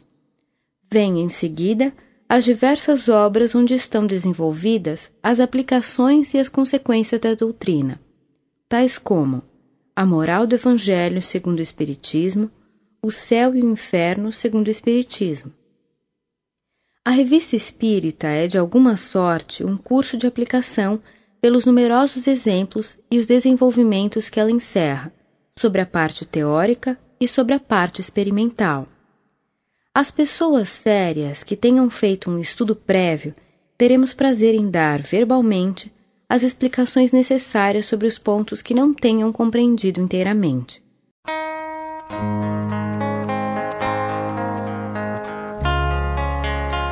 Capítulo 2 Noções elementares do Espiritismo Observações preliminares 1. É um erro crer-se que basta certos incrédulos verem fenômenos extraordinários para estarem convencidos. Aqueles que não admitem a alma ou o espírito no homem não podem admiti-lo fora do homem. Por conseguinte, negando a causa, negam o efeito. Chegam assim quase sempre com uma ideia pré-concebida e uma posição de negação que os desviam de uma observação séria e imparcial. Fazem perguntas e objeções às quais é impossível responder-se instantaneamente de um modo completo, porque seria preciso para cada pessoa fazer uma espécie de curso e recomeçar as coisas desde o início. O estudo prévio tem por resultado responder antecipadamente às objeções, das quais a maioria é fundada sobre a ignorância da causa dos fenômenos e das condições nas quais eles se produzem. 2. Aqueles que não conhecem o Espiritismo imaginam que se produzem fenômenos espíritas como se fazem experiências de física e de química. Daí sua pretensão em o submeter à sua vontade e a recusa de se colocar nas condições necessárias para a observação. Não admitindo, em princípio, a existência e a intervenção dos espíritos, ou pelo menos não reconhecendo sua natureza, sem seu modo de ação, eles agem como se operassem sobre a matéria bruta, e do fato de não obterem o que procuram, concluem que não há espíritos. Colocando-se em um outro ponto de vista, compreender-se-á que os espíritos, sendo a alma dos homens depois da morte, nós mesmos seremos espíritos, e que estaríamos pouco dispostos a servirmos de joguete para satisfazer as fantasias dos curiosos. 3. Se bem que certos fenômenos possam ser provocados em razão de provirem de inteligências livres, eles não estão jamais à disposição absoluta de quem quer que seja, e quem se empenhasse em obtê-los à vontade provaria ou sua ignorância ou sua má-fé. É preciso esperá-los, compreendê-los em sua passagem e, frequentemente, é no momento em que menos se espera que se apresentam os fatos mais interessantes e mais concludentes. Aquele que quer seriamente se instruir deve, pois, levar nisso, como em todas as coisas, a paciência, a perseverança e fazer aquilo que é necessário. De outro modo, é melhor para ele disso não se ocupar. 4. As reuniões destinadas às manifestações espíritas não estão sempre em boas condições, seja para obter-se resultados satisfatórios, seja para conduzir à convicção. Há reuniões mesmo, é preciso nisso convir, das quais os incrédulos saem menos convencidos do que quando entraram, fazendo restrições àqueles que lhes falam do caráter sério do Espiritismo em vista das coisas frequentemente ridículas que testemunharam. Eles não são mais lógicos que aquele que julgasse uma arte pelos esboços de um estudante, de uma pessoa pela sua caricatura ou de uma tragédia pela sua paródia. O Espiritismo tem também seus estudantes e aquele que quer se esclarecer não aure seus ensinamentos em uma só fonte. Não é senão pelo exame e pela comparação que ele pode assentar seu julgamento. 5. As reuniões frívolas têm um grave inconveniente para os iniciantes que as assistem, quando lhes dão uma ideia falsa do caráter do Espiritismo.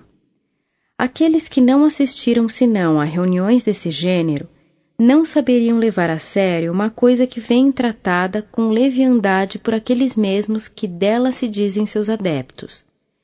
Um estudo prévio os ensinará a julgar a importância daquilo que vem e a separar o bom do mal. 6. O mesmo raciocínio se aplica àqueles que julgam o Espiritismo por certas obras excêntricas que não podem dele dar senão uma ideia incompleta e ridícula. O Espiritismo sério não é mais responsável por aqueles que o compreendem mal ou o praticam insensatamente do que a poesia não é responsável por aqueles que fazem maus versos. É deplorável, disse, que tais obras existam, porque elas comprometem a verdadeira ciência. Sem dúvida, seria preferível que ele não tivesse senão obras boas, mas o maior erro cabe àqueles que não se dão ao trabalho de tudo estudar. Todas as artes, todas as ciências, aliás, estão no mesmo caso. Não há sobre as coisas mais sérias tratados absurdos e cheios de erros? Por que o Espiritismo seria privilegiado a esse respeito, sobretudo em seu início?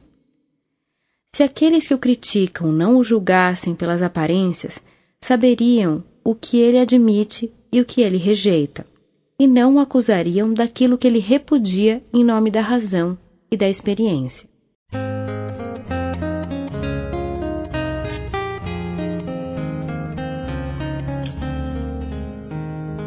Dos espíritos. 7.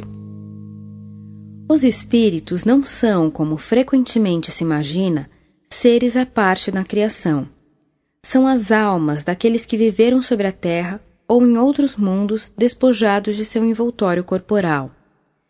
Quem admitir a existência da alma sobrevivendo ao corpo, admite por isso mesmo a existência dos espíritos.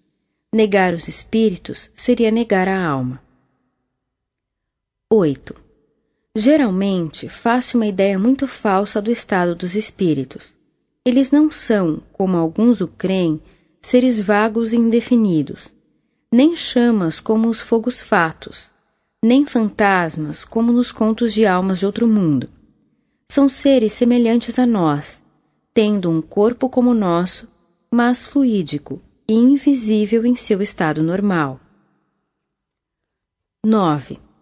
Quando a alma está unida ao corpo, durante a vida, ela tem um duplo envoltório: um pesado, grosseiro e destrutível, que é o corpo, outro fluídico, leve e indestrutível, chamado perispírito. 10. Há, pois, no homem três coisas essenciais. Primeiro, a alma ou espírito, princípio inteligente que abriga o pensamento, a vontade e o senso moral. Segundo, o corpo, envoltório material que coloca o espírito em relação com o mundo exterior.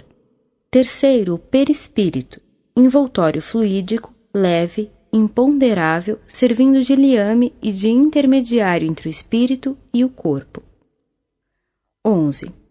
Quando o envoltório exterior está gasto, e não pode mais funcionar, ele sucumbe e o espírito dele se despoja, como o fruto se despoja de sua casca, a árvore de sua casca, a serpente de sua pele, em uma palavra, como se tira uma veste velha e imprestável. É o que se chama de morte. 12. A morte não é senão a destruição do envoltório material a alma abandona esse envoltório como a borboleta deixa sua crisálida. Contudo, ela conserva seu corpo fluídico ou perispírito. 13. A morte do corpo livra o espírito do envoltório que o amarrava à terra e o fazia sofrer. Uma vez liberto desse fardo, ele não tem mais que seu corpo etéreo, que lhe permite percorrer o espaço e transpor as distâncias com a rapidez do pensamento. 14. A união da alma, do perispírito e do corpo material constitui o homem. A alma e o perispírito separados do corpo constituem o ser chamado espírito.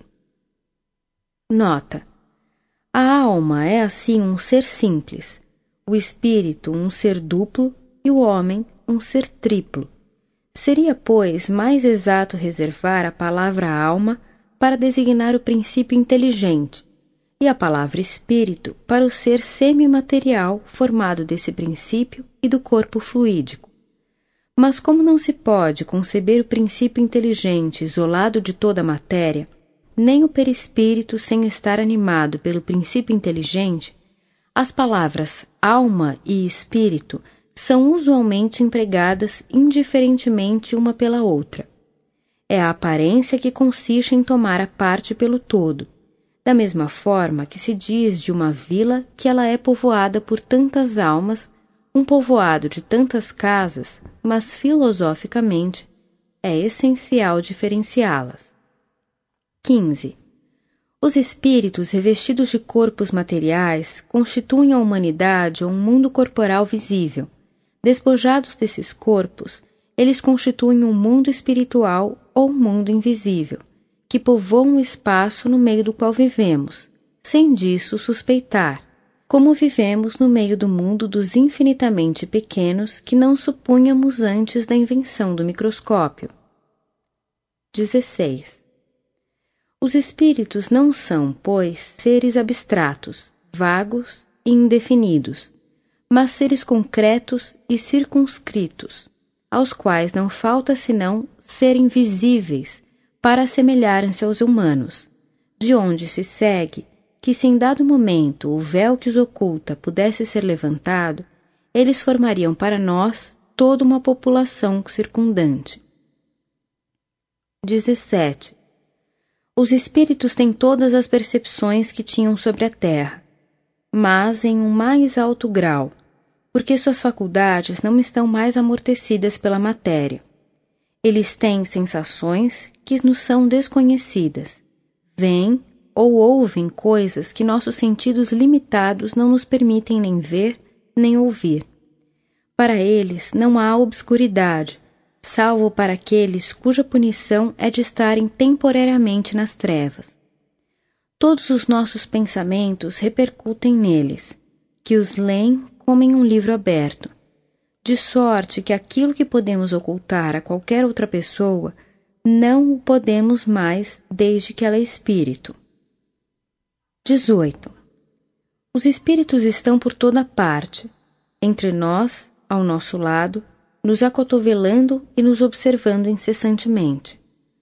Pela sua presença permanente em nosso meio, os espíritos são os agentes de diversos fenômenos, desempenhando um papel importante no mundo moral e até um certo ponto no mundo físico, constituindo assim uma das forças da natureza. 19. Desde que se admita a sobrevivência da alma ou do espírito, é racional admitir-se a sobrevivência das afeições. Sem isso, as almas de nossos parentes e de nossos amigos estariam perdidas para sempre, para nós. Uma vez que os espíritos podem ir por toda parte, é igualmente racional admitir-se que aqueles que nos amaram durante sua vida terrestre nos amem ainda depois da morte. Venham para perto de nós, desejem se comunicar conosco, servindo-se para isso dos meios que estão à sua disposição. Isso é o que a experiência confirma. A experiência prova, com efeito, que os espíritos conservam as afeições sérias que tinham sobre a terra e se alegram em vir até aqueles que amaram, sobretudo quando são atraídos pelo pensamento e sentimentos afetuosos que se lhes dirige, enquanto que são indiferentes para aqueles que não lhes têm senão indiferença. 20. O Espiritismo tem por objetivo a constatação e o estudo da manifestação dos espíritos de suas faculdades, de sua situação feliz ou infeliz e do seu futuro. Em uma palavra, o conhecimento do mundo espiritual. Essas manifestações, sendo confirmadas, têm por resultado a prova irrecusável da existência da alma, de sua sobrevivência ao corpo, de sua individualidade depois da morte, quer dizer, da vida futura. Por isso mesmo é a negação das doutrinas materialistas, não mais pelo raciocínio, mas pelos fatos. 21. Uma ideia mais ou menos geral entre as pessoas que não conhecem o Espiritismo é de crer que os espíritos, só porque estão livres da matéria, devem saber tudo e possuir a soberana sabedoria. Há aí um erro grave. Os espíritos, não sendo senão as almas dos homens, estes não adquiriram a perfeição, deixando seu envoltório terrestre. O progresso do espírito não se realiza senão com o tempo, e não é senão sucessivamente que ele se despoja de suas imperfeições e adquire os conhecimentos que lhe faltam. Seria também ilógico admitir-se que o espírito de um selvagem ou de um criminoso torne-se de repente sábio e virtuoso.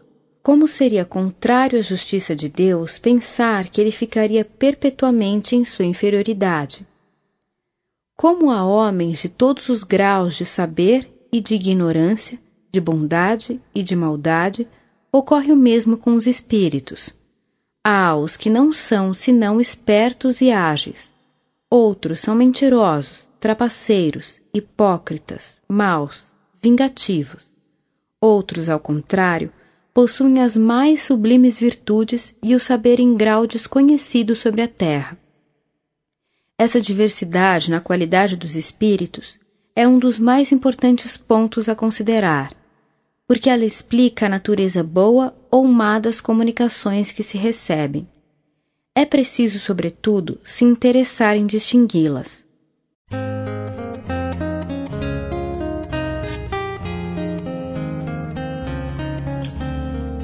Comunicações com o mundo invisível. 22. A existência, a sobrevivência e a individualidade da alma sendo admitidas, o Espiritismo se reduz a uma só questão principal. As comunicações entre as almas e os vivos são possíveis? Essa possibilidade é um resultado da experiência. O fato de o um intercâmbio entre o mundo visível e o mundo invisível, uma vez estabelecido, a natureza, a causa e o modo desses intercâmbios sendo conhecidos, é um novo campo aberto à observação e a chave de uma multidão de problemas. É ao mesmo tempo um poderoso elemento moralizador para acabar com a dúvida sobre o futuro. 23. O que lança no pensamento de muitas pessoas a dúvida sobre a possibilidade das comunicações de além-túmulo é a ideia falsa que se faz do estado da alma depois da morte. Se afigura geralmente como um sopro, uma fumaça, alguma coisa vaga, apenas compreendida pelo pensamento, que se evapora e vai para não se sabe onde, mas tão longe que mal se compreende que ela possa voltar sobre a terra. Se a considerarmos, ao contrário, na sua união com o corpo fluídico, semimaterial, com o qual ela forma um ser concreto individual, seus intercâmbios com os vivos não têm nada de incompatível com a razão. 24. O mundo visível, vivendo no mundo do meio invisível, com o qual está em contato perpétuo, disso resulta que eles reagem incessantemente um sobre o outro, que desde que há homens, há espíritos, e que se estes últimos têm o poder de se manifestar, devem tê-lo feito em todas as épocas e entre todos os povos. Entretanto, nestes últimos tempos, as manifestações dos espíritos tomaram grande desenvolvimento e adquiriram um maior caráter de autenticidade, porque estava nos objetivos da providência colocar termo ao flagelo da incredulidade e do materialismo mediante provas evidentes, permitindo àqueles que deixaram a terra virem atestar sua existência e nos revelar sua situação feliz ou infeliz. 25. Os intercâmbios entre o mundo visível e o mundo invisível podem ser ocultos ou patentes, espontâneos ou provocados.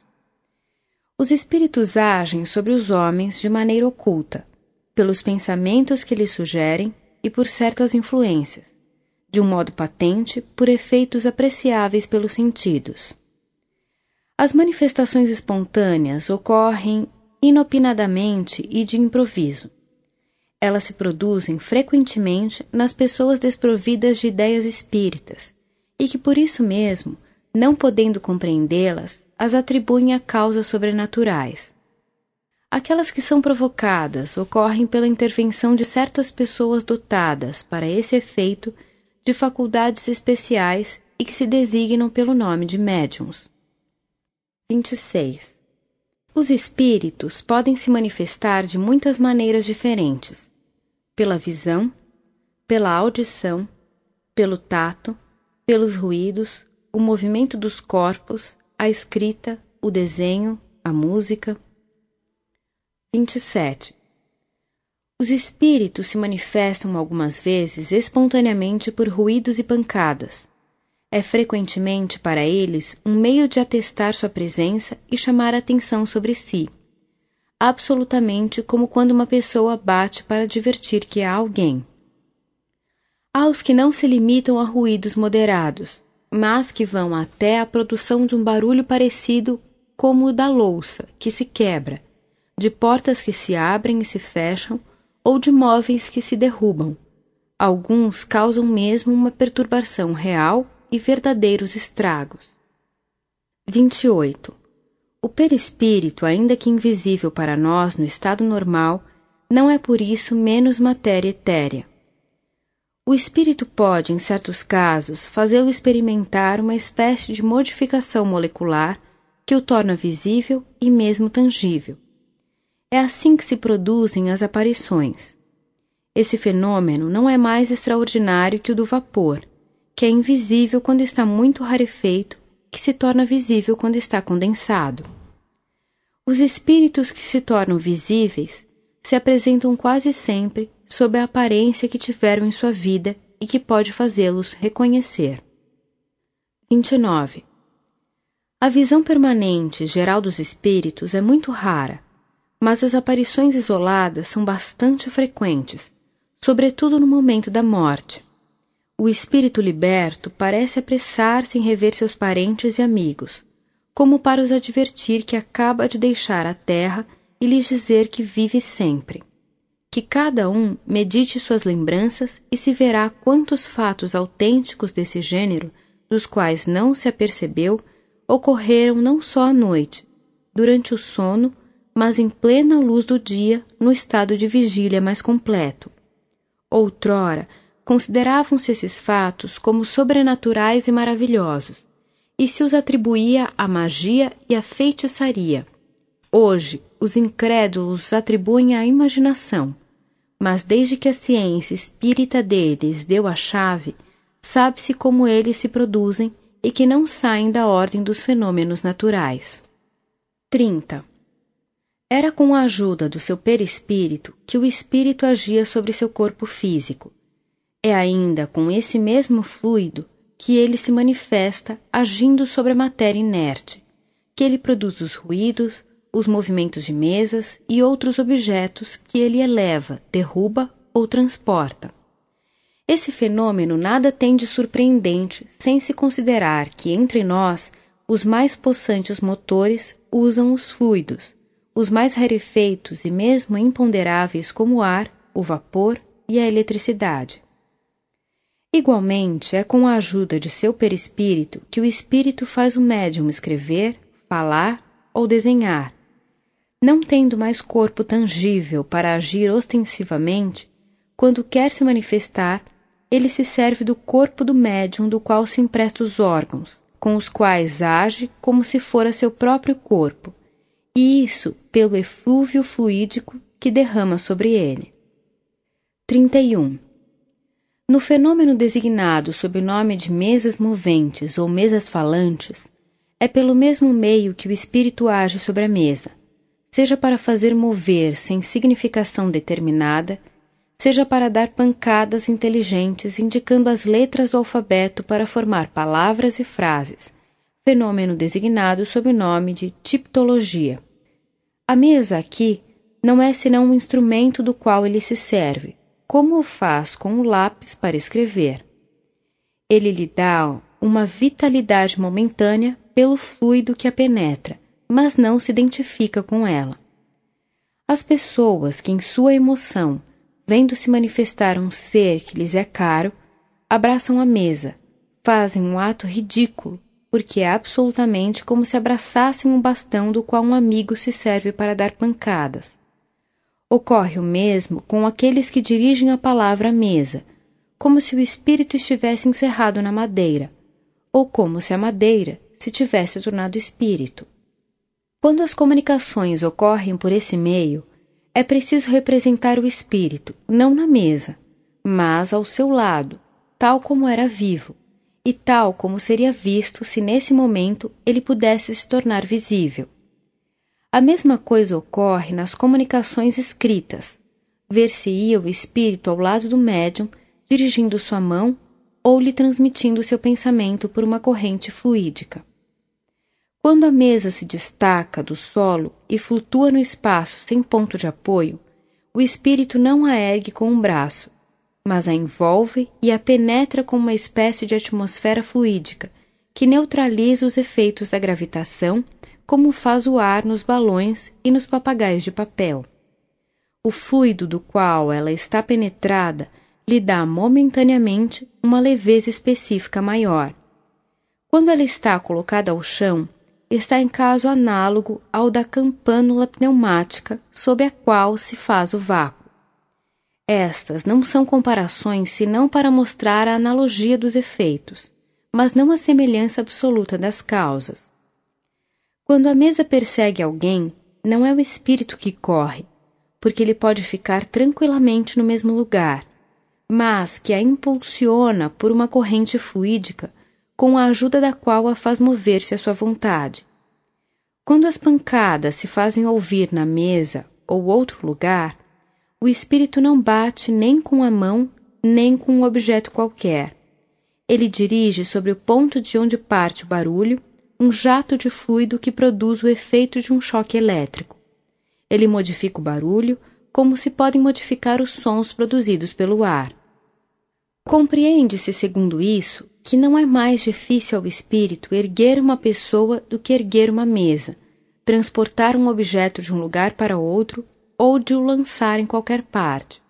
Esses fenômenos se produzem em razão da mesma lei. 32. Pode-se ver por essas poucas explicações que as manifestações espíritas de qualquer natureza que sejam nada tem de sobrenatural ou de maravilhoso. São fenômenos que se produzem em virtude da lei que rege o intercâmbio do mundo visível com o mundo invisível, lei tão natural como a da eletricidade, da gravitação. O Espiritismo é a ciência que nos faz conhecer essa lei, como a mecânica nos faz conhecer a lei do movimento, a ótica, a da luz. As manifestações espíritas, estando na natureza, produziram-se em todas as épocas. A lei que as rege, uma vez conhecida, nos explica uma série de problemas considerados insolúveis. É a chave de uma multidão de fenômenos explorados e ampliados pela superstição. 33. O maravilhoso, uma vez afastado, esses fenômenos nada mais têm que repugne a razão porque eles vêm se colocar ao lado de outros fenômenos naturais. Nos tempos de ignorância, todos os efeitos dos quais não se conheciam as causas eram reputados como sobrenaturais. As descobertas científicas, sucessivamente, restringiram o círculo do maravilhoso. O conhecimento desta nova lei o reduziu a nada. Aqueles, pois, que acusam o Espiritismo de ressuscitar o maravilhoso, provam com isso que falam de uma coisa que não conhecem. 34. As manifestações dos espíritos são de duas naturezas: os efeitos físicos e as manifestações inteligentes. Os primeiros são os fenômenos materiais e ostensivos, tais como os movimentos, os ruídos, os transportes de objetos, etc. As outras consistem na permuta regular de pensamentos com a ajuda de sinais, da palavra e principalmente da escrita. 35. As comunicações que se recebem dos espíritos podem ser boas ou más, justas ou falsas, profundas ou superficiais, segundo a natureza dos espíritos que se manifestem. Aqueles que provam sabedoria e saber são espíritos que progrediram. Aqueles que provam ignorância e más qualidades são espíritos ainda atrasados que progredirão com o tempo. Os espíritos não podem responder senão sobre o que sabem, segundo o seu adiantamento, e além disso, sobre o que lhes é permitido dizer, porque há coisas que não devem revelar, visto que não é dado ainda ao homem tudo conhecer. 36.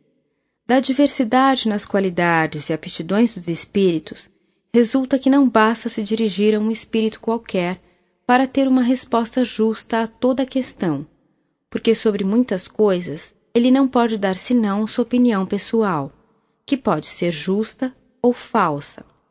Se ele é sábio, reconhecerá sua ignorância sobre o que não sabe. Se é leviano ou mentiroso, responderá sobre tudo sem se preocupar com a verdade. Se é orgulhoso, dará sua ideia como uma verdade absoluta. Foi por isso que São João Evangelista disse: Não creiais em todo espírito, mas examinai se os espíritos são de Deus. A experiência prova a sabedoria desse conselho. Haveria, pois, imprudência e leviandade em aceitar sem controle tudo que vem dos espíritos. Por isso, é essencial conhecer a natureza daqueles com os quais se tem relação. 37. Reconhece-se a qualidade dos espíritos pela sua linguagem. A dos espíritos verdadeiramente bons e superiores é sempre digna, nobre, lógica, isenta de contradições. Nela transparecem a sabedoria, a benevolência, a modéstia e a moral mais pura. Ela é concisa e sem palavras inúteis. Nos espíritos inferiores, ignorantes ou orgulhosos, o vazio das ideias é quase sempre compensado pela abundância de palavras. Todo pensamento evidentemente falso, toda máxima contrária à moral sadia, todo conselho ridículo, toda expressão grosseira, trivial ou simplesmente frívola, enfim, toda marca de malevolência, presunção ou arrogância são sinais incontestáveis de inferioridade num espírito. 38. Os espíritos inferiores são mais ou menos ignorantes. Seu horizonte moral é limitado, sua perspicácia restrita. Eles não têm das coisas senão uma ideia frequentemente falsa e incompleta, e estão, por outro lado, ainda sob a influência dos preconceitos terrestres que tomam algumas vezes por verdades. Por isso, eles são incapazes de resolverem certas questões. Eles podem nos induzir ao erro, voluntária ou involuntariamente, sobre o que eles próprios não compreendem. 39. Os espíritos inferiores não são, por isso, todos essencialmente maus. Há os que não são senão ignorantes e levianos. Há os gracejadores, os espirituosos, os divertidos e que sabem manejar o gracejo fino e mordaz. Ao lado disso, encontram-se no mundo dos espíritos, como sobre a terra, todos os gêneros de perversidades e todos os graus de superioridade intelectual e moral. 40. Os espíritos superiores não se ocupam senão com manifestações inteligentes, objetivando nossa instrução. As manifestações físicas ou puramente materiais estão mais especialmente nas atribuições dos espíritos inferiores, vulgarmente designados sob o nome de espíritos batedores, como entre nós os torneios de força cabem aos saltimbancos e não aos sábios. 41. As comunicações com os espíritos devem sempre ser feitas com calma e recolhimento. Não se deve jamais perder de vista que os espíritos são as almas dos homens e que seria inconveniente deles fazer um jogo e um objeto de divertimento. Se se deve respeito aos despojos mortais, deve-se muito mais ainda ao espírito.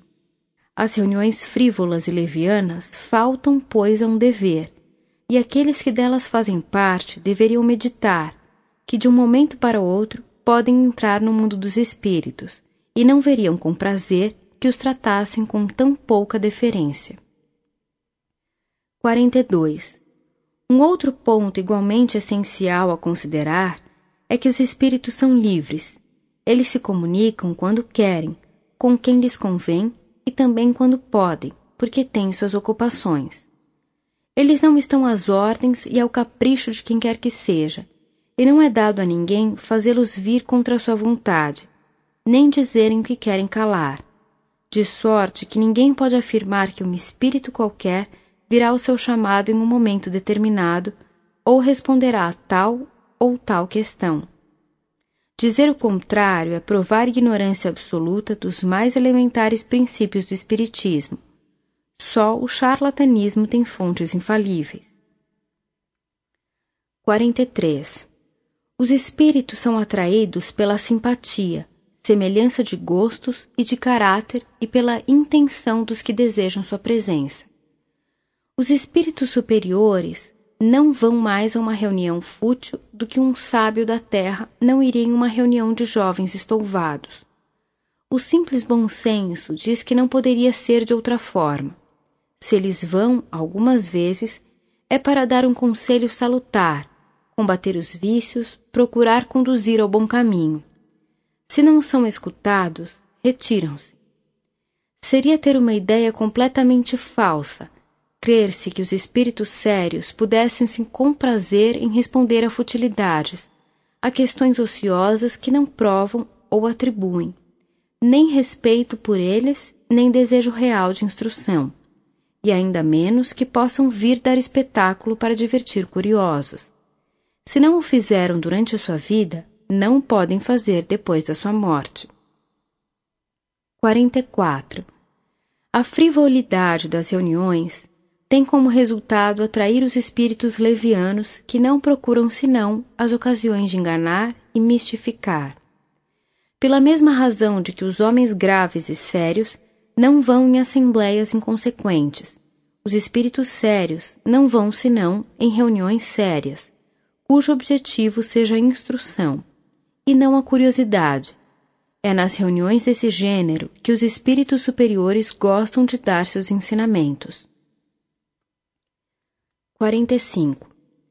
Do que precede, resulta que toda reunião espírita, para ser proveitosa, deve, como primeira condição, ser séria e reservada, que tudo deve aí se passar respeitosamente, religiosamente e com dignidade, se quer obter o concurso habitual dos bons espíritos. É preciso não esquecer que se esses mesmos espíritos nelas estivessem presentes em vida, ter-se-ia por eles a consideração a que tem ainda mais direito depois de sua morte. 46. Em vão alega-se a utilidade de certas experiências curiosas, frívolas e recreativas para convencer os incrédulos.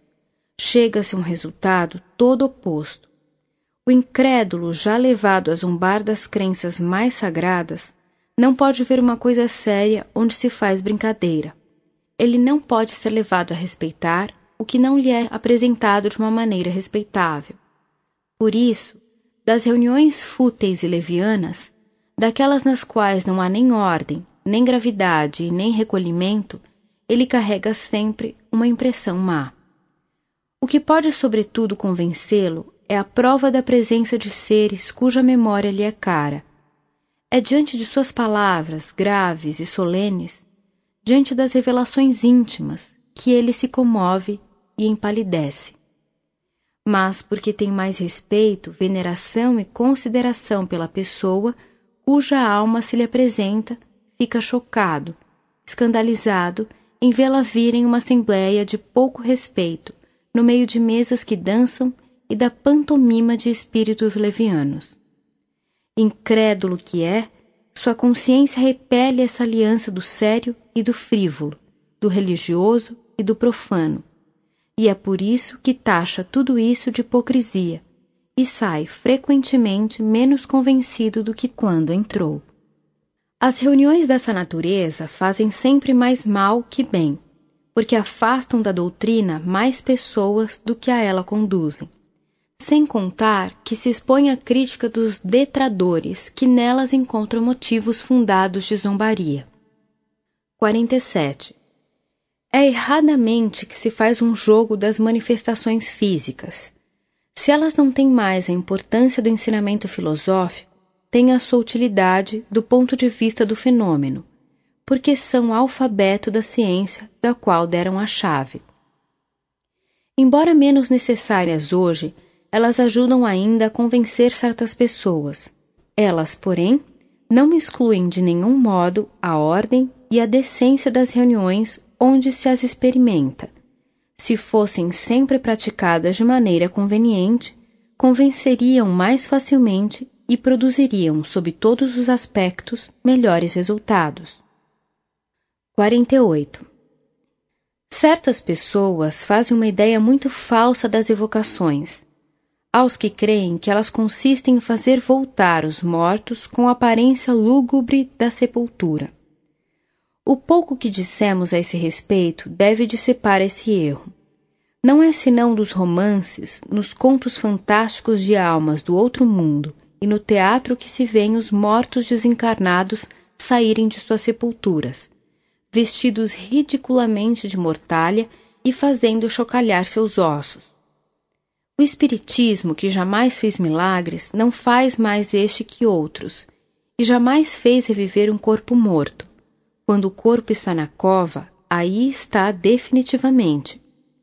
Mas o ser espiritual, fluídico, inteligente, não foi aí encerrado com seu envoltório grosseiro, do qual se separou no momento da morte e uma vez operada a separação, nada tem em comum com ele.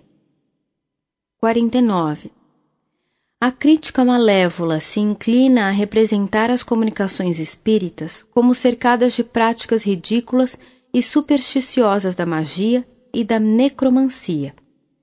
Se aqueles que falam do espiritismo sem o conhecer, se tivessem se dado ao trabalho de estudar aquilo de que querem falar, se poupariam de gastos da imaginação ou de alegações que não servem senão para provarem sua ignorância e sua má vontade.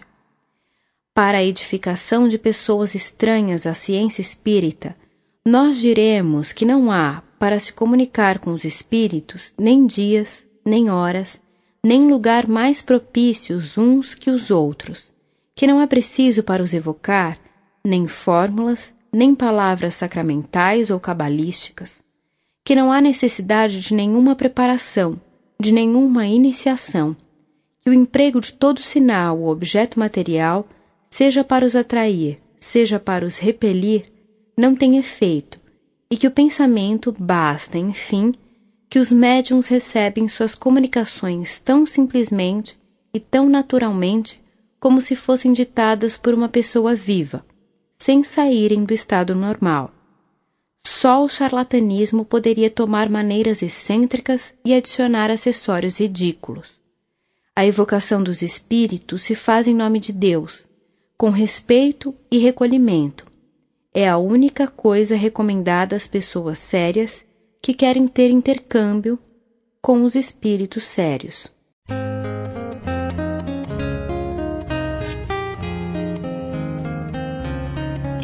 Fim providencial das manifestações espíritas. 50.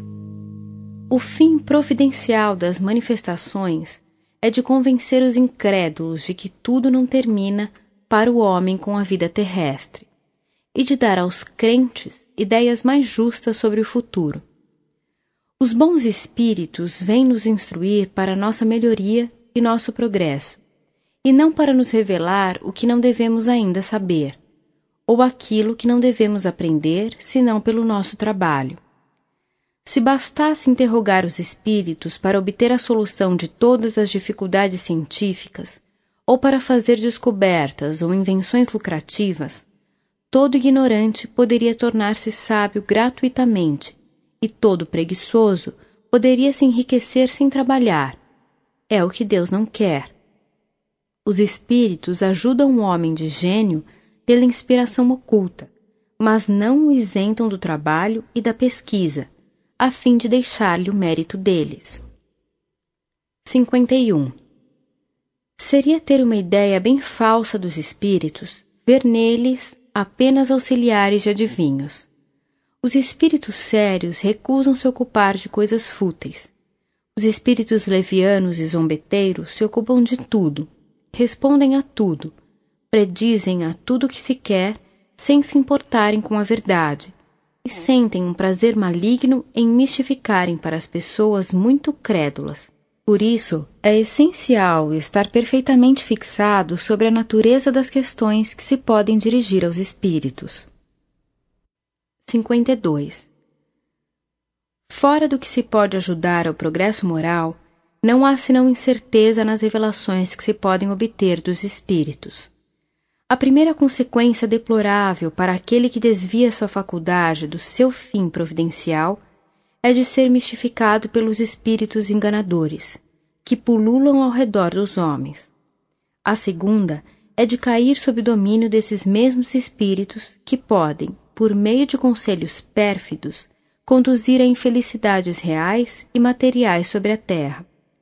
A terceira é de perder, depois da vida terrestre, o fruto do conhecimento do Espiritismo. 53. As manifestações não estão, pois, destinadas a servir aos interesses materiais. Sua utilidade está nas consequências morais que delas decorrem. Todavia, não tivessem elas por resultado senão fazer conhecer uma nova lei da natureza demonstrar materialmente a existência da alma e sua sobrevivência, isso já seria muito, porque seria um largo e novo caminho aberto à filosofia.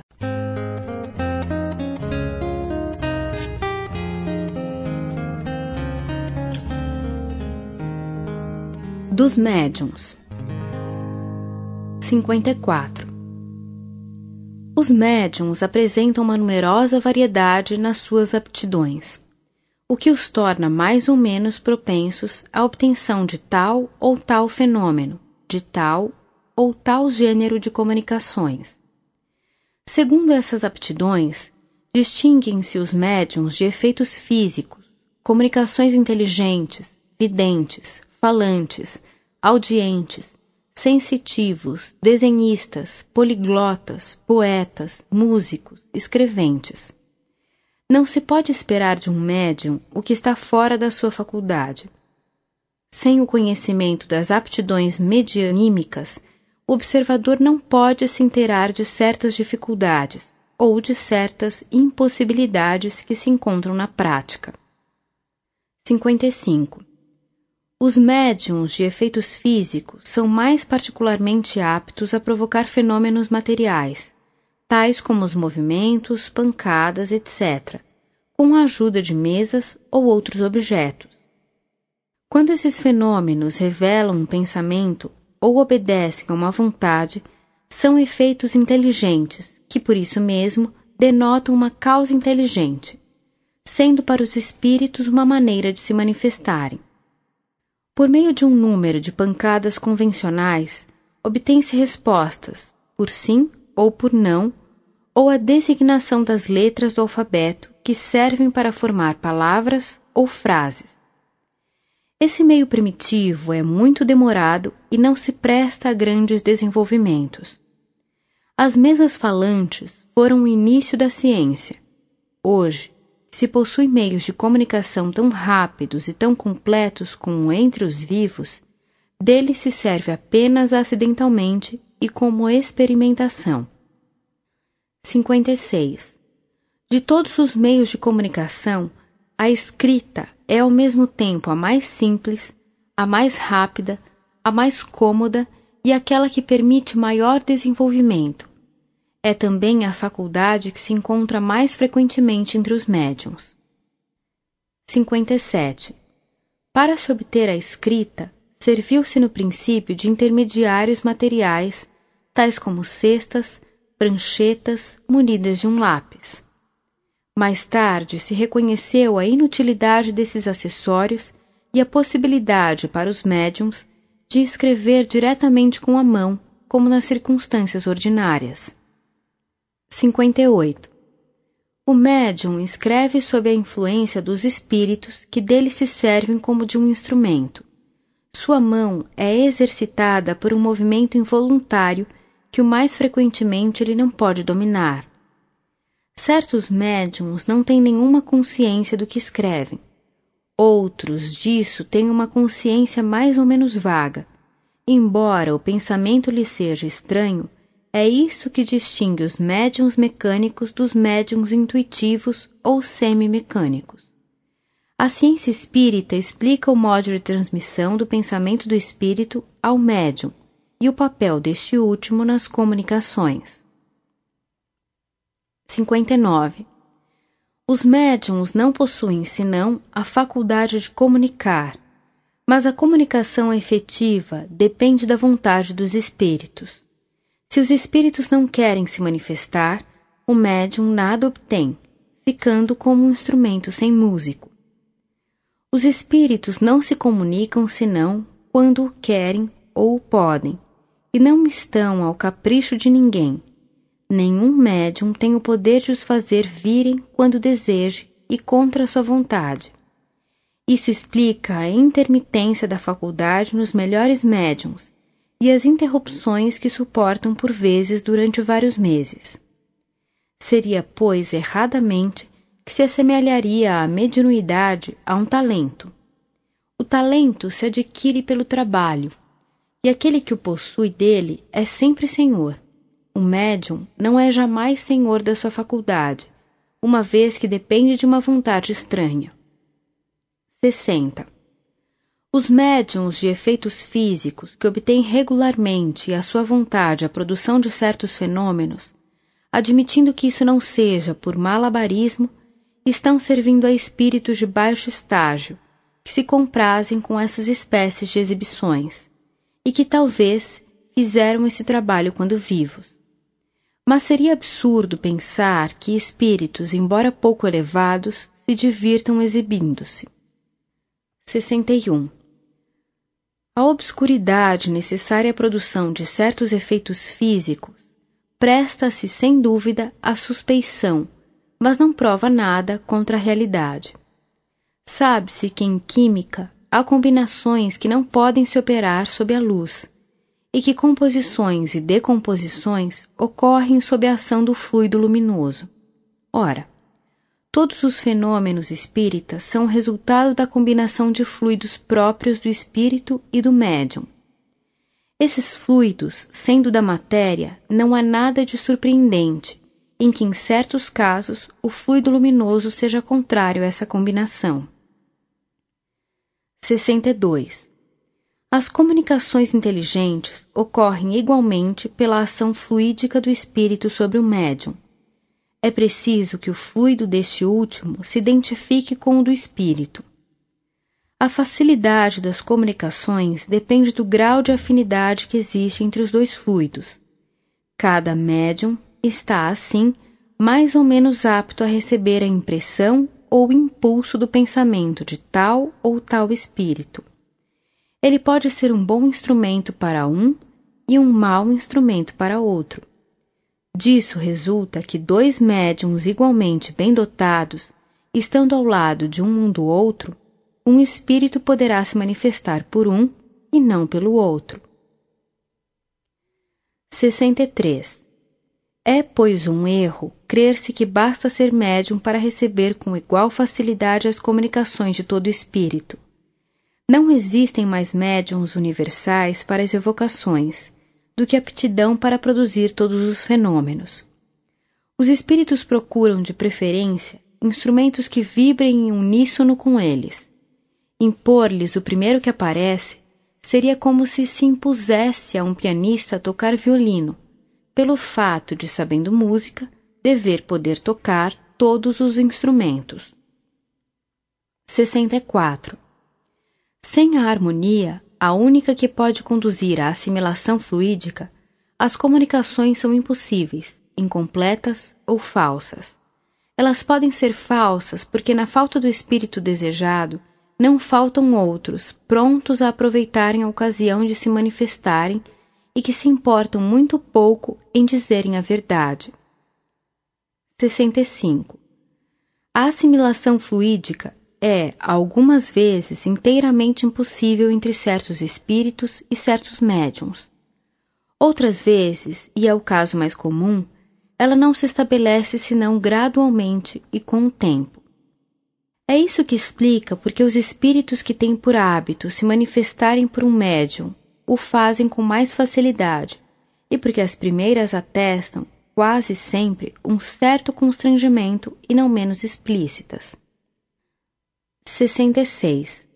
A assimilação fluídica é tão necessária nas comunicações pela tipologia como na escrita, já que em um e outro caso trata-se da transmissão do pensamento do espírito, qualquer que seja o meio material empregado. 67. Não podendo impor um médio ao espírito que se quer evocar, convém deixar-lhe a escolha de seu instrumento. Em todos os casos, é necessário que o médium se identifique previamente com o espírito pelo recolhimento e pela prece, ao menos durante alguns minutos e mesmo alguns dias antes, se for possível, de maneira a provocar e a ativar a assimilação fluídica é o meio de atenuar a dificuldade. 68. Quando as condições fluídicas não são propícias à comunicação direta do espírito para o médium, ela pode ser feita por intermédio do guia espiritual deste último. Nesse caso, o pensamento não chega senão de segunda mão, quer dizer, depois de ter atravessado dois meios, Compreende-se então quando é importante que o médium seja bem assistido, porque se o é por um espírito obsessor, ignorante ou orgulhoso, a comunicação será necessariamente alterada. Aqui, as qualidades pessoais do médium desempenham forçosamente um papel importante, pela natureza dos espíritos que atrai para si. Os médiums mais indignos podem ter poderosas faculdades, mas os mais seguros são aqueles que a essa força aliam as melhores simpatias no mundo espiritual. Ora, essas simpatias não são de nenhum modo garantidas pelos nomes mais ou menos imponentes dos espíritos, ou que tomam os espíritos que assinam as comunicações, mas pela natureza constantemente boa das comunicações que deles recebem. 69. Qualquer que seja o modo de comunicação, a prática do Espiritismo, do ponto de vista experimental, apresenta numerosas dificuldades e não está isenta de inconvenientes para qualquer um a quem falta a experiência necessária. Que se experimente por si mesmo ou que se seja simples observador, é essencial saber distinguir as diferentes naturezas de espíritos que podem se manifestar de conhecer a causa de todos os fenômenos, as condições nas quais eles podem se produzir, os obstáculos que podem a eles se opor, a fim de não pedir o impossível. Não é menos necessário conhecer todas as condições e todos os escolhos da mediunidade, a influência do meio, as disposições morais, etc.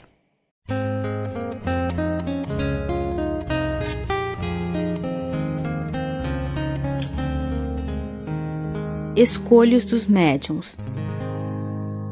70.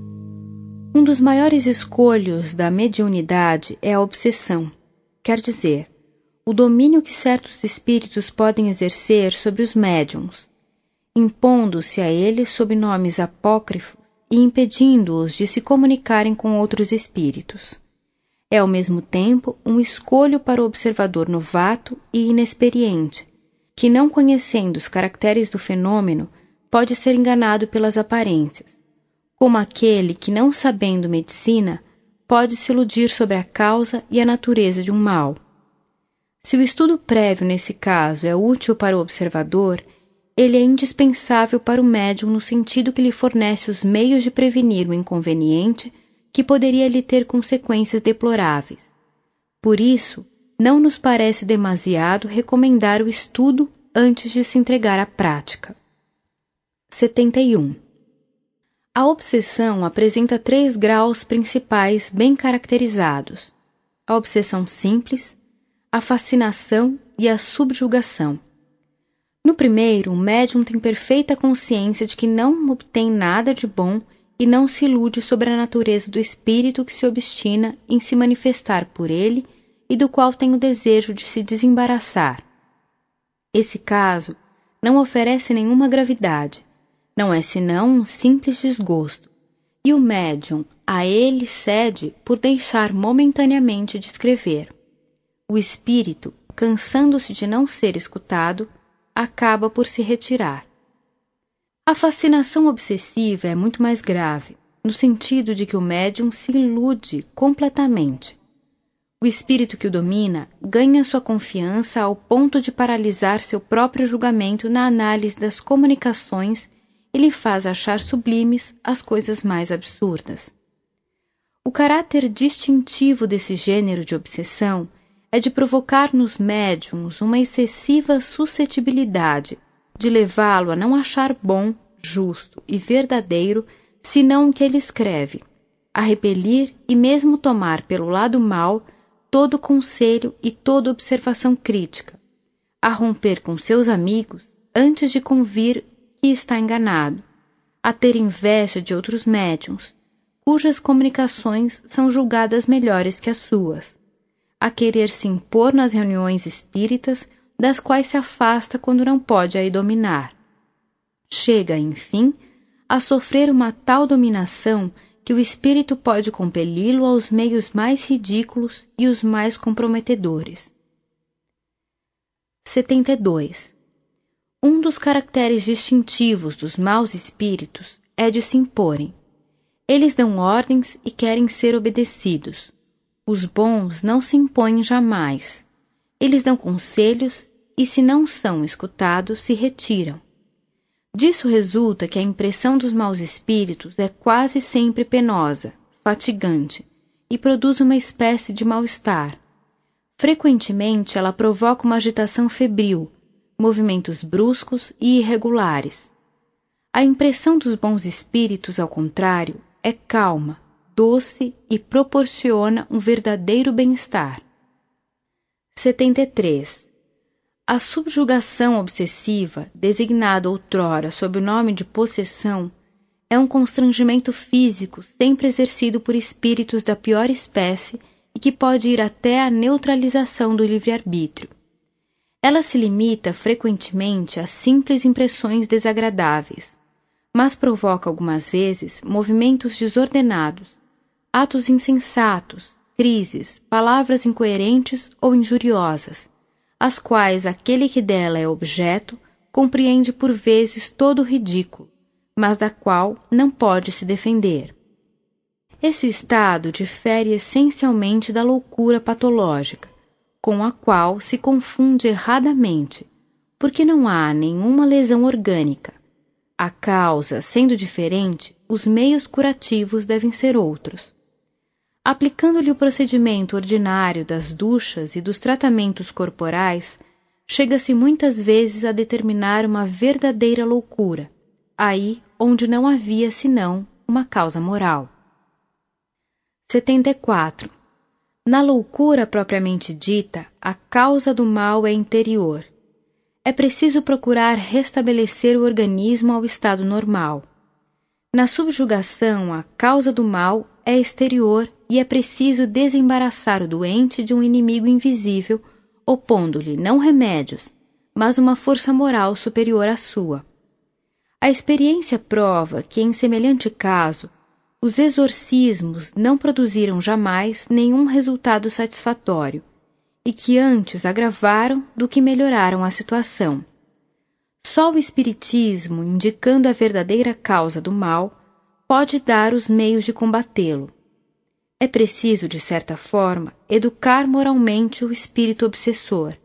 Por conselhos sabiamente dirigidos, chega-se a torná-lo melhor e a fazê-lo renunciar voluntariamente ao tormento do doente, e então este está livre. 75.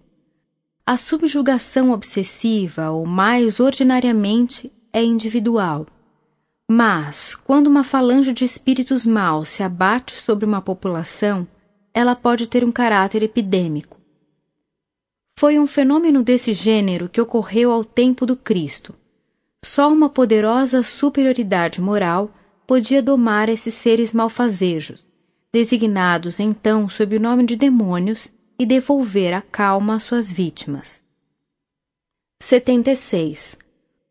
Um fato importante a considerar é que a obsessão, qualquer que seja sua natureza, é independente da mediunidade e é encontrada em todos os graus, principalmente a última, em uma multidão de indivíduos que jamais ouviram falar de espiritismo. Como efeito, os espíritos tendo existido de todos os tempos, deveram de todos os tempos exercer a mesma influência. A mediunidade não é uma causa, mas apenas um modo de manifestação dessa influência, de onde se pode dizer com certeza que todo médium obsedado deve suportar de uma maneira qualquer e frequentemente nos mais vulgares atos da vida os efeitos dessa influência, que sem a mediunidade ela se traduziria por outros efeitos, atribuídos muitas vezes a essas moléstias misteriosas que escapam a todas as investigações da medicina. Pela mediunidade, o ser malfazejo traiu sua presença. Sem a mediunidade, era um inimigo oculto do qual não se desconfiava. 77. Aqueles que não admitem nada fora da matéria não podem admitir uma causa oculta mas quando a ciência tiver saído da rotina materialista, ela reconhecerá na ação do mundo invisível que nos cerca e no meio do qual vivemos uma força que reage sobre as coisas físicas, tanto quanto sobre as coisas morais. Esse será um novo caminho aberto ao progresso e a chave de uma multidão de fenômenos mal compreendidos. 78. Como a obsessão não pode jamais decorrer de um bom espírito, um ponto essencial é o de saber reconhecer a natureza daqueles que se apresentam. O médium não esclarecido pode ser enganado pelas aparências. Aquele que está prevenido espreita os menores sinais suspeitos, e o espírito acaba por se retirar quando vê que nada tem a fazer. O conhecimento prévio dos meios de distinguir os bons dos maus espíritos é, pois, indispensável ao médium que não quer se expor a ser preso na armadilha.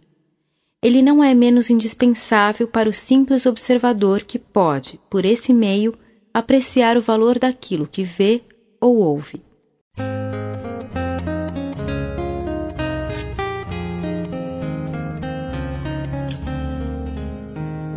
Qualidade dos médiums. 79. A faculdade medianímica prende-se ao organismo. Ela é independente das qualidades morais do médium e é encontrada nos mais indignos como nos mais dignos. Não ocorre o mesmo com a preferência dada ao médium pelos bons espíritos. 80. Os bons espíritos se comunicam mais ou menos voluntariamente por tal ou tal médium, segundo sua simpatia por seu próprio espírito. O que constitui a qualidade de um médium não é a facilidade com a qual obtém as comunicações, mas sua aptidão de não receber senão as boas e não ser joguete de espíritos levianos e enganadores. 81. Os médiums que deixam muito a desejar do ponto de vista moral recebem algumas vezes muito boas comunicações, que não podem provir senão de bons espíritos e das quais é errado se espantar. Frequentemente é no interesse do médium e para lhe dar sábios avisos. Se não as aproveita, ele não é senão mais culpado, porque escreve sua própria condenação. Deus, cuja bondade infinita, não pode recusar assistência àqueles que dela têm mais necessidade. O virtuoso missionário que vai moralizar os criminosos não faz outra coisa que aquilo que fazem os bons espíritos com os médiums imperfeitos. Por outro lado, os bons espíritos, querendo dar um ensinamento útil a todo mundo, se servem do instrumento que têm sob a mão mas o deixam quando encontram um que lhes é simpático e que aproveita suas lições. Retirando-se os bons espíritos, os espíritos inferiores, pouco preocupados com as qualidades morais que os incomodam, têm então o campo livre. Disso resulta que os médiums imperfeitos moralmente e que não se emendam, cedo ou tarde, são a presa dos maus espíritos, que frequentemente os conduzem à ruína e às maiores infelicidades, mesmo neste mundo. Quanto à sua faculdade, bela que era e que teria ficado, se perverte primeiro pelo abandono dos bons espíritos e acaba por se perder. 82. Os médiums mais merecedores não estão ao abrigo das manifestações dos espíritos enganadores. Primeiro, porque não há ninguém bastante perfeito para não ter um lado fraco pelo qual possa dar acesso aos maus espíritos. Em segundo lugar, os bons espíritos o permitem algumas vezes para exercitar o julgamento, aprender a discernir a verdade do erro e desconfiar, a fim de que não se aceite nada cegamente, sem controle. Mas a mentira não procede jamais de um bom espírito, e todo nome respeitável que assina um erro é necessariamente apócrifo. Isso pode ainda ser uma prova para a paciência e a perseverança de todo espírita, médium ou não. Aquele que se desencorajasse com algumas decepções provaria aos bons espíritos que não poderiam contar com ele. 83. Não é mais espantoso ver maus espíritos obsidiarem pessoas respeitáveis, do que não é surpreendente ver pessoas más se obstinarem sobre a terra contra os homens de bem. É notável que depois da publicação de O Livro dos Médiuns, os médiuns obsidiados são muito menos numerosos, porque estando prevenidos, eles se mantêm em guarda e espreitam os menores sinais que podem trair a presença de um espírito enganador a maioria daqueles que são obsidiados ou não estudaram previamente ou não aproveitaram os conselhos. 84. O que constitui o médium propriamente dito é a faculdade. A esse respeito, ele pode ser mais ou menos formado, mais ou menos desenvolvido. O que constitui um médium seguro, aquele que se pode verdadeiramente qualificar de bom médium, é a aplicação da faculdade, a aptidão de servir de intérprete aos bons espíritos. Toda a faculdade à parte, o poder do médium para atrair os bons espíritos e repelir os maus, está em razão da sua superioridade moral.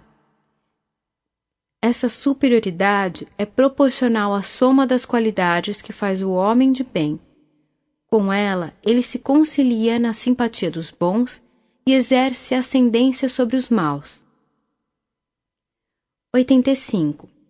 Pela mesma razão, a soma das imperfeições morais do médium o aproximam da natureza dos maus espíritos, lhe tira a influência necessária para os distanciar. Em lugar de ser ele quem se impõe àqueles, são aqueles que se impõem a ele. Isto se aplica não só aos médiums, mas a todas as pessoas, uma vez que não há nenhuma que não receba a influência dos espíritos. 86. Para se imporem ao médium, os maus espíritos sabem explorar habilmente todos os defeitos morais. Aquele que lhes dá maior acesso é o orgulho, sentimento que domina no maior número de médiums obsediados, sobretudo naqueles que são fascinados. É o orgulho que os leva a acreditarem na sua infalibilidade e a repelir os avisos. Esse sentimento, infelizmente, é excitado pelos elogios do qual são objeto. Quando eles têm uma faculdade um pouco transcendental, são procurados, adulados e, acabando por crer em sua importância, consideram-se indispensáveis, sendo isso o que os perde. 87. Enquanto o médium imperfeito se orgulha dos nomes ilustres, o mais frequentemente apócrifos, que levam as comunicações que ele recebe e se considera intérprete privilegiado das forças celestes, o bom médium não se crê jamais bastante digno de tal favor, tendo sempre uma salutar desconfiança da qualidade daquilo que recebe, não se confiando ao seu próprio julgamento, não sendo senão um instrumento passivo ele compreende que, se é bom, não pode disso fazer um mérito pessoal, não mais do que pode ser responsável se é mau, e que seria ridículo acreditar na identidade absoluta dos espíritos que se manifestam por ele. Deixa a questão ser julgada por terceiros desinteressados, sem que seu amor próprio tenha mais a sofrer com um julgamento desfavorável do que o ator que não é passível da censura infligida à peça da qual é intérprete. Seu caráter distintivo é a simplicidade e a modéstia. É feliz com a faculdade que possui, não para dela se envaidecer, mas porque lhe oferece um meio de ser útil, o que faz voluntariamente quando lhe surge a ocasião, sem jamais melindrar-se se não é colocado em primeiro plano. Os médiums são os intermediários e os intérpretes dos espíritos. Cabe, pois, ao evocador e mesmo ao simples observador poder apreciar o mérito do instrumento. 88. A faculdade medianímica é um dom de Deus, com todas as outras faculdades que se pode empregar para o bem como para o mal e da qual se pode abusar. Ela tem por objeto nos colocar em comunicação direta com as almas daqueles que viveram, a fim de receber seus ensinamentos e nos iniciar na vida futura. Como a vista nos põe em comunicação com o mundo visível, a mediunidade nos coloca em comunicação com o mundo invisível. Aquele que dela se serve com um fim útil, para seu próprio adiantamento e dos seus semelhantes, cumpre uma verdadeira missão, da qual terá recompensa. Aquele que dela abusa e a emprega em coisas fúteis ou no objetivo do interesse material, a desvia do seu fim providencial suportando disso, cedo ou tarde, as consequências como aquele que faz um mau uso de uma faculdade qualquer.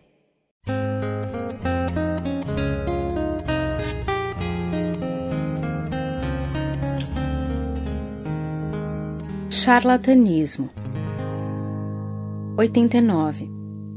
Certas manifestações espíritas se prestam bastante facilmente à imitação mas porque elas puderam ser exploradas, como tantos outros fenômenos, pelo malabarismo e pela prestidigitação. Seria absurdo disso concluir que elas não existem. Para aqueles que estudou e que conhece as condições normais nas quais elas podem se produzir, é fácil distinguir a imitação da realidade. A imitação, de resto, não poderia jamais ser completa e não pode enganar senão o ignorante incapaz de apreender as nuances características do fenômeno verdadeiro.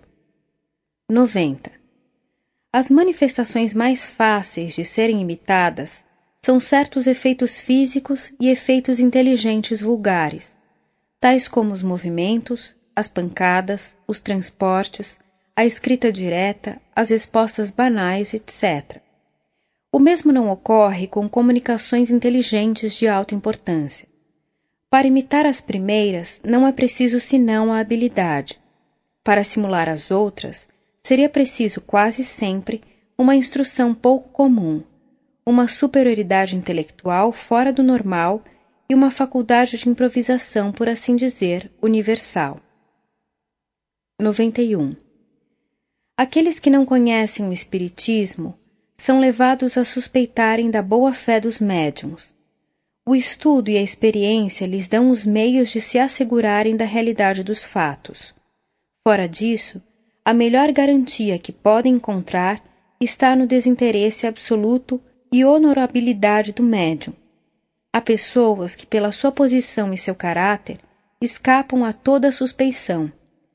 Se a atração do ganho pode exercitar a fraude, o bom senso diz que não há nada a ganhar o charlatanismo nada tem a fazer. 92. Entre os adeptos do Espiritismo encontram-se os entusiastas e os exaltados, como em todas as coisas. Esses são, em geral, os piores propagadores, porque se duvida da sua facilidade em tudo aceitar sem um exame aprofundado. O espírito esclarecido se defende do entusiasmo que cega observando a tudo friamente e com calma.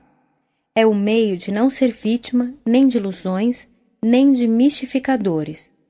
A parte toda a questão de boa-fé, o observador novato deve, antes de tudo, inteirar-se da gravidade do caráter daqueles a quem se dirige.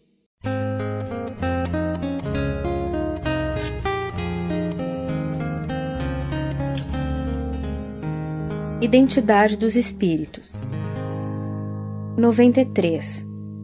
Uma vez que se encontram entre os espíritos todos os defeitos da humanidade, aí se encontram também a astúcia e a mentira.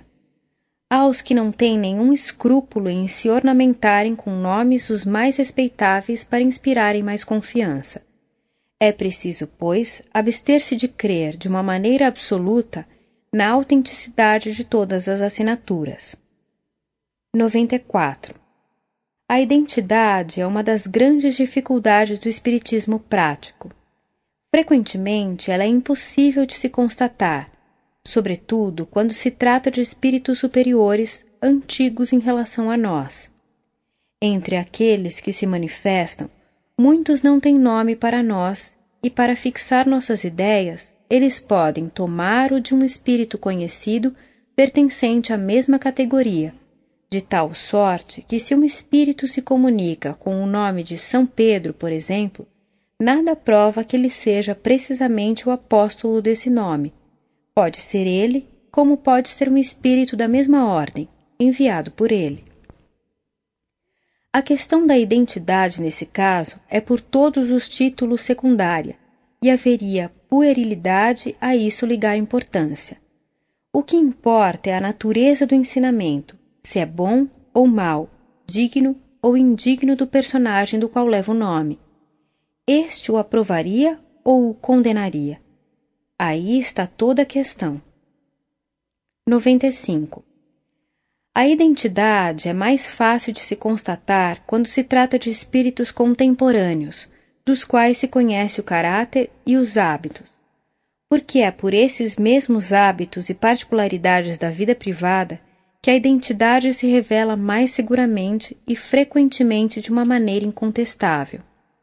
Quando se evoca um parente ou um amigo, é a personalidade que interessa e é muito natural procurar constatar-se a identidade, mas os meios que empregam geralmente para isso, aqueles que não conhecem senão imperfeitamente o Espiritismo, são insuficientes e podem induzir ao erro. 96 o espírito revela sua identidade por uma multidão de circunstâncias que ressaltam das comunicações, onde se refletem seus hábitos, seu caráter, sua linguagem e até suas locuções familiares.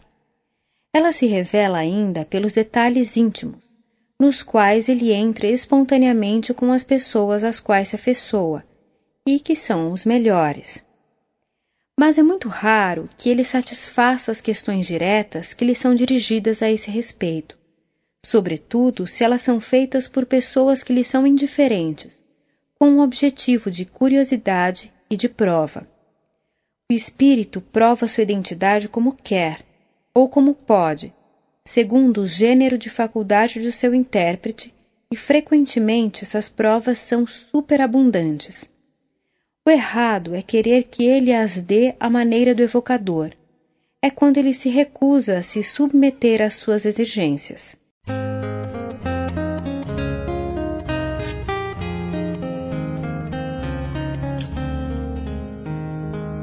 Contradições 97. As contradições que se notam com bastante frequência na linguagem dos espíritos podem espantar apenas aqueles que não têm da ciência espírita senão um conhecimento incompleto. Elas são a consequência da própria natureza dos espíritos, que, quando falam, não sabem as coisas senão em razão de seu adiantamento, e das quais alguns podem saber menos que certos homens. Sobre uma multidão de pontos, eles não podem emitir senão sua opinião pessoal, pode ser mais ou menos justa, e conservar o reflexo dos preconceitos terrestres dos quais não estão despojados. Outros fazem os próprios sistemas sobre o que não conhecem ainda, particularmente no que tange às questões científicas e à origem das coisas. Não há, pois, nada de surpreendente em que não estejam sempre de acordo. 98. Espanta-se em encontrar comunicações contraditórias assinadas com o mesmo nome. Só os espíritos inferiores podem ter, segundo as circunstâncias, uma linguagem diferente, pois os espíritos superiores jamais se contradizem. Quem esteja pouco iniciado nos mistérios do mundo espiritual sabe com que facilidade certos espíritos se adornam de nomes emprestados para darem mais crédito às suas palavras Pode-se disso concluir com certeza que se duas comunicações radicalmente contraditórias quanto ao fundo do pensamento levam o mesmo nome respeitável, uma das duas é necessariamente apócrifa. 99. Dois meios podem servir para fixar as ideias sobre as questões duvidosas. O primeiro é submeter as comunicações ao controle severo da razão, do bom senso e da lógica. É uma recomendação que fazem todos os bons espíritos e que procuram não fazer os espíritos enganadores que sabem muito bem não poder senão perder com um exame sério e por isso evitam a discussão e querem ser acreditados sob palavra. O segundo critério da verdade está na concordância do ensinamento. Quando o mesmo princípio é ensinado sobre vários pontos por diferentes espíritos e médiums estranhos uns aos outros, e que não estão sob a mesma influência, pode-se disso concluir que ele é mais verdadeiro que aquilo que emana de uma só fonte e se encontra em contradição com a maioria.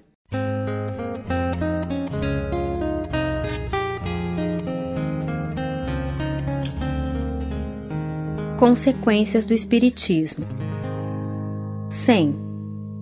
Em face da incerteza das revelações feitas pelos espíritos, pergunta-se: para que pode servir o estudo do Espiritismo? Ele serve para provar materialmente a existência do mundo espiritual. O mundo espiritual, estando formado pelas almas daqueles que viveram, disso resulta a prova da existência da alma e da sua sobrevivência ao corpo. As almas que se manifestam revelam suas alegrias e seus sofrimentos segundo a maneira que empregaram a vida terrestre. Disso resulta a prova das penas e das recompensas futuras. As almas, ou espíritos, descrevendo seu estado e sua situação, corrigem as ideias falsas que se fazia sobre a vida futura e principalmente sobre a natureza e a duração das penas. A vida futura, passando assim do estado de teoria vaga e incerta ao estado de fato consumado e positivo, disso resulta a necessidade de trabalhar o mais possível durante a vida presente, que é de curta duração, em proveito da vida futura, que é indefinida. Suponhamos que um homem de 20 anos tenha a certeza de morrer aos 25. Que fará durante esses cinco anos? Trabalhará para o futuro? Seguramente não. Ele se esforçará em gozar o mais possível e consideraria um logro se impor fadiga e privações sem objetivo. Mas se ele tivesse a certeza de viver até os 80 anos, agiria de outro modo, porque compreenderia a necessidade de sacrificar alguns instantes do repouso presente para assegurar o repouso futuro durante muitos anos. Ocorre o mesmo com aquele para quem a vida futura é uma certeza. A dúvida com relação à vida futura conduz naturalmente a tudo sacrificar aos gozos do presente. Daí a importância excessiva atribuída aos bens materiais. A importância atribuída aos bens materiais excita a cobiça, a inveja, o ciúme daquele que tem pouco contra aquele que tem muito. Da cobiça ao desejo de se obter a todo custo que possui seu vizinho, há apenas um passo. Daí os ódios, as disputas, os processos, as guerras e todos os males engendrados pelo egoísmo. Com a dúvida sobre o futuro, o homem, oprimido nesta vida pelos desgostos e pelo infortúnio, não vê senão na morte o fim dos seus sofrimentos, nada mais esperando ele acha racional abreviá-los pelo suicídio. Sem esperança no futuro, é muito natural que o homem se afete, se desespere diante das decepções que experimenta. As agitações violentas que delas recebe produzem em seu cérebro um abalo, causa da maioria dos casos de loucura. Sem a vida futura, a vida presente é para o homem a coisa capital, o único objeto de suas preocupações, e a ela tudo relaciona. Por isso, quer a qualquer preço gozar, não somente dos bens materiais, mas de honrarias. Aspira a brilhar, a se elevar acima dos outros, a eclipsar seus vizinhos por seu fausto e sua posição. Daí a ambição desenfreada e a importância que dá aos títulos e a todas as futilidades da vaidade, pelas quais ele sacrificaria até sua própria honra, porque não vê nada além. A certeza da vida futura e suas consequências muda totalmente a ordem das ideias e faz ver as coisas sob nova luz. É um véu levantado que descobre um horizonte imenso e esplêndido. Diante do infinito e da grandiosidade da vida de além-túmulo, a vida terrestre se apaga como um segundo diante do século, como o grão de areia diante da montanha. Tudo aí torna-se pequeno, mesquinho, e espanta-se da importância que se deu a coisas tão efêmeras e tão pueris.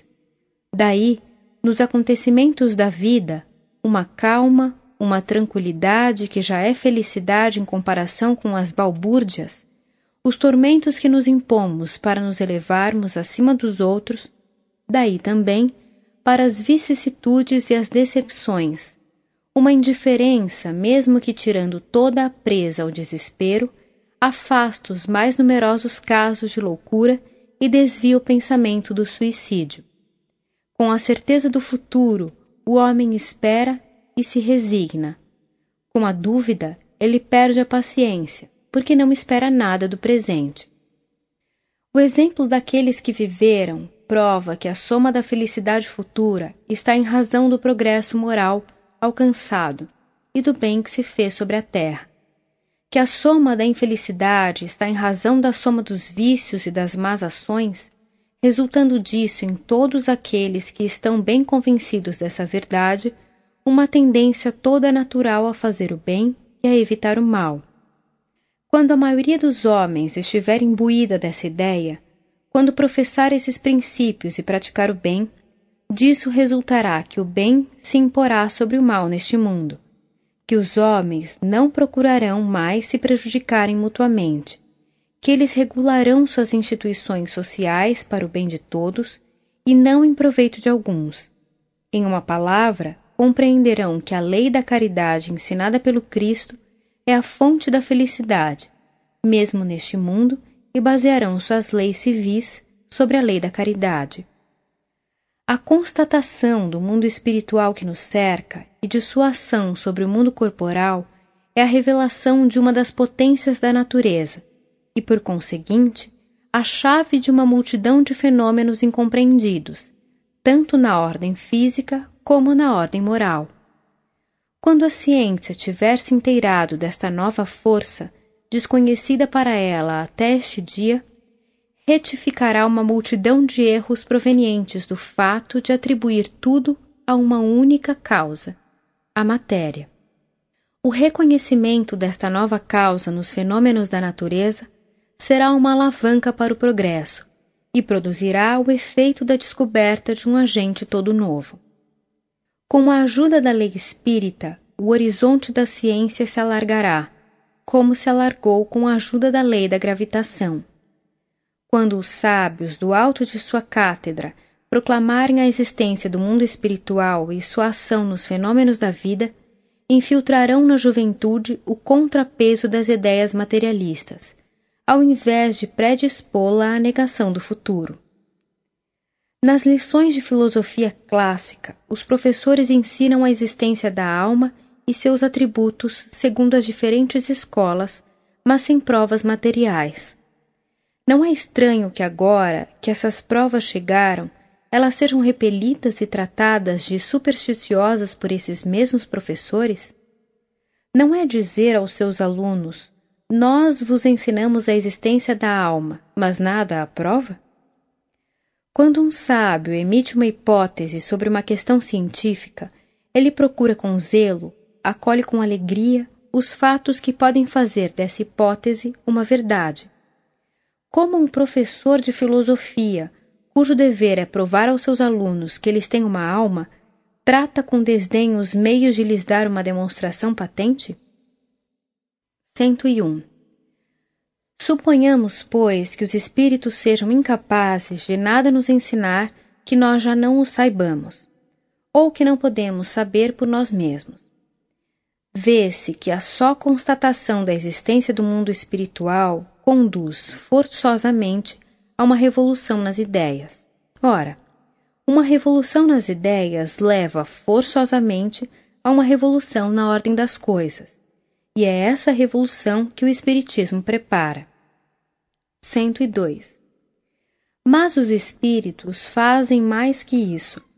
Se suas revelações são cercadas de certas dificuldades e exigem minuciosas precauções para lhes constatar a exatidão, não em menos verdadeiro que os espíritos esclarecidos, quando se sabe interrogá-los, e quando isso lhes é permitido, podem nos revelar fatos ignorados, nos dar explicações de coisas incompreendidas e nos colocar sobre a senda de um progresso mais rápido. É nisso, sobretudo, que o estudo completo e atento da ciência espírita é indispensável, a fim de não lhe pedir o que ela não pode dar. É ultrapassando os limites que se expõe a ser enganado. 103. As menores causas podem produzir os maiores efeitos, é assim que de um pequeno grão pode sair uma árvore imensa, que a queda de uma maçã fez descobrir a lei que rege os mundos, que as rãs, saltando num prato, revelaram a força galvânica. Foi também assim que do vulgar fenômeno das mesas girantes saiu a prova do mundo invisível, e dessa prova uma doutrina que em alguns anos deu a volta ao mundo e que pode regenerá-lo pela só constatação da realidade da vida futura. 104. O Espiritismo ensina pouco quanto a verdades absolutamente novas, em virtude do axioma de que nada há de novo sob o sol. Não há verdades absolutas senão aquelas que são eternas. As que o Espiritismo ensina, estando fundadas sobre as leis da natureza, existiram de todos os tempos por isso, dela se encontram os germes que um estudo mais completo e observações mais atentas têm desenvolvido. As verdades ensinadas pelo Espiritismo são, pois, antes consequências que descobertas. O Espiritismo não descobriu nem inventou os espíritos, nem descobriu o mundo espiritual no qual se acreditou em todos os tempos. Somente ele o prova por fatos materiais e o mostra sob sua verdadeira luz, livrando-os dos preconceitos e das ideias supersticiosas que engendram a dúvida e a incredulidade.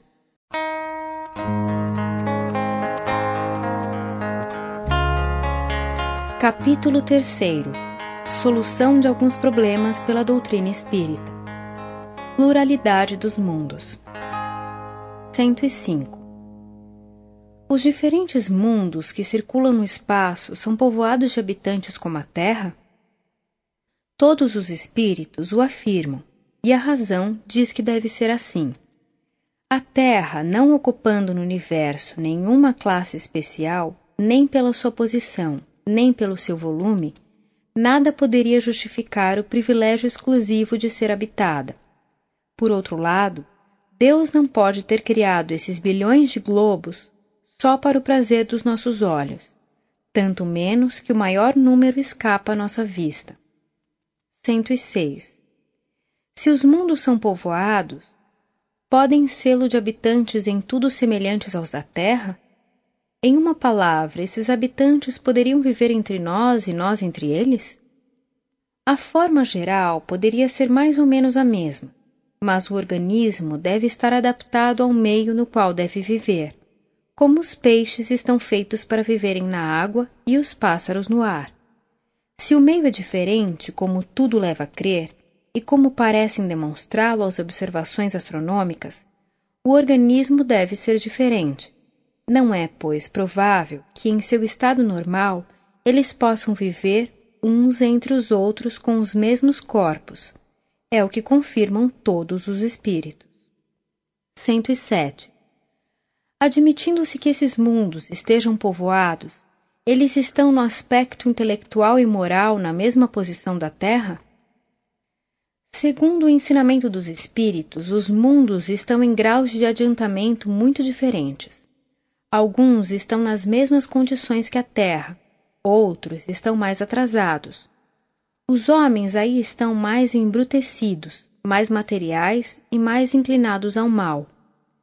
Há, ao contrário, os que são mais avançados moral, intelectual e fisicamente, onde o mal moral é desconhecido, onde as artes e as ciências alcançam um grau de perfeição que não podemos compreender, onde a organização física menos material não está sujeita nem aos sofrimentos, nem às doenças, nem às enfermidades. Os homens aí vivem em paz, sem procurar se prejudicarem, isentos de desgostos, de inquietações, aflições e necessidades que os assediam sobre a terra. Há, enfim, os mais avançados ainda, onde o envoltório corporal, quase fluídico, se aproxima cada vez mais da natureza dos anjos. Na série progressiva dos mundos, a Terra não está nem na primeira nem na última categoria, mas é ela um dos mais materiais e dos mais atrasados.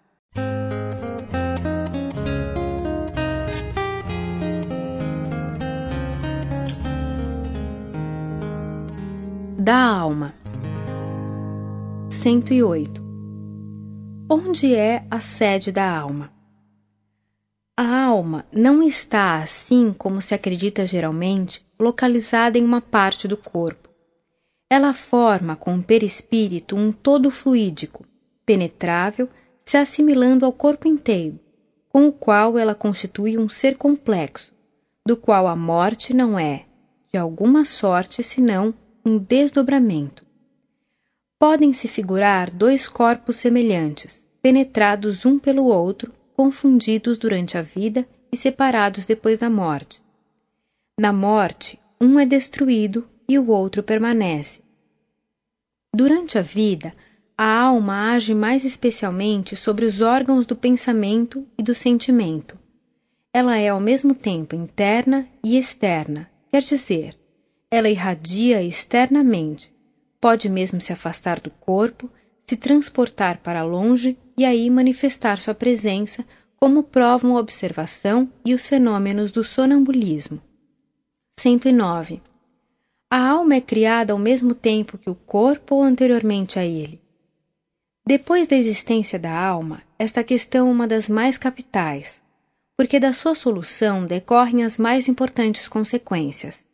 Ela é a única chave possível de uma multidão de problemas insolúveis até hoje, por falta de a ter definido. De duas coisas, uma: ou a alma existe ou não existe antes da formação do corpo, sem que possa haver para isso um meio termo. Com a pré-existência da alma, tudo se explica lógica e naturalmente. Sem a pré-existência, é mesmo impossível justificar certos dogmas da Igreja. E é essa impossibilidade de justificação que conduz tantas pessoas que raciocinam à incredulidade. Os espíritos resolveram a questão afirmativamente e os fatos, tanto quanto a lógica, não podem deixar dúvida a esse respeito. Que não se admite, entretanto, a pré-existência da alma senão a título de simples hipótese, se se quer e se verá aplainar a maioria das dificuldades.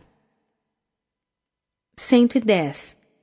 Se a alma é anterior, antes da sua união com o corpo, tinha sua individualidade e a consciência de si mesma? Sem individualidade, sem consciência de si mesma, os resultados seriam os mesmos como se ela não existisse. 111. Antes da sua união com o corpo, a alma cumpriu um progresso qualquer ou estava estacionária? O progresso anterior da alma é ao mesmo tempo a consequência da observação dos fatos e do ensinamento dos espíritos. 112. Deus criou as almas iguais, moral e intelectualmente, ou as faz mais perfeitas, mais inteligentes umas que as outras. Se Deus tivesse feito almas mais perfeitas, umas que as outras, essa preferência não seria conciliável com a sua justiça Sendo todas as suas criaturas, por que isentaria umas do trabalho que impõe às outras para alcançarem a felicidade eterna? A desigualdade das almas quanto à sua origem seria a negação da justiça de Deus. 113.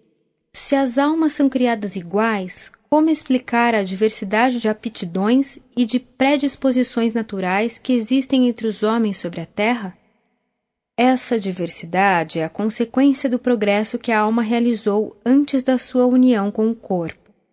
As almas mais avançadas em inteligência e em moralidade são aquelas que viveram mais e progrediram mais antes de sua encarnação. 114. Qual é o estado da alma em sua origem? As almas são criadas simples e ignorantes, quer dizer, sem ciência e sem conhecimento do bem e do mal, mas com uma igual aptidão para tudo. No princípio, elas estão em sua espécie de infância, sem vontade própria e sem consciência perfeita de sua existência. Pouco a pouco, o livre-arbítrio se desenvolve ao mesmo tempo que as ideias. 115. A alma realizou seu progresso anterior no estado da alma propriamente dito ou em uma precedente existência corporal. Além do ensinamento dos espíritos sobre esse ponto, o estudo dos diferentes graus de adiantamento do homem sobre a Terra prova que o progresso anterior da alma deve ter se realizado em uma série de existências corporais mais ou menos numerosas, segundo o grau que alcançou. A prova resulta da observação dos fatos que temos diariamente sob os olhos.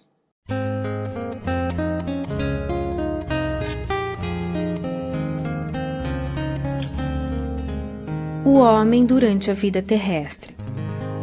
116. Como e em que momento se opera a união da alma e do corpo? Desde a concepção, o espírito, ainda que errante, liga-se por um laço fluídico ao corpo que deve se unir.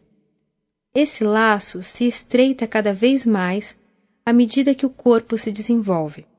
Desde esse momento, o espírito é tomado de uma perturbação que vai crescendo sem cessar. Na proximidade do nascimento, a perturbação é completa. O espírito perde a consciência de si mesmo e não recobra suas ideias senão gradualmente, a partir do momento em que a criança respira. É então que a união está completa e definitiva. 117. Qual é o estado intelectual da alma da criança no momento de seu nascimento? Seu estado intelectual e moral é o que tinha antes de sua união com o corpo. Quer dizer, a alma possui todas as ideias adquiridas anteriormente, mas em razão da perturbação que acompanha sua mudança, suas ideias estão momentaneamente em estado latente. Elas se aclaram pouco a pouco, mas não podem se manifestar senão proporcionalmente ao desenvolvimento dos órgãos. 118. Qual é a origem das ideias inatas, das disposições precoces, das aptidões instintivas para uma arte ou uma ciência, abstração feita de toda instrução? As ideias inatas não podem ter senão duas fontes: a criação de almas, umas mais perfeitas que as outras, no caso em que elas seriam criadas ao mesmo tempo que o corpo, ou o progresso anterior realizado antes da união da alma e do corpo a primeira hipótese, sendo incompatível com a justiça de Deus, não resta senão a segunda. As ideias inatas são resultado dos conhecimentos adquiridos nas existências anteriores e que permaneceram em estado de intuição para servirem de base à aquisição de novas ideias. 119. Como os gênios se revelam nas classes sociais privadas de toda a cultura intelectual? Esse fato prova que as ideias inatas são independentes do meio em que o homem é educado. O meio e a educação desenvolvem as ideias inatas, mas não as dão. O homem de gênio é a encarnação de um espírito já avançado e que progrediu muito. Por isso, a educação pode dar a instrução que falta, mas não pode dar o gênio quando ele não existe. 120. Por que há crianças instintivamente boas em um meio perverso e malgrado os maus exemplos, enquanto que outras são instintivamente viciosas em um meio bom e malgrado os bons conselhos? É o resultado do progresso moral realizado, como as ideias inatas são o resultado do progresso intelectual. 121. Porque de duas crianças do mesmo pai, educadas nas mesmas condições, uma inteligente e a outra estúpida, uma boa e outra má? Porque o filho de um homem de gênio é algumas vezes um tolo e o de um tolo um homem de gênio? Esse fato vem em apoio da origem das ideias inatas. Ele prova, por outro lado, que a alma da criança não procede de nenhum modo da dos pais. De outra forma, em virtude do axioma de que a parte é da mesma natureza do todo, os pais transmitiram aos seus filhos suas qualidades e seus defeitos, como lhes transmitem o princípio das qualidades corporais. Na geração, só o corpo procede do corpo, mas as almas são independentes umas das outras. 122. Se as almas são independentes umas das outras, de onde procede o amor dos pais por seus filhos e reciprocamente? Os espíritos se unem pela simpatia, e o nascimento em tal ou tal família não decorre do acaso, mas depende mais frequentemente da escolha do espírito que se reúne àqueles que amou no mundo dos espíritos ou em existências anteriores. Por outro lado, os pais têm por missão ajudar o progresso dos espíritos que encarnam em seus filhos, e para estimulá-los, Deus lhes inspira uma afeição mútua, mas muitos falham em sua missão e por isso são punidos. 123 porque há maus pais e maus filhos? São espíritos que não estão unidos a uma família por simpatia, mas para se provarem mutuamente e frequentemente por punição do que foram em uma existência precedente. A um é dado um mau filho, porque ele mesmo, talvez, foi um mau filho. A outro, um mau pai, porque terá sido mau pai, a fim de que suportem a pena de talião. 124. Por que se encontram em certas pessoas nascidas em uma condição servil instintos de dignidade e de grandeza, enquanto que outras nascidas nas classes superiores têm instintos inferiores? É uma lembrança intuitiva da posição social que ocuparam e do caráter que tinham na existência precedente. 125. Qual é a causa das simpatias e das antipatias entre pessoas que se veem pela primeira vez? São pessoas, o mais frequentemente, que se conheceram e alguma vez se amaram, numa existência precedente, e que se reencontrando são atraídas uma para a outra. As antipatias instintivas provêm também frequentemente de relações anteriores. Esses dois sentimentos podem ainda ter uma outra causa, o perispírito irradia ao redor do corpo uma espécie de atmosfera impregnada das qualidades boas ou más do espírito encarnado. Duas pessoas que se encontram pelo contato dos fluidos experimentam a impressão da sensitiva. Essa impressão é agradável ou desagradável, e os fluidos tendem a se confundirem ou a se repelirem, segundo sua natureza semelhante ou dessemelhante. É assim que se pode explicar o fenômeno da transmissão do pensamento. Pelo contato dos fluidos, duas almas se compreendem de alguma maneira, uma a outra. Elas se adivinham e se compreendem sem se falarem. 126. Qual é a origem do sentimento chamado de consciência? É uma lembrança intuitiva do progresso realizado nas precedentes existências e de resoluções tomadas pelo espírito antes da encarnação, resoluções que ele não tem sempre força de tomar como homem. 127. O homem tem seu livre-arbítrio ou está submetido à fatalidade? Se a conduta do homem estivesse submetida à fatalidade, ele não teria nem responsabilidade do mal, nem mérito do bem. Desde então, toda punição seria injusta e toda recompensa sem sentido. O livre-arbítrio do homem é uma consequência da justiça de Deus. É o atributo que lhe dá a sua dignidade e o eleva acima de todas as outras criaturas. Isto é tão verdadeiro que a estima dos homens uns pelos outros está em razão do livre-arbítrio. Aquele que o perde acidentalmente por doença, loucura, embriaguez ou idiotia é lamentado ou desprezado. O materialismo, que faz depender do organismo todas as faculdades morais e intelectuais, reduz o homem ao estado de máquina, sem livre-arbítrio, por consequência, sem responsabilidade do mal e sem o mérito do bem que ele faz. 128. Deus criou o mal? Deus não criou o mal, mas estabeleceu leis, e essas leis são sempre boas porque ele é soberanamente bom. Aquele que as observasse fielmente seria perfeitamente feliz. Mas os espíritos, tendo seu livre-arbítrio, não as observaram sempre, e o mal resultou-lhes pelas suas infrações a essas leis. 129. O homem nasce bom ou mal? É preciso distinguir a alma e o homem a alma é criada simples e ignorante, quer dizer, nem boa nem má, mas suscetível, em virtude do seu livre-arbítrio, de tomar o caminho do bem ou do mal, ou melhor dizendo, de observar ou infringir as leis de Deus.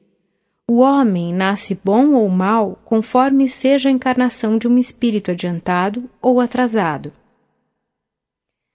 130. Qual a origem do bem e do mal sobre a terra e por que há mais mal do que bem? A origem do mal sobre a terra resulta da imperfeição dos espíritos que aí estão encarnados. A predominância do mal decorre de que, sendo a terra um mundo inferior, a maioria dos espíritos que habitam são, eles mesmos, inferiores ou progrediram pouco. Nos mundos mais avançados, onde não são admitidos a se encarnarem senão espíritos depurados, o mal é desconhecido ou em minoria. 131. Qual é a causa dos males que afligem a humanidade? A Terra pode ser considerada ao mesmo tempo como um mundo de educação para os espíritos pouco avançados e de expiação para os espíritos culpados. Os males da humanidade são a consequência da inferioridade moral da maioria dos espíritos encarnados. Pelo contato dos seus vícios, eles se tornam reciprocamente infelizes e se punem uns aos outros. 132. Por que o mal frequentemente prospera enquanto que o homem de bem é alvo de todas as aflições? Para aquele que não vê senão a vida presente e que a crê única, isso deve parecer uma soberana injustiça. Não ocorre o mesmo quando se considera a pluralidade das existências e a brevidade de cada uma com relação à eternidade. O estudo do Espiritismo prova que a prosperidade do mal tem terríveis consequências nas existências seguintes, que as aflições do homem de bem são, ao contrário, seguidas de uma felicidade tanto maior e durável quanto ele a suportou com mais resignação. É para ele como um dia infeliz em toda uma existência de prosperidade. 133. Por que uns nascem na indigência e outros na opulência? Por que há pessoas que nascem cegas, surdas, mudas ou atacadas de enfermidades incuráveis, enquanto que outras têm todas as vantagens físicas? É isso efeito do acaso ou da providência? Se é efeito do acaso, não é da providência. Se é efeito da providência, pergunta-se: onde está sua bondade e sua justiça? Ora, e por não compreenderem a causa desses males que muitas pessoas são levadas a acusá-la. Compreende-se que aquele que se torna miserável ou enfermo por suas imprudências ou seus excessos seja punido pelo que pecou. Mas se a alma é criada ao mesmo tempo que o corpo, que fez ela para merecer semelhantes aflições, desde o seu nascimento ou para delas estar isenta? Se se admite a justiça de Deus, deve-se admitir que esse efeito tem uma causa. Se essa causa não está nesta vida, deve ser de dela porque, em todas as coisas, a causa deve preceder o efeito. Por isso, é preciso, pois, que a alma tenha vivido e que tenha merecido uma expiação. Os estudos espíritas nos mostram, com efeito, que mais de um homem que nasceu na miséria foi rico e considerado em uma existência anterior, mas fez mau uso da fortuna que Deus lhe deu para gerir. Que mais de um indivíduo que nasceu na vileza foi orgulhoso e poderoso. Nolo mostram, às vezes, submetido às ordens daquele mesmo ao qual comandou com dureza, sob os maus tratos e a humilhação que fez os outros suportarem. Uma vida penosa não é sempre uma expiação. Frequentemente é uma prova escolhida pelo espírito, que vê um meio de se adiantar mais rapidamente se a suporta com coragem. A riqueza é também uma prova, porém, mais perigosa que a da miséria, pelas tentações que dá e os abusos que provoca. O exemplo daqueles que a viveram também prova que é uma daquelas que frequentemente saem menos vitoriosos. A diferença de posições sociais seria a maior das injustiças, quando não resulta da conduta atual se ela não devesse ter uma compensação. É a convicção que se adquire desta verdade pelo Espiritismo que dá a força para suportar as vicissitudes da vida e aceitar a sorte sem invejar dos outros. 134. Por que há idiotas e cretinos? A posição dos idiotas e dos cretinos seria a menos conciliável com a justiça de Deus na hipótese da unicidade da existência. Por miserável que seja a condição na qual um homem nasceu, ele pode dela sair pela inteligência e pelo trabalho. Mas o idiota e o cretino são votados, desde o nascimento até a morte, ao embrutecimento e ao desprezo. Não há para eles nenhuma compensação possível. Por que, pois, sua alma teria sido criada idiota? Os estudos espíritas feitos sobre os cretinos e os idiotas provam que sua alma é tão inteligente quanto a dos outros homens, que essa enfermidade é uma expiação infligida aos espíritos por terem abusado da sua inteligência, e que sofrem cruelmente em se sentirem aprisionados nos laços que não podem quebrar, e no desprezo do qual se veem objeto, quando talvez tenham sido insensados na sua existência precedente. 135 qual é o estado da alma durante o sono? Durante o sono, só o corpo repousa, mas o espírito não dorme. As observações práticas provam que nesse instante o espírito goza de toda a sua liberdade e da plenitude das suas faculdades. Ele aproveita o repouso do corpo e os momentos em que sua presença nele não é necessária para agir livremente e ir aonde quer.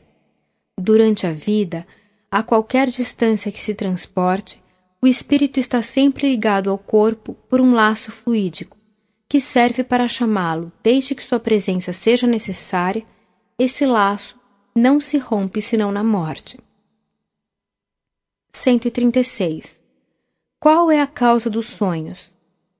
Os sonhos são o resultado da liberdade do espírito durante o sono Algumas vezes é a lembrança de lugares e de pessoas que o espírito viu ou visitou nesse estado. 137. De onde vêm os pressentimentos? São lembranças vagas e intuitivas de que o espírito aprendeu nesses momentos de liberdade e algumas vezes advertências ocultas dadas pelos espíritos benevolentes. 138. Por que há sobre a terra selvagens e homens civilizados? Sem a pré-existência da alma, esta questão é insolúvel, a menos que se admita que Deus criou almas selvagens e almas civilizadas, o que seria a negação da sua justiça. Por outro lado, a razão recusa admitir que depois da morte a alma do selvagem permaneça perpetuamente num estado de inferioridade, sem que ela esteja na mesma posição da do homem esclarecido. Admitindo-se para as almas um mesmo ponto de partida, única doutrina compatível com a justiça de Deus, a presença simultânea da selvageria e da civilização sobre a Terra é um fato material que prova o progresso que uns cumpriram e outros podem realizar.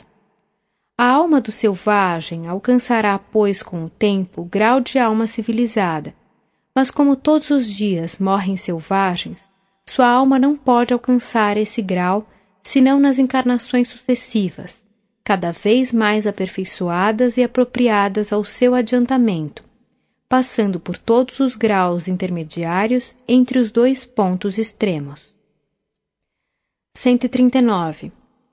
Não se poderia admitir, segundo a ideia de algumas pessoas, que a alma não se encarna senão uma vez e que ela cumpre seu progresso no estado de espírito ou em outras esferas? Essa proposição seria admissível se não houvesse sobre a Terra senão homens do mesmo grau moral e intelectual, caso em que se poderia dizer que a Terra está afetada a um grau determinado. Ora, tem-se diante de si a prova contrária. Não se compreenderia com efeito que o selvagem não possa alcançar a civilização neste mundo, uma vez que há almas mais avançadas encarnadas sobre o mesmo globo, de onde é preciso concluir que a possibilidade da pluralidade das existências terrestres resulta dos próprios exemplos que se tem sob os olhos. Se fora de outro modo, seria preciso explicar Primeiro, porque só a Terra teria o monopólio das encarnações. Segundo, porque tendo esse monopólio, aí se encontram almas encarnadas em todos os graus? 140. Porque se encontram no meio de sociedades civilizadas seres de uma ferocidade semelhante à dos selvagens mais bárbaros? São espíritos muito inferiores, saídos de raças bárbaras e que ensaiaram se reencarnar num meio que não é o seu, e onde se encontram deslocados, como se um camponês se encontrasse de repente transportado para as altas rodas sociais. Nota: não se poderia admitir, sem denegar a Deus toda a justiça e toda a bondade que a alma do criminoso endurecido tenha na vida atual, o mesmo ponto de partida que de um homem cheio de todas as virtudes se a alma não é anterior ao corpo, a do criminoso e a do homem de bem são tão novas uma como a outra. Por que uma seria boa e a outra má? 141. De onde vem o caráter distintivo dos povos? São espíritos que têm mais ou menos os mesmos gostos e as mesmas inclinações que se encarnam no meio simpático e frequentemente no mesmo meio onde podem satisfazer suas inclinações. 142. Como progridem e como degeneram os povos? Se a alma é criada ao mesmo tempo que o corpo, a dos homens de hoje são tão novas, tão primitivas quanto a dos homens da Idade Média. E desde então, pergunta-se por que elas têm costumes mais dóceis e uma inteligência mais desenvolvida. Se na morte do corpo a alma deixa definitivamente a terra, pergunta-se ainda qual seria o fruto do trabalho que se faz para melhorar um povo se está a recomeçar com todas as almas novas que chegam diariamente? Os espíritos se encarnam em um meio simpático em relação com o grau de seu adiantamento.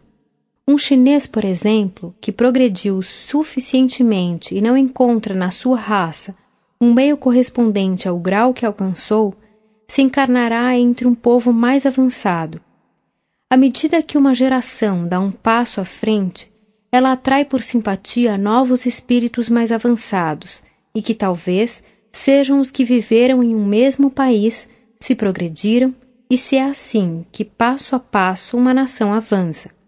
Se a maioria dos novos fosse de uma natureza inferior, os velhos partindo cada dia e não retornando a um meio mais inferior, o povo degeneraria e acabaria por se extinguir. Nota: Essas questões levantam outras que encontram sua solução no mesmo princípio. Por exemplo, de onde vem a diversidade de raças sobre a Terra? Há raças rebeldes ao progresso? A raça negra é suscetível de alcançar o nível das raças europeias? A escravidão é útil ao progresso das raças inferiores? Como pode se operar a transformação da humanidade?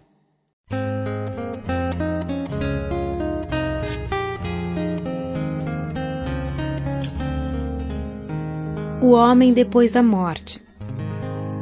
143. Como se opera a separação da alma e do corpo? Opera-se brusca ou gradualmente?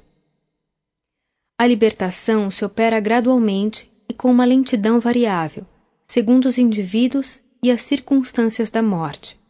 Os laços que unem a alma ao corpo não se rompem senão pouco a pouco e tanto menos rapidamente quanto a vida foi mais material e mais sensual.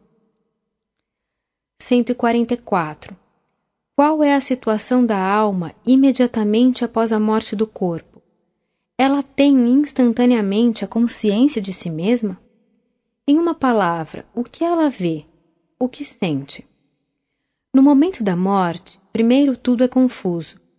A alma precisa de algum tempo para se reconhecer porque está meio atordoada, e no estado de um homem saindo de sono profundo e que procura inteirar-se da sua situação.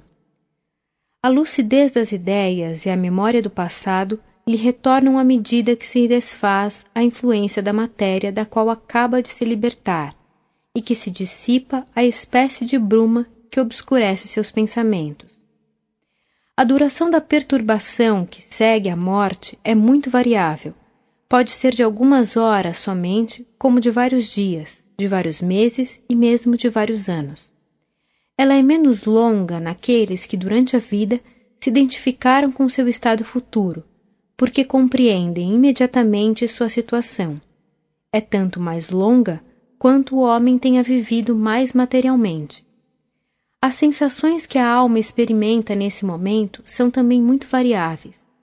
A perturbação que segue a morte nada tem de penosa para o homem de bem.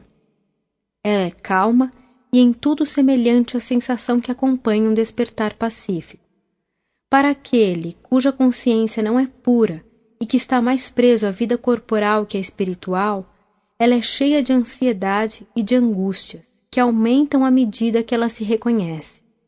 Por que então ela está tomada de medo e de uma espécie de terror em presença daquilo que vê e, sobretudo, daquilo que entrevê.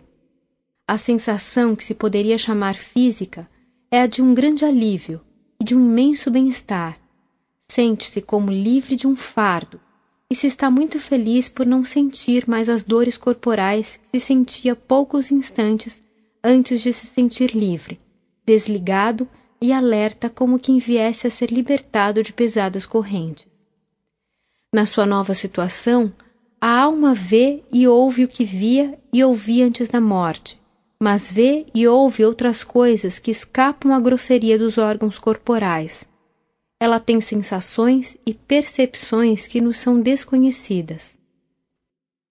Nota: essas respostas e todas aquelas relativas à situação da alma depois da morte ou durante a vida não são resultado de uma teoria ou de um sistema mas de estudos diretos feitos sobre milhares de indivíduos observados em todas as fases e em todos os períodos da sua existência espiritual, desde o mais baixo até o mais alto grau da escala, segundo seus hábitos durante a vida terrestre, o gênero de morte, etc.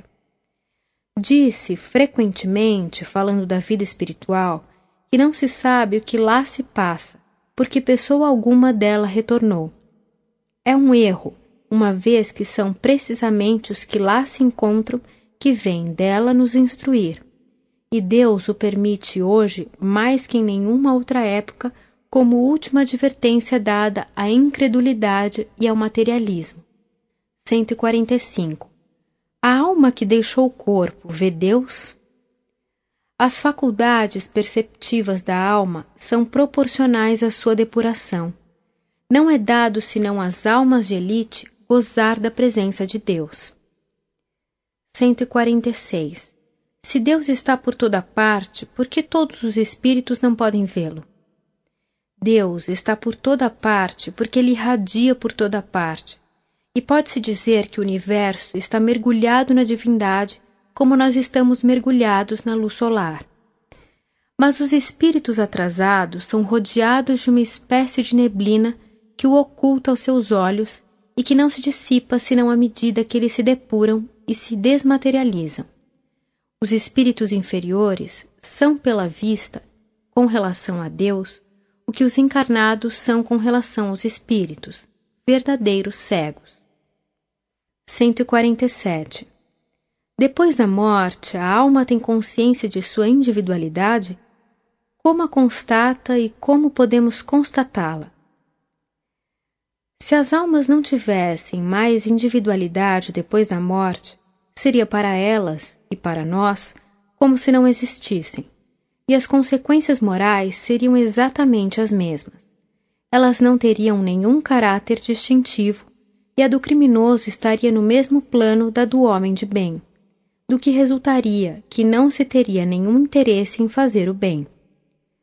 A individualidade da alma foi posta a descoberto de uma maneira, por assim dizer, material, nas manifestações espíritas, pela linguagem e as qualidades próprias de cada uma uma vez que elas pensam e agem de uma maneira diferente, que umas são boas e outras más, umas sábias e outras ignorantes, umas querem o que outras não querem. Isso é a prova evidente de que elas não estão confundidas num todo homogêneo, sem falar das provas patentes que nos dão de terem animado tal ou tal indivíduo sobre a Terra. Graças ao Espiritismo experimental, a individualidade da alma não é mais uma coisa vaga, porém um resultado da observação. A própria alma constata sua individualidade, porque tem pensamento e vontade próprios, distintos das outras. Ela a constata ainda pelo seu envoltório fluídico ou perispírito, espécie de corpo limitado que faz dela um ser à parte. Nota: Certas pessoas creem fugir à censura de materialismo admitindo um princípio inteligente universal do qual absorvemos uma parte ao nascer. O que constitui a alma para desenvolvê-la depois da morte, a massa comum onde ela se confunde como as gotas d'água no oceano. Esse sistema, espécie de transação, não merece o nome de espiritualismo, porque é tão desesperador quanto o materialismo o reservatório comum do todo universal equivaleria ao nada, uma vez que aí não haveria mais individualidades. 148. O gênero de morte influi sobre o estado da alma? O estado da alma varia consideravelmente segundo o gênero de morte, mas, sobretudo, segundo a natureza dos hábitos que teve durante a vida. Na morte natural, o desligamento se opera gradualmente e sem abalo. Frequentemente, ele começa mesmo antes que a vida se extinga. Na morte violenta, por suplício, suicídio ou acidente, os laços se rompem bruscamente. O espírito, surpreendido pelo imprevisto, fica como atordoado pela mudança que nele se opera e não compreende sua situação. Um fenômeno mais ou menos constante, em semelhante caso, é a persuasão em que se acha de não estar morto, e essa ilusão pode durar vários meses e mesmo vários anos. Nesse estado, vai, vem e crê aplicar-se aos seus trabalhos como se fosse ainda deste mundo, muito espantado que não responde quando ele fala. Essa ilusão não é exclusivamente dos casos de mortes violentas. É encontrada nos indivíduos cuja vida foi absorvida pelos gozos e interesses materiais. 149. Aonde a alma vai depois de ter deixado o corpo? Ela não se perde na imensidade do infinito, como geralmente se figura. Ela erra no espaço e, o mais frequentemente, no meio daqueles que conheceu e, sobretudo, daqueles que amou, podendo se transportar instantaneamente a distâncias imensas. 150. A alma conserva as afeições que tinha sobre a terra? Ela conserva todas as afeições morais. Não esquece senão as afeições materiais que não são mais da sua essência. Por isso, vem com alegria rever seus parentes e seus amigos, e é feliz por delas se lembrarem. 151. A alma conserva a lembrança do que fez sobre a terra? Se interessa pelos trabalhos que deixou inacabados? Isso depende da sua elevação e da natureza dos seus trabalhos. Os espíritos desmaterializados pouco se preocupam com as coisas materiais, das quais são felizes de estarem livres. Quanto aos trabalhos que começaram, segundo a sua importância e a sua utilidade, eles inspiram, algumas vezes, a outros o pensamento de terminá-los. 152. A alma reencontra no mundo dos espíritos os parentes e amigos que a precederam? Não somente os reencontra, mas reencontra aí muitos outros que havia conhecido nas suas precedentes existências. Geralmente, aqueles que por ela mais se afeiçoam vêm recebê-la na sua chegada ao mundo dos espíritos e a ajudam a se libertar dos laços terrestres. Entretanto, a privação do reencontro com as almas mais queridas, algumas vezes, é uma punição para as almas culpadas. 153. Qual é, na outra vida, o estado intelectual e moral da alma da criança morta em tenra idade? Suas faculdades estão na infância como durante a vida? O desenvolvimento incompleto dos órgãos da criança não permitia ao espírito se manifestar completamente. Liberto desse envoltório, suas faculdades são as que tinha antes da sua encarnação. O espírito, não tendo passado senão alguns instantes na vida, suas faculdades não puderam se modificar. Nota: Nas comunicações espíritas, o espírito de uma criança pode, pois, falar como de um adulto, porque pode ser um espírito muito avançado. Se toma algumas vezes a linguagem infantil é para não tirar da mãe o encanto de um ser frágil e delicado e afeitado com as graças da inocência. A mesma pergunta, podendo ser feita sobre o estado intelectual da alma dos cretinos, dos idiotas e dos loucos depois da morte, encontra sua solução na precedente. 154. Que diferença há depois da morte entre a alma do sábio e do ignorante, do selvagem e do homem civilizado? A mesma diferença, aproximadamente, que existe entre eles durante a vida porque a entrada no mundo dos espíritos não dá à alma todos os conhecimentos que lhe faltavam sobre a terra. 155. As almas progridem intelectual e moralmente depois da morte? Elas progridem mais ou menos segundo sua vontade e algumas progridem muito, mas têm necessidade de pôr em prática durante a vida corporal o que adquiriram em ciência e em moralidade, Aquelas que estão estacionárias retomam uma existência análoga à que deixaram. As que progrediram merecem uma encarnação de uma ordem mais elevada. O progresso, sendo proporcional à vontade do espírito, há os que conservam por longo tempo os gostos e as tendências que tinham durante a vida e que perseguem as mesmas ideias. 156. A sorte do homem na vida futura é irrevogavelmente fixada depois da morte? A fixação irrevogável da sorte do homem depois da morte seria a negação absoluta da justiça e da bondade de Deus, porque há muitos que não dependeram de si mesmos para se esclarecerem suficientemente, sem falar dos idiotas, dos cretinos e dos selvagens, e das inumeráveis crianças que morrem antes de terem entrevisto a vida. Mesmo entre as pessoas esclarecidas, há muitas que puderam crer-se bastante perfeitas para estarem dispensadas de fazer mais. E isso não é uma prova manifesta que Deus dá da sua bondade, permitindo ao homem fazer no dia seguinte o que não fez na véspera? Se a sorte está irrevogavelmente fixada, por que os homens morrem em idades tão diferentes e por que Deus, na sua justiça, não deixa a todos o tempo para fazerem o maior bem possível ou reparar o mal que fizeram? Quem sabe se o culpado que morreu aos trinta anos não estaria arrependido, não teria se tornado um homem de bem se vivesse até os sessenta anos? Por que Deus lhes tira esse meio enquanto dá a outros? Só o fato da diversidade da duração da vida e do estado moral da grande maioria dos homens prova a impossibilidade, se se admite a justiça de Deus, de que a sorte da alma seja irrevogavelmente fixada depois da morte. 157. Qual é na vida futura a sorte das crianças que morrem em tenra idade?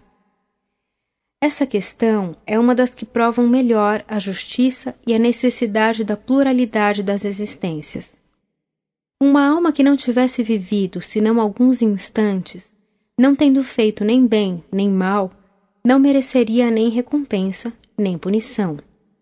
Segundo a máxima do Cristo de que cada um é punido ou recompensado segundo suas obras, seria tanto ilógico como contrário à justiça de Deus admitir-se que sem trabalho ela fosse chamada a gozar da felicidade perfeita dos anjos, ou que pudesse disso ser privada, e todavia ela deve ter uma sorte qualquer. Um estado misto pela eternidade seria também injusto.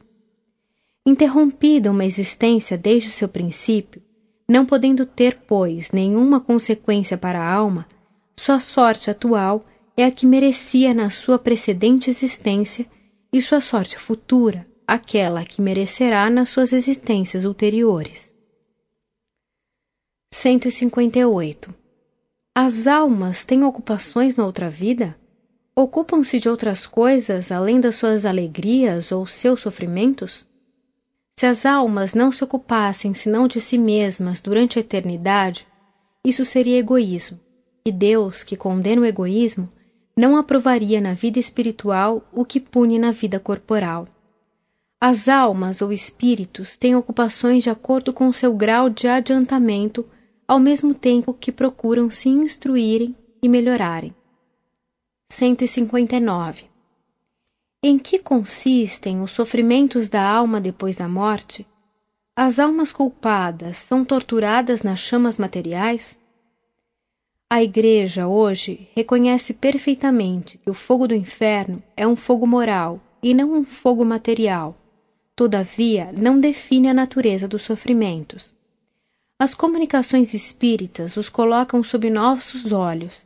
Por esse meio, nós podemos apreciá-los e nos convencer de que, por não ser o resultado de um fogo material, que não poderia queimar com efeito almas imateriais, elas não são menos terríveis em certos casos. Essas penas não são uniformes e variam ao infinito, segundo a natureza e o grau das faltas cometidas, e são quase sempre essas próprias faltas que servem ao castigo. É assim que certos homicidas são constrangidos a permanecerem sobre o lugar do crime e a ter, sem cessar, suas vítimas sob seus olhos que o homem de gostos sensuais e materiais conserve esses mesmos gostos, mas a impossibilidade de os satisfazer materialmente é para ele uma tortura. Que certos avarentos creem sofrer o frio e as privações que suportaram durante a vida por avareza. Outros permanecem perto dos tesouros que enterraram e estão em transe perpétuo pelo medo que os roubem. Em uma palavra, não há uma falta, uma imperfeição moral, uma ação má que não tenha, no mundo dos espíritos, sua contrapartida e suas consequências naturais. E para isso não há necessidade de um lugar determinado e circunscrito. Por toda a parte em que se encontre, o espírito perverso carrega seu inferno consigo.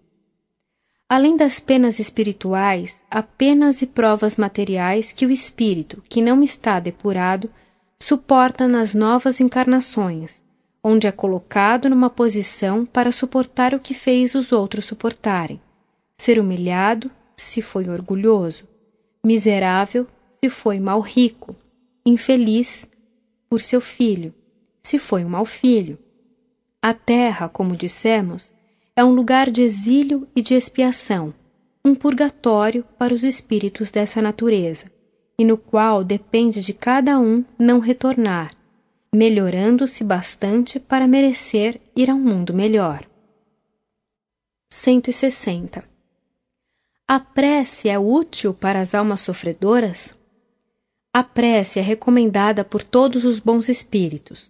Por outro lado, ela é pedida pelos espíritos imperfeitos como um meio de aliviar seus sofrimentos. A alma pela qual se ora experimenta alívio, porque é um testemunho de interesse e o infeliz é sempre aliviado quando encontra corações caridosos que se compadecem de suas dores. Por outro lado, ainda pela prece, estimula-se ao arrependimento e ao desejo de fazer o que é preciso para ser feliz. É nesse sentido que se pode abreviar sua pena, se por sua vez ela secunda pela sua boa vontade. 161. Em que consistem os gozos das almas felizes? Elas ficam em eterna contemplação? A justiça quer que a recompensa seja proporcional ao mérito, como a punição à gravidade da falta. Há, portanto, graus infinitos nos gozos da alma, desde o instante em que ela entra no caminho do bem até que atinja a perfeição. A felicidade dos bons espíritos consiste em reconhecer todas as coisas, não ter nem ódio, nem ciúme, nem inveja, nem ambição, nem nenhuma das paixões que fazem a infelicidade dos homens. O amor que as une é para elas a fonte de uma suprema felicidade. Elas não experimentam nem as necessidades, nem os sofrimentos, nem as angústias da vida material. Um estado de contemplação perpétua seria uma felicidade estúpida e monótona, própria do egoísta, uma vez que sua existência seria uma inutilidade sem limites.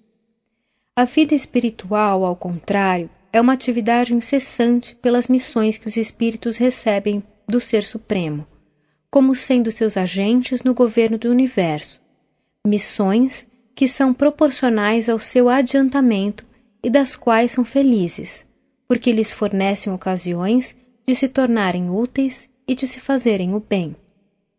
Nota: convidamos os adversários do Espiritismo e aqueles que não admitem a reencarnação a darem aos problemas acima uma solução mais lógica por qualquer outro princípio que o da pluralidade das existências.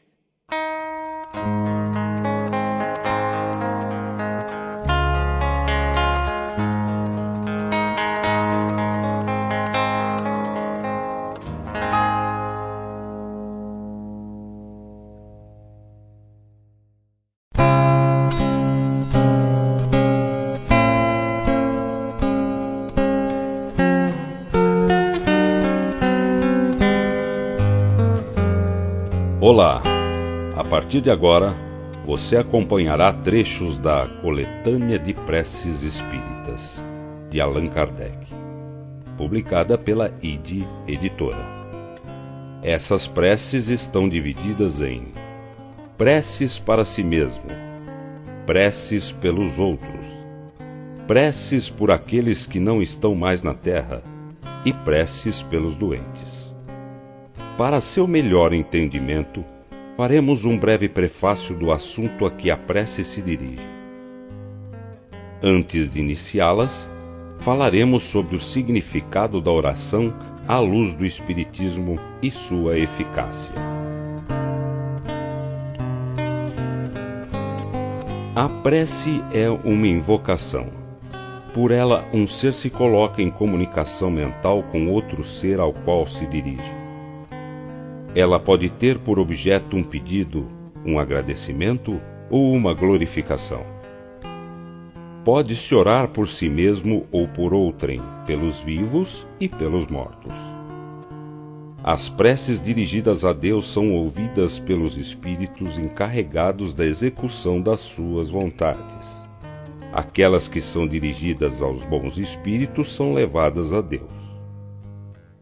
Quando se ora a outros seres senão a Deus, é apenas na qualidade de intermediários, intercessores, porque nada se pode fazer sem a vontade de Deus. O Espiritismo faz compreender a ação da prece explicando o modo de transmissão do pensamento, seja quando o ser chamado vem ao nosso apelo, seja quando o nosso pensamento o alcança. Para se inteirar do que se passa nessa circunstância, é preciso mentalizar todos os seres, encarnados e desencarnados mergulhados no fluido universal que ocupa o espaço, como o somos neste mundo, na atmosfera. Quando o pensamento é dirigido a um ser qualquer, sobre a Terra ou no espaço, de encarnado a desencarnado, ou de desencarnado a encarnado, estabelece-se uma corrente fluídica de um para o outro, transmitindo o pensamento como o ar transmite o som. A prece é ouvida pelos espíritos em qualquer lugar em que eles se encontrem. Os espíritos se comunicam entre si, nos transmitem suas inspirações, os intercâmbios se estabelecem à distância entre os encarnados. Esta explicação não tem por objetivo materializar a prece, mas tornar seu efeito inteligível, mostrando que pode ter uma ação direta e efetiva. Ela, por isso, não fica menos subordinada à vontade de Deus, juiz supremo em todas as coisas, único que pode tornar sua ação efetiva. Pela prece, o homem chama para si o concurso dos bons espíritos, que vêm sustentá-los nas suas boas resoluções e inspirar-lhes bons pensamentos. Adquire assim a força moral necessária para vencer as dificuldades e reentrar no caminho reto se dele se afastou, assim como afastar de si os males que atrai por sua própria falta. Um homem, por exemplo, vê a sua saúde arruinada pelos excessos que cometeu e arrasta até o fim o direito de se lamentar se não obtém a cura? Não, porque poderia encontrar na prece a força para resistir às tentações. A prece é recomendada por todos os espíritos. Renunciar à prece é desconhecer a bondade de Deus. É renunciar para si mesmo a sua assistência e para os outros o bem que se lhes pode fazer. O poder da prece está no pensamento. Ela não se prende nem às palavras, nem ao lugar, nem ao momento em que é feita. Pode-se, pois, orar em toda parte, a qualquer hora, sozinho ou em comum. A influência do lugar ou do tempo prende-se às circunstâncias que pode favorecer o recolhimento. A prece em comum tem uma ação mais poderosa, quando todos aqueles que oram se associam de coração ao mesmo pensamento e têm o mesmo objetivo, porque é como se todos gritassem em conjunto e em uníssono.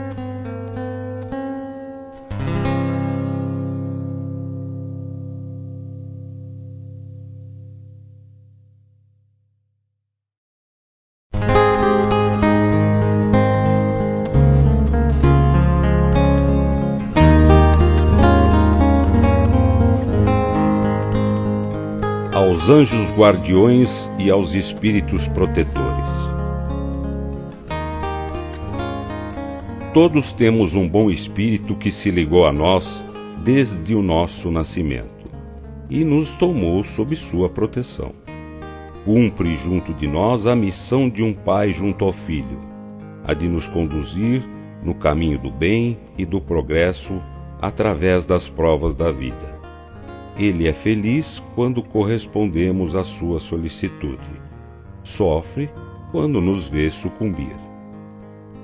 A prece aos anjos guardiões e aos espíritos protetores deve ter por finalidade solicitar sua intervenção junto a Deus, de lhes pedir a força de resistir às más sugestões e à sua assistência nas necessidades da vida.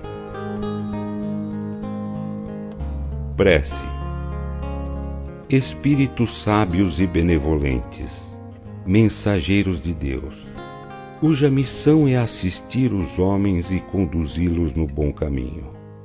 Sustentai-me nas provas dessa vida. Dai-me a força de suportá-las sem murmurar Desviai de mim os maus pensamentos e fazei com que eu não dê acesso a nenhum dos maus espíritos que tentarem me induzir ao mal. Esclarecei minha consciência sobre meus defeitos e elevai de sobre meus olhos o véu do orgulho que poderia impedir-me de os perceber e confessá-los a mim mesmo vós, meu anjo guardião, que velais mais particularmente por mim, e vós, todos os espíritos protetores que vos interessais por mim, fazei com que torne digno da vossa benevolência. Conheceis as minhas necessidades, que elas sejam satisfeitas segundo a vontade de Deus.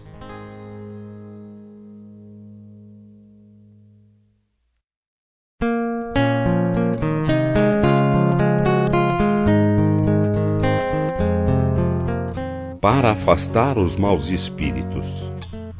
Os maus espíritos não vão senão onde acham com o que se satisfazerem a sua perversidade. Para afastá-los, não basta pedir-lhes nem mesmo ordenar. É preciso despojar de si o que os atrai. Os maus espíritos farejam as chagas da alma como as moscas farejam as chagas do corpo. Do mesmo modo que limpais o corpo para evitar a bicheira, limpai também a alma de suas impurezas para evitar os maus espíritos. Prece. Em nome de Deus Todo-Poderoso, que os maus espíritos se afastem de mim e que os bons me sirvam de proteção contra eles espíritos malfazejos, que inspirais os homens maus pensamentos, espíritos trapaceiros e mentirosos, que os enganais, espíritos zombeteiros, que vos divertis com a sua credulidade, eu vos repilo com todas as forças da minha alma e fecho ouvido a vossas sugestões.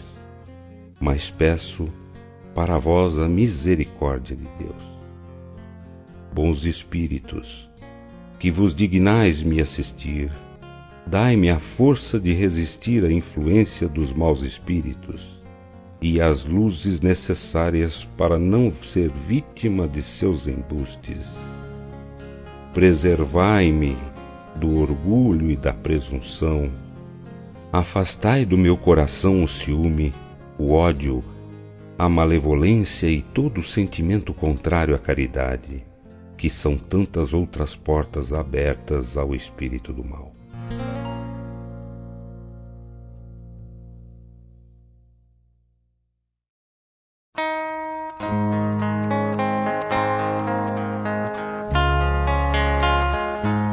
Nas aflições da vida. Podemos pedir a Deus favores terrestres e Ele pode nos conceder? Quando tem uma finalidade útil e séria. Deus, que vê melhor do que nós e não quer senão o nosso bem, pode, pois, nos recusar, como um pai recusa a seu filho o que poderia prejudicá-lo. Prece Deus Todo-Poderoso, que vedes as nossas misérias, dignai-vos escutar favoravelmente os votos que vos dirijo nesse momento.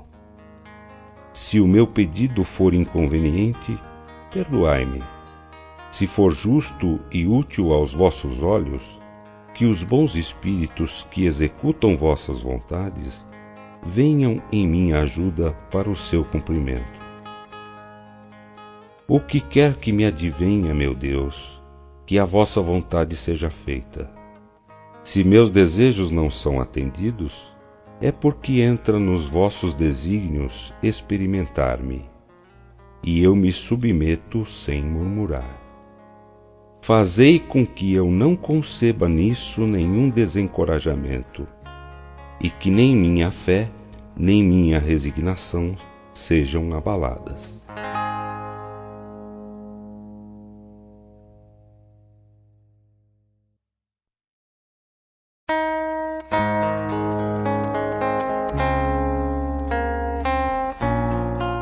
Ação de graças por um favor obtido. Não é preciso considerar apenas como acontecimentos felizes as coisas de grande importância. As menores em aparência são frequentemente as que influem mais sobre nosso destino. Cada noite, elevando nossa alma a Deus, devemos lembrar-nos dos favores que Ele nos concedeu durante o dia e agradecer. Prece Deus infinitamente bom que o vosso nome seja bendito pelos benefícios que me concedestes. Deles seria indigno se os atribuísse ao acaso dos acontecimentos ou ao meu próprio mérito. Bons espíritos, que fostes executores das vontades de Deus, e vós, sobretudo, meu anjo guardião, eu vos agradeço. Desviai de mim o pensamento de nele conceber o orgulho, e deles fazer um uso que não fosse para o bem. Eu vos agradeço notadamente por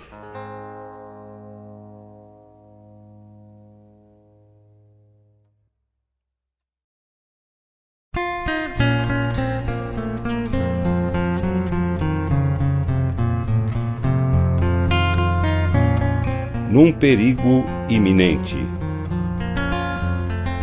Pelos perigos que corremos, Deus nos lembra a nossa fraqueza e a fragilidade da nossa existência. Ele nos mostra que a nossa vida está em Suas mãos e que a sustenta por um fio que pode se partir no momento em que nós menos esperamos. Sob esse aspecto, não há privilégio para ninguém porque o grande e o pequeno estão submetidos às mesmas alternativas. Prece Deus Todo-Poderoso, e vós, meu anjo guardião, socorrei-me. Se devo sucumbir, que a vontade de Deus seja feita. Se eu for salvo, que o resto da minha vida repare o mal que pude fazer e do qual me arrependo.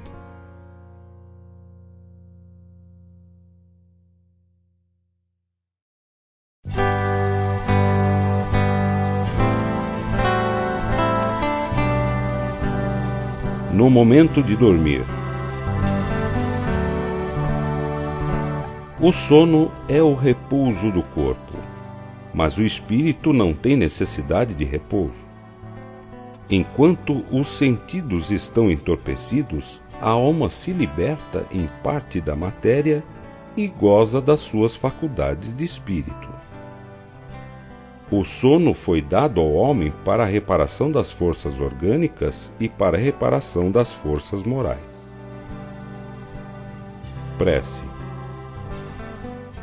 minha alma vai se encontrar por um instante com os outros espíritos. E aqueles que são bons venham me ajudar com os seus conselhos. Meu anjo guardião, fazei com que, ao despertar, eu conserve deles uma impressão durável e salutar.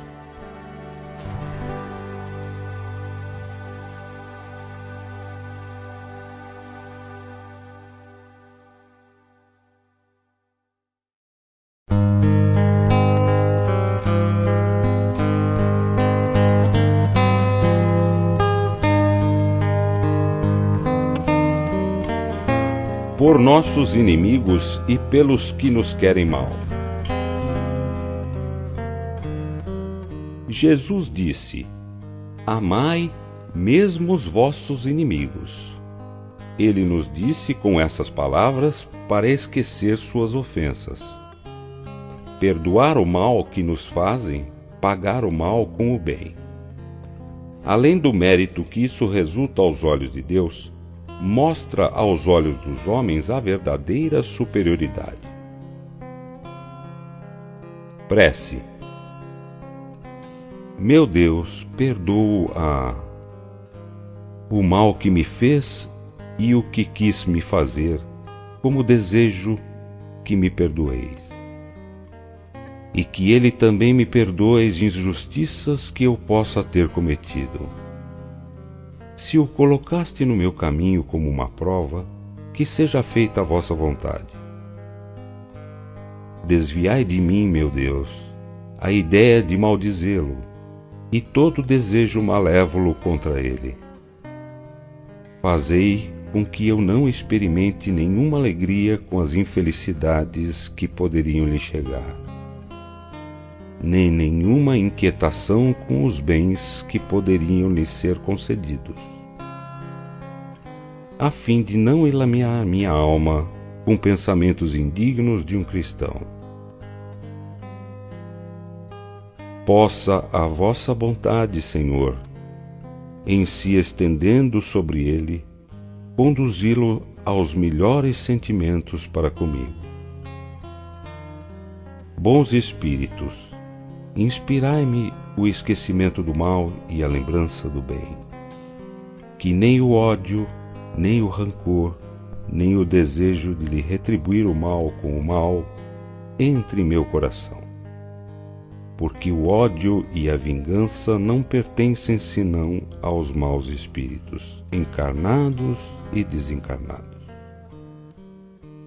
Que eu esteja pronto, ao contrário, em lhe estender mão fraterna, a lhe retribuir o mal com o bem e vir em sua ajuda se isso estiver em meu poder. Desejo para provar a sinceridade de minhas palavras que me seja oferecida ocasião de lhe ser útil. Mas, sobretudo, meu Deus, preservai-me de fazê-lo por orgulho ou ostentação, em o oprimindo por uma generosidade humilhante, o que me faria perder o fruto da minha ação. Por que então eu mereceria que essas palavras do Cristo me fossem aplicadas? Já recebestes vossa recompensa.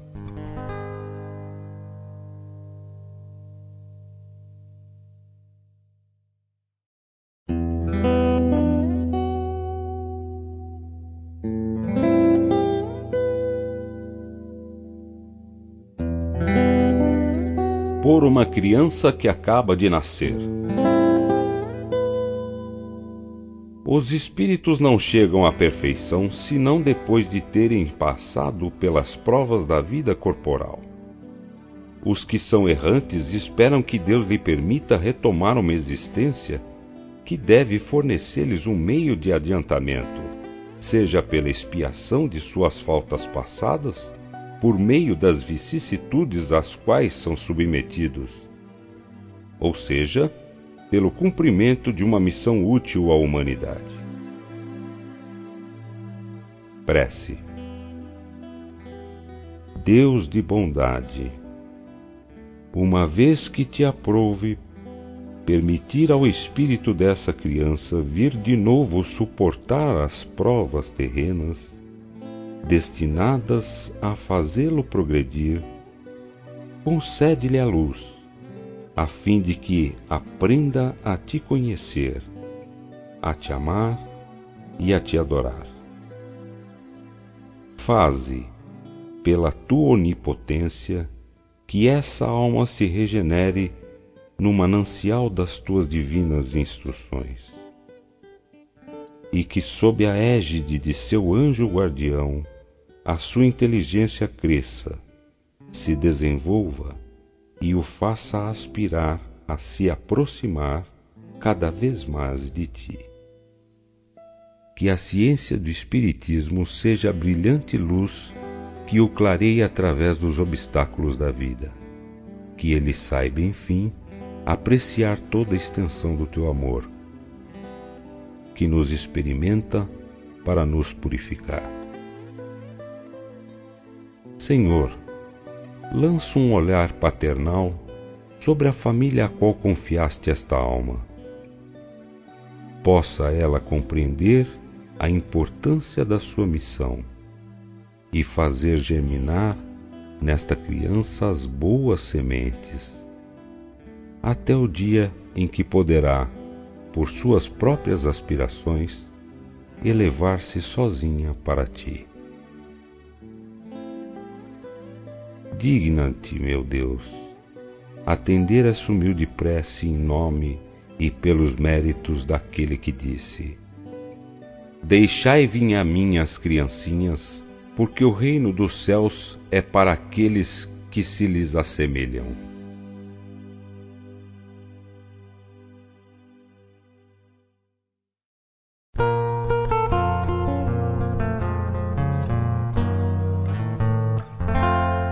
Por um agonizante. A agonia é prelúdio da separação da alma e do corpo. Pode-se dizer que, nesse momento, o homem não tem mais que um pé neste mundo e que já tem um no outro mundo. Essa passagem é algumas vezes penosa para aqueles que se prendem à matéria e viveram mais para os bens desse mundo do que para os do outro, ou cuja consciência está agitada pelos desgostos e pelos remorsos. Prece. Deus poderoso e misericordioso, eis uma alma que deixa o seu envoltório terrestre para retornar ao mundo dos espíritos, a sua verdadeira pátria. Possa nele entrar em paz e a vossa misericórdia se estender sobre ela.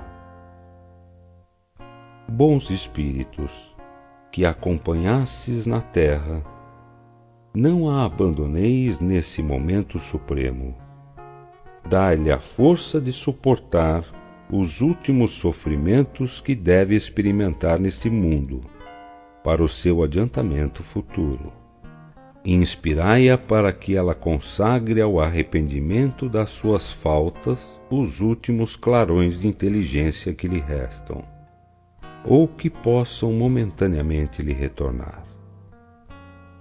Dirigi meu pensamento a fim de que a sua ação torne menos penoso o trabalho da separação e que ela leve consigo, no momento de deixar a terra, as consolações da esperança.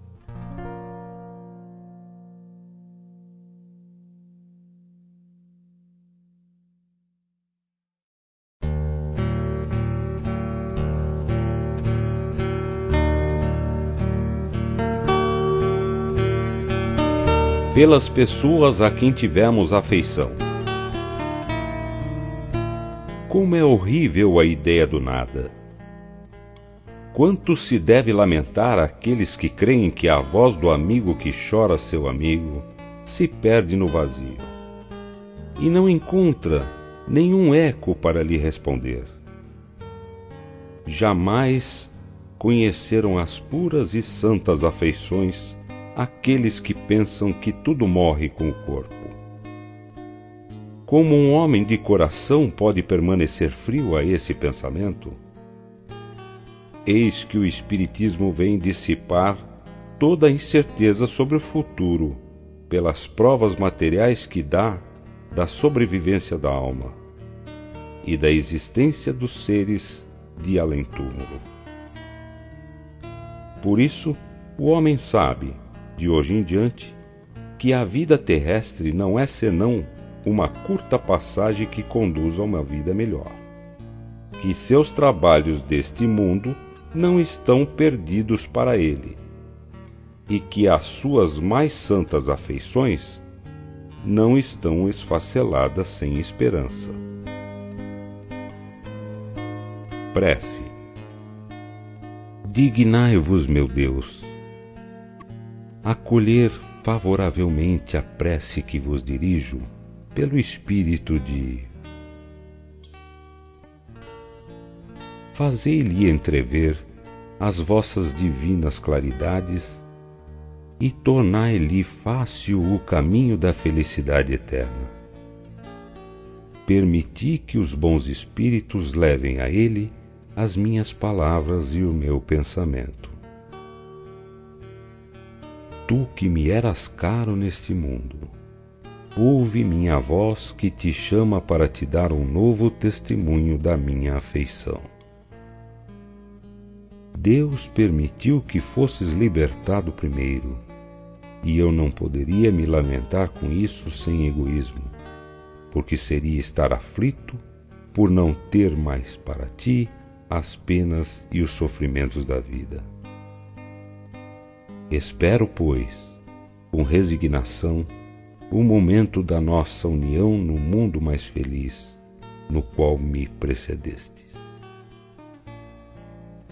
Eu sei que a nossa separação não é senão momentânea, e que, tão longa que me possa parecer, a sua duração se apaga diante da eternidade da felicidade que Deus promete aos seus eleitos. Que a sua bondade me preserve de nada fazer que possa retardar esse instante desejado e que me poupe assim a dor de não te reencontrar ao sair do meu cativeiro terreno. Oh, como é doce e consoladora a certeza de que não há entre nós senão um véu material que te oculta a minha visão. Que tu possas estar aqui ao meu lado, me ver e me ouvir como antigamente e melhor ainda do que antigamente. Que não me ouvideis mais, e que eu mesmo não te ouvide.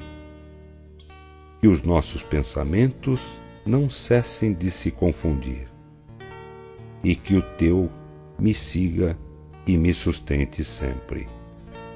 E a paz do Senhor esteja contigo.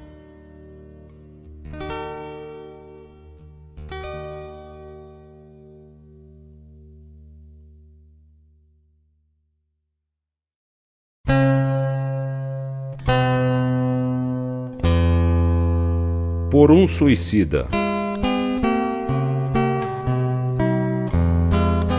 O homem não tem jamais o direito de dispor da própria vida, porque só a Deus cabe tirá-lo do cativeiro terrestre quando o julga oportuno. Todavia, a justiça divina pode abrandar os seus rigores em favor das circunstâncias, mas reserva toda a sua severidade para aquele que quis se subtrair às provas da vida. Prece. Sabemos, ó meu Deus, a sorte reservada àqueles que violam as vossas leis, abreviando voluntariamente os seus dias, mas sabemos também que a vossa misericórdia é infinita dignai-vos estendê-la sobre a alma de. Possam as nossas preces e a vossa comiseração abrandar a amargura dos sofrimentos que ele experimenta por não ter tido a coragem de esperar o fim das suas provas. Bons espíritos, cuja missão é assistir os infelizes, tomai-o sob a vossa proteção. Inspirai-lhe o arrependimento de sua falta, e que a vossa assistência lhe dê a força de suportar com mais resignação as novas provas que terá de sofrer para repará-la. Afastai dele os maus espíritos que poderiam de novo levá-lo ao mal e prolongar os seus sofrimentos, fazendo-o perder o fruto das suas futuras provas. Vós, cuja infelicidade é o objeto das nossas preces, que a nossa comiseração possa abrandar-vos a amargura, fazer nascer em vós a esperança de um futuro melhor. Esse futuro está nas vossas mãos. Confiai-vos à bondade de Deus, cujo seio está aberto a todos os arrependidos e não permanece fechado senão para os corações endurecidos.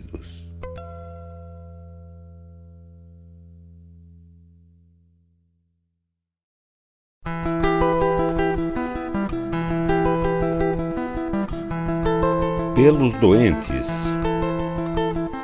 As doenças fazem parte das provas e das vicissitudes da vida terrestre. Elas são inerentes à imperfeição da nossa natureza material e à inferioridade do mundo que habitamos. As paixões e os excessos de todos os gêneros semeiam em nós germes malsãos, frequentemente hereditários. É preciso, pois, se resignar em suportar as consequências do meio onde nos coloca a nossa inferioridade até que tenhamos mérito de trocá-lo. Isso não deve nos impedir a espera do mérito, de fazer o que depende de nós para melhorar a nossa posição atual. Mas se, malgrado os nossos esforços, a isso não pudermos chegar, o Espiritismo nos ensina a suportar com resignação nossos males passageiros. Se Deus não tivesse querido que os sofrimentos corporais fossem dissipados ou abrandados em certos casos, não teria colocado os meios curativos à nossa disposição. Ao lado da medicação ordinária, elaborada pela ciência, o Espiritismo veio nos revelar uma outra força na mediunidade curadora e a influência da prece. Prece. Meu Deus, vossos desígnios são impenetráveis, e em vossa sabedoria acreditastes dever afligir pela doença.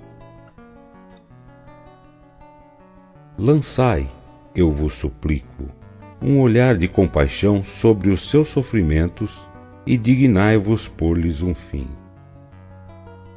bons espíritos ministros do Todo-Poderoso.